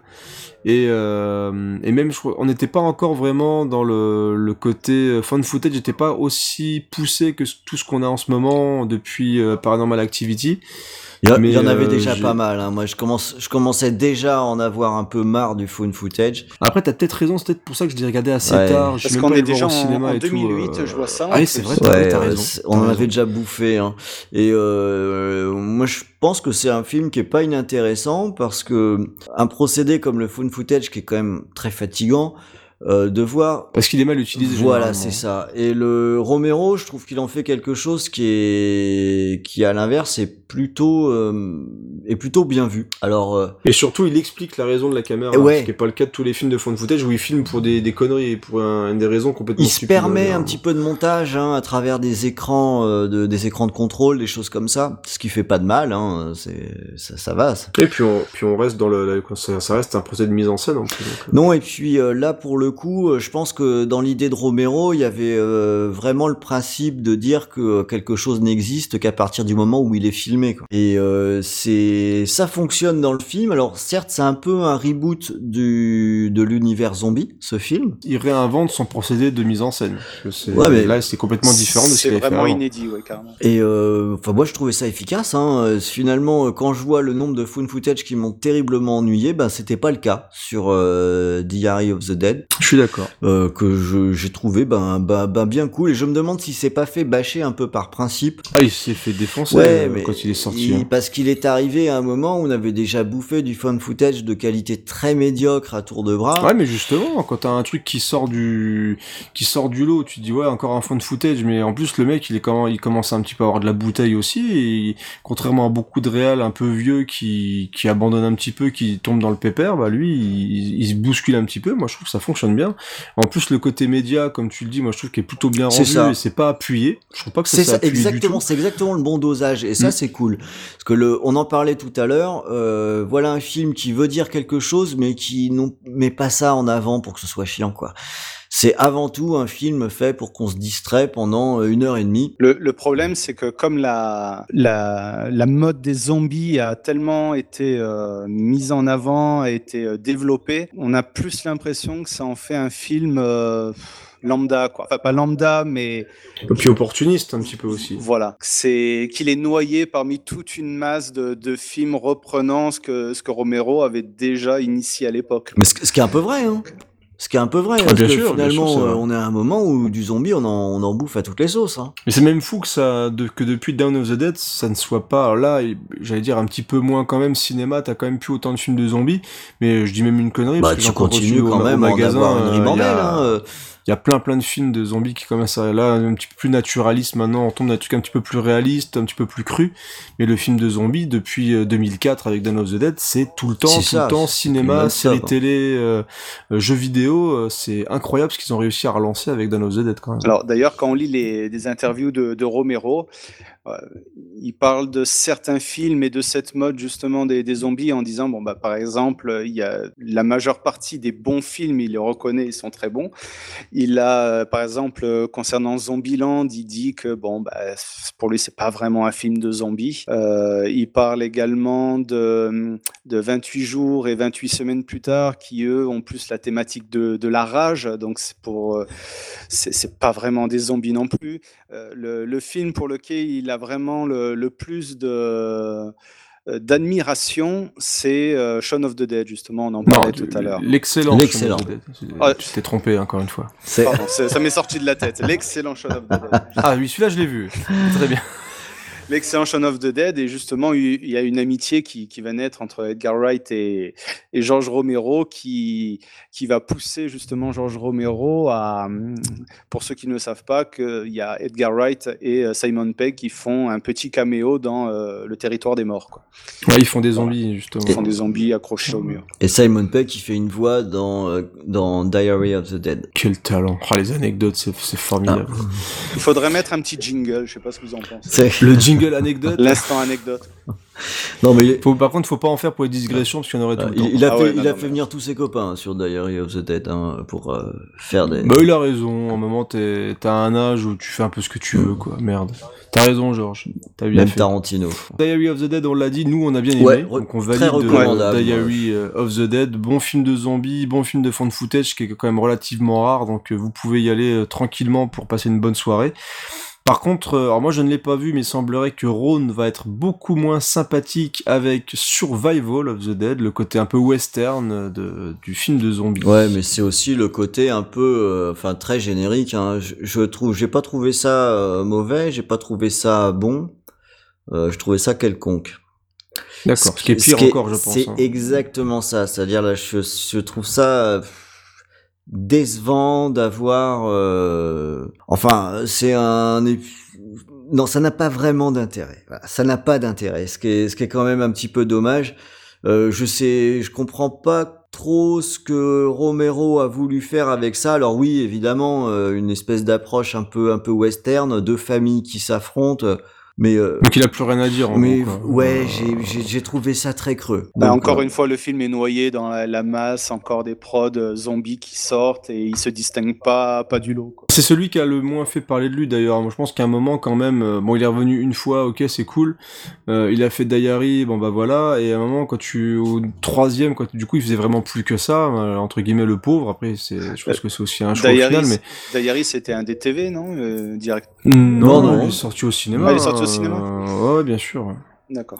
Et du coup, Survival, je pense que c'est peut-être le, malheureusement, on le dit souvent dans, dans- dans les cas-là, mais c'est un peu le film de zombies de trop, quoi. Ouais. Il a malheureusement plus grand chose à dire. bah, ça et- apporte rien. là, quoi, bah, voilà, ça apporte rien. C'est les zombies sont tellement en toile de fond qu'à un moment donné, tu dis mais faut, faut faire autre chose. Autant pas en, ouais, autant pas en mettre, quoi, et faire ton film de western ou ton. Autant faire autre chose, quoi. Si, si t'es pas plus inspiré que ça, faut faire autre chose. Donc c'est, ça m'ennuie de dire ça parce que c'est quand même son dernier film. Mais euh, c'est pas une raison, hein. C'est pas bien. euh, c'est pas bien, quoi.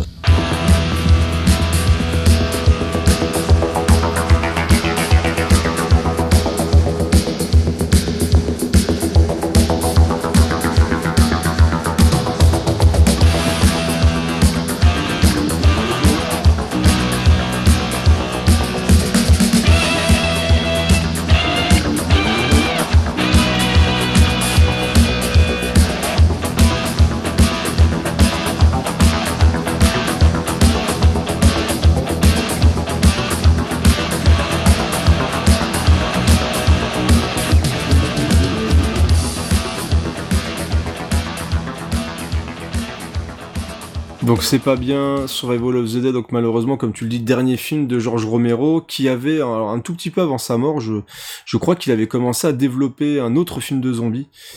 J'avais vu des affiches passer avec un, je crois que ça se passait sur peut-être Road of the Dead. Ouais, Je c'est ce crois que c'est un truc, Road of the Dead, euh, j'avais voilà, c'est. Road of the Dead, donc tu vois, on était encore, je me rappelle quand j'ai vu ça, j'ai fait ouais, euh, pff, Encore un Off the euh, Dead. Voilà, encore un Off the Dead, quoi. C'est quand même un petit peu, un petit peu dommage. D'autant plus que moi j'avais vu un, un film juste avant qui ressemblait un petit peu à ça, qui s'appelait euh, Wyrmland, euh, quelque chose comme ça, un film de zombies. euh, si je ne dis pas de bêtises, je dis souvent ce mot-là parce que j'ai tellement peur de me tromper. Parfois, un film, je crois, australien. Ouais, ça me parle ce que tu, ce que tu Un dis. film de Mm. zombies qui est, C'est pas vraiment super chouette, qui une est sorte très de euh, Mad Max, euh, mélange ouais, entre voilà, Mad Max un- et exactement, c'est un mélange zombies, de. Mad Max et de zombies. Alors ce qui est très très bonne idée dans le film, c'est que le les zombies sont utilisés comme carburant, ce qui fait qu'on on doit accrocher son zombie sur la voiture pour euh, du coup alimenter la bagnole pour rouler super vite. Et euh, c'est un film qui est hyper gore, très nerveux, bien fichu, qui a pas énormément de thunes, mais qui par contre est ultra efficace. J'ai retrouvé le aimé. titre, hein, ça s'appelle Road of the Dead. Bon bah tu vois. Donc c'est bien ouais, Road of the Dead et je crois que l'autre c'est Warhamland, c'est un, un sous-titre ou un truc comme ça. Donc euh, ça je trouvais bizarre que d'un seul coup Romero fasse un film déjà qui s'appelle de la même manière et qui fait un peu le même truc. Donc j'avais déjà un petit peu peur de tomber euh, sur encore une fois le film de zombies qui sert un petit peu à rien et qui aurait pu finir en DTV en plus qui aurait été un petit peu triste. Alors Survival je crois qu'il est sorti en DTV en Europe et peut-être cinéma aux États-Unis mais qu'il a dû faire un gros gros bid mais en tout cas voilà c'était pas c'était pas une grosse une, une grosse sortie pour un dernier film malheureusement et euh, ça s'annonçait pas super bien pour le film suivant. Donc euh, en tout cas, il aura, on n'aura pas l'occasion de savoir si Road of the Dead euh, aurait pu tenir ses promesses ou pas quoi. Et ben voilà les amis, je pense qu'on a fait le tour de la carrière de notre ami George A. Romero. On est passé de ses films les plus confidentiels jusqu'à ses plus gros cartons, ces films qui ont marqué l'histoire du cinéma. Et ça a tellement marqué l'histoire du cinéma justement que je voulais qu'on se penche un petit peu sur l'héritage de Romero au niveau de la pop culture. Et Rano a pas mal de choses à dire justement à ce niveau-là. On en a parlé déjà un tout petit peu dans le podcast hein, au niveau de de ce qu'a apporté ces films sur le jeu vidéo, la bande dessinée, etc. Mais il y a des choses vraiment sur lesquelles tu voulais appuyer un petit peu plus. Donc, euh, pour parler, euh, on va parler un petit peu, comme tu disais, de l'héritage justement euh, de Romero et plus particulièrement des films de zombies. on va évoquer un petit peu quelques jeux jeux vidéo en fait qui ont qui ont été fortement et très fortement inspirés par l'œuvre du réalisateur, les œuvres du réalisateur. Et euh, le premier qui m'est venu à l'esprit et que je voulais en parler, c'est euh, Dead Rising. Ah, forcément. je ne sais pas si vous y avez joué. Euh, J'ai joué sur 360. Voilà, le héros débarque en plein milieu d'un centre commercial infesté de zombies. Et voilà, il, a, il y a un timing en fait très serré pour aller euh, éliminer donc ben, les zombies, faire, les missions, qui lui sont allouées, sauver les survivants, euh, éliminer les, les vrais humains qui sont devenus fous en fait. Donc euh, voilà, bon, si, si vous avez jamais joué le, premier, commence à dater un petit peu, mais si vous voulez faire une sorte d'analogie à, à, Dawn of the Dead, c'est c'est assez c'est assez amusant quoi. Surtout que c'est un bon défouloir après une journée harassante de travail c'est c'est plutôt pas mal. On peut aller dans les magasins. D'ailleurs, il y a eu euh, adaptation aussi en film, c'est catastrophique. Oh là là, le bah, film est épouvantable. Ouais. Et il y en a eu deux. Je me hein. demande s'il n'y en a, pas trois d'ailleurs. La vache. Ouais, bah. Ouais. je me oh, suis... putain, quelle horreur. suis arrêté à 1. C'était vraiment pas terrible. C'est juste mieux que le dernier Resident Evil. T'as raison.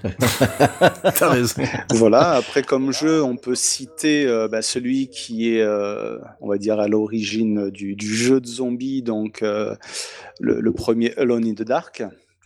Donc, euh, je ne sais pas pareil si vous avez pu jouer. Donc, les versions euh, PC donc, qui datent un petit peu. Donc, c'est allez, un enchevêtrement de, de polygones. Et bon, allez, ça va paraître un petit peu désuet pour euh, ceux qui veulent y, y, rejouer maintenant. Mais c'est. Euh, ah, puis c'est peut-être un peu plus cthulhien que. Ouais, plus Lovecraft. Ouais, que... ouais. Même s'il y a un côté maison, un peu maison aussi, mais c'est qu'on est plus Lovecraft, euh, l'œuvre de, de Frédéric Reynal, tant plus vers le Lovecraft quand même. Mais euh, voilà, donc. Il y a débat, il y a débat. Y a voilà, débat, y a débat, bon, y a pour débat. moi, j'avais de mémoire encore des zombies qu'il fallait éviter, donc euh, c'est. Euh, c'est. Voilà. On va bien, bien entendu parler. Je parle bien des jeux, mais de la saga Resident Evil. Resident Evil. Resident. Voilà, bah, qui continue euh, toujours à, à prospérer euh, malgré ses, ses, ses, Ses déboires. ses déboires, ses nombreux, ses nombreux épisodes. On peut parler également de Dead Island, Dead Island qui est allé un peu plus proche, dont on en parlait tout à l'heure, de l'enfer des zombies, pourquoi pas euh, Ouais, clairement. Qui, euh, qui, se passe sur, euh, sur une île. Donc, pareil, il y a eu pas mal d'épisodes, plus quelques, quelques add-ons.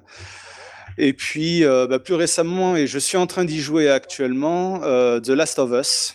The Last of Us, qui est un, jeu cinématographiquement intéressant et qui reprend cette notion. Alors, pareil, il y a un petit peu débat parce que euh, est-ce que ce sont des zombies, est-ce que ce sont voilà des infectés? Il y a toute cette nuance que Romero euh, souhaite qu'on dissocie entre ses œuvres et euh, les autres médias qui sont à côté. Mais c'est pas des zombies, voilà. à mon avis. Ouais, moi aussi, voilà, je dis que c'est pas des zombies. C'est pour ça. Mais il y a voilà. Ils courent, ils sont, ils ont des têtes de chou. Bon, bah, c'est assez particulier, mais il y a quand même cette notion de survie. Euh, du fait que ben voilà finalement euh, euh, pareil les, les ennemis sont pas forcément les zombies sont aussi les humains franchement ils auraient dû l'appeler la nuit des têtes la nuit de des chou. têtes de Ouais. chou vivants on va faire une compile je crois à la fin C'est la, suite, euh, c'est la suite non officielle de la soupe aux choux. Moi, j'ajouterais bien euh, Deadlight en jeu vidéo euh, zombie parce que je trouve qu'il est très proche de l'univers décrit par euh, Romero. Ah, celui qui est en 2D, hein, c'est Ouais, ça en 2D. euh, En vue de mais- côté. Mais on voit, c'est, on, on a un monde qui est, qui est complètement euh, parti en vrille. C'est, c'est crado. euh, les zombies euh, ne courent pas. Euh, donc, euh, je trouve que ça colle plutôt pas mal. Les militaires sont méchants. Enfin, c'est, c'est assez proche quand même de ce qu'a fait Romero. Enfin, en tout cas, il y a, il y a une pléthore, une pléthore de jeux de, de zombies. Il y a, le, il y a un add-on à Red Red Dead Redemption de mémoire aussi. Ouais, ouais, dans les Call of Duty aussi. Voilà, les, euh, comment ça s'appelle, euh, qu'il y avait sur Dreamcast, euh, les House of the Dead. T'es aussi dans le, le jeu le Hip Hop Chainsaw, c'est le lycée où ça se passe, c'est le lycée Romero. Il y a, il y a pas mal de, aussi ouais, de, de petits clins d'œil, juste des fois au niveau des noms. Je crois qu'il y a des, des succès même qui s'appellent euh, Romero aurait été fier dans, dans certains jeux de zombies aussi. Enfin voilà, c'est vraiment le, un réal qui apparaît, et qui, qui où l'ombre plane énormément sur plein plein de productions de toute façon, hein. clairement. Bon, ben euh, l'héritage de Romero, bah suite, je crois qu'on en a déjà fait pas mal, hein, parce que finalement, quand on passe tout ça en revue, on réalise euh, juste une chose, c'est que les films, on continue d'en manger, la télé, on en mange, les euh, les jeux vidéo, euh, on en mange, et tout ça, ça part des codes qu'on a détaillés un petit peu plus tôt dans l'émission. Euh, bah, je pense que Romero n'est pas prêt de mourir. Non mais t'as raison, je pense que le, le- ce qu'on ce qu'on peut retenir vraiment de ce de cette de ce podcast, de ces trois heures environ de, podcast, c'est que voilà, Romero est une personne qui, même si euh, il a été un petit peu ignoré pendant une grosse partie de sa carrière, a réussi à marquer d'une vraiment d'une pierre euh, immense le cinéma euh, tout court, parce que des fois on dit Mm. cinéma d'horreur, etc., mais c'est le, le, cinéma, cinéma, tout court ouais. qui lui rend hommage régulièrement à travers euh, bah, soit uniquement des citations, soit des codes réutilisés, soit euh, tout simplement des carrément des scènes entières qui ont été même pillées dans certains films. C'est un réalisateur marquant qui euh, qui restera et qui euh, risque d'influencer encore des cinéastes, euh, des écrivains, des créateurs de jeux pendant des années, des années, des- même de manière inconsciente. Euh, pendant des années et euh, c'est quelqu'un de véritablement important et on il était pour nous normal et logique de commencer euh, une saison ou pas on- je sais pas si on peut appeler ça une saison en tout cas de revenir sur la saga euh, sur la Il, saga il laisse un sacré héritage. voilà il laisse véri- un véritable héritage et euh, c'était pour nous normal de rendre hommage aujourd'hui à George A. Alors, je vou- Romero est-ce je que voulais- vas-y est-ce que tu as quelque chose Voilà, à je rajouter? voulais juste terminer en fait par une, euh, une phrase qu'on trouve en préface du, livre de Jean-Baptiste Toré qui s'appelle euh, Politique des zombies. Donc, qui parle euh, principalement des films de zombies de Romero, de sa célèbre saga, où il dit, euh, enfin, où Jean-Baptiste Toré ouvre son livre en quelques pages et il synthétise son travail sur les nouvelles formes esthétiques du cinéma américain au tournant des années 60 et sur les nouvelles représentations de l'horreur. C'est le hors-champ qui se mêle au champ, donc l'autre et l'Amérique qui partagent dorénavant le cadre, l'inconnu et le danger ne venant plus de l'extérieur mais prenant leur source à l'intérieur même de la société américaine, le gore comme prolongement des images ramenées du Vietnam ou de celles euh, du meurtre de Kennedy, la perte de repères, le retour du refoulé, autant de signes cinématographiques d'une décennie placée sous le signe du chaos. Ouais, co- comme quoi, il y avait vraiment un message intellectuel finalement. c'est complètement planté Merde. voilà on oublie tout ce qu'on a raconté pendant trois heures j'espère que vous avez passé un aussi agréable moment que nous à l'enregistrer. J'espère que Rano, tu t'es bien amusé pendant ce premier numéro de VHS Eh ben, comme on l'a dit, j'étais dans le baptême du feu. C'était un véritable plaisir d'en parler avec vous.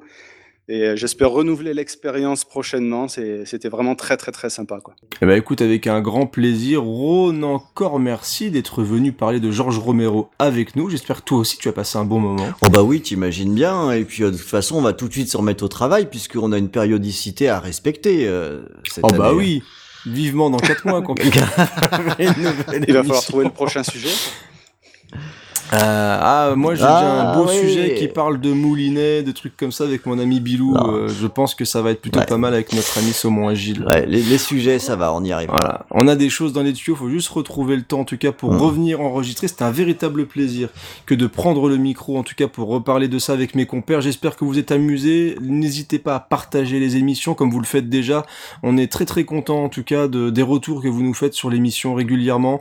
Euh, le, le- la dernière formule s'est allouée près de chez vous, ça vous plaît, donc on va continuer à en faire beaucoup plus régulièrement que forcément les gros dossiers.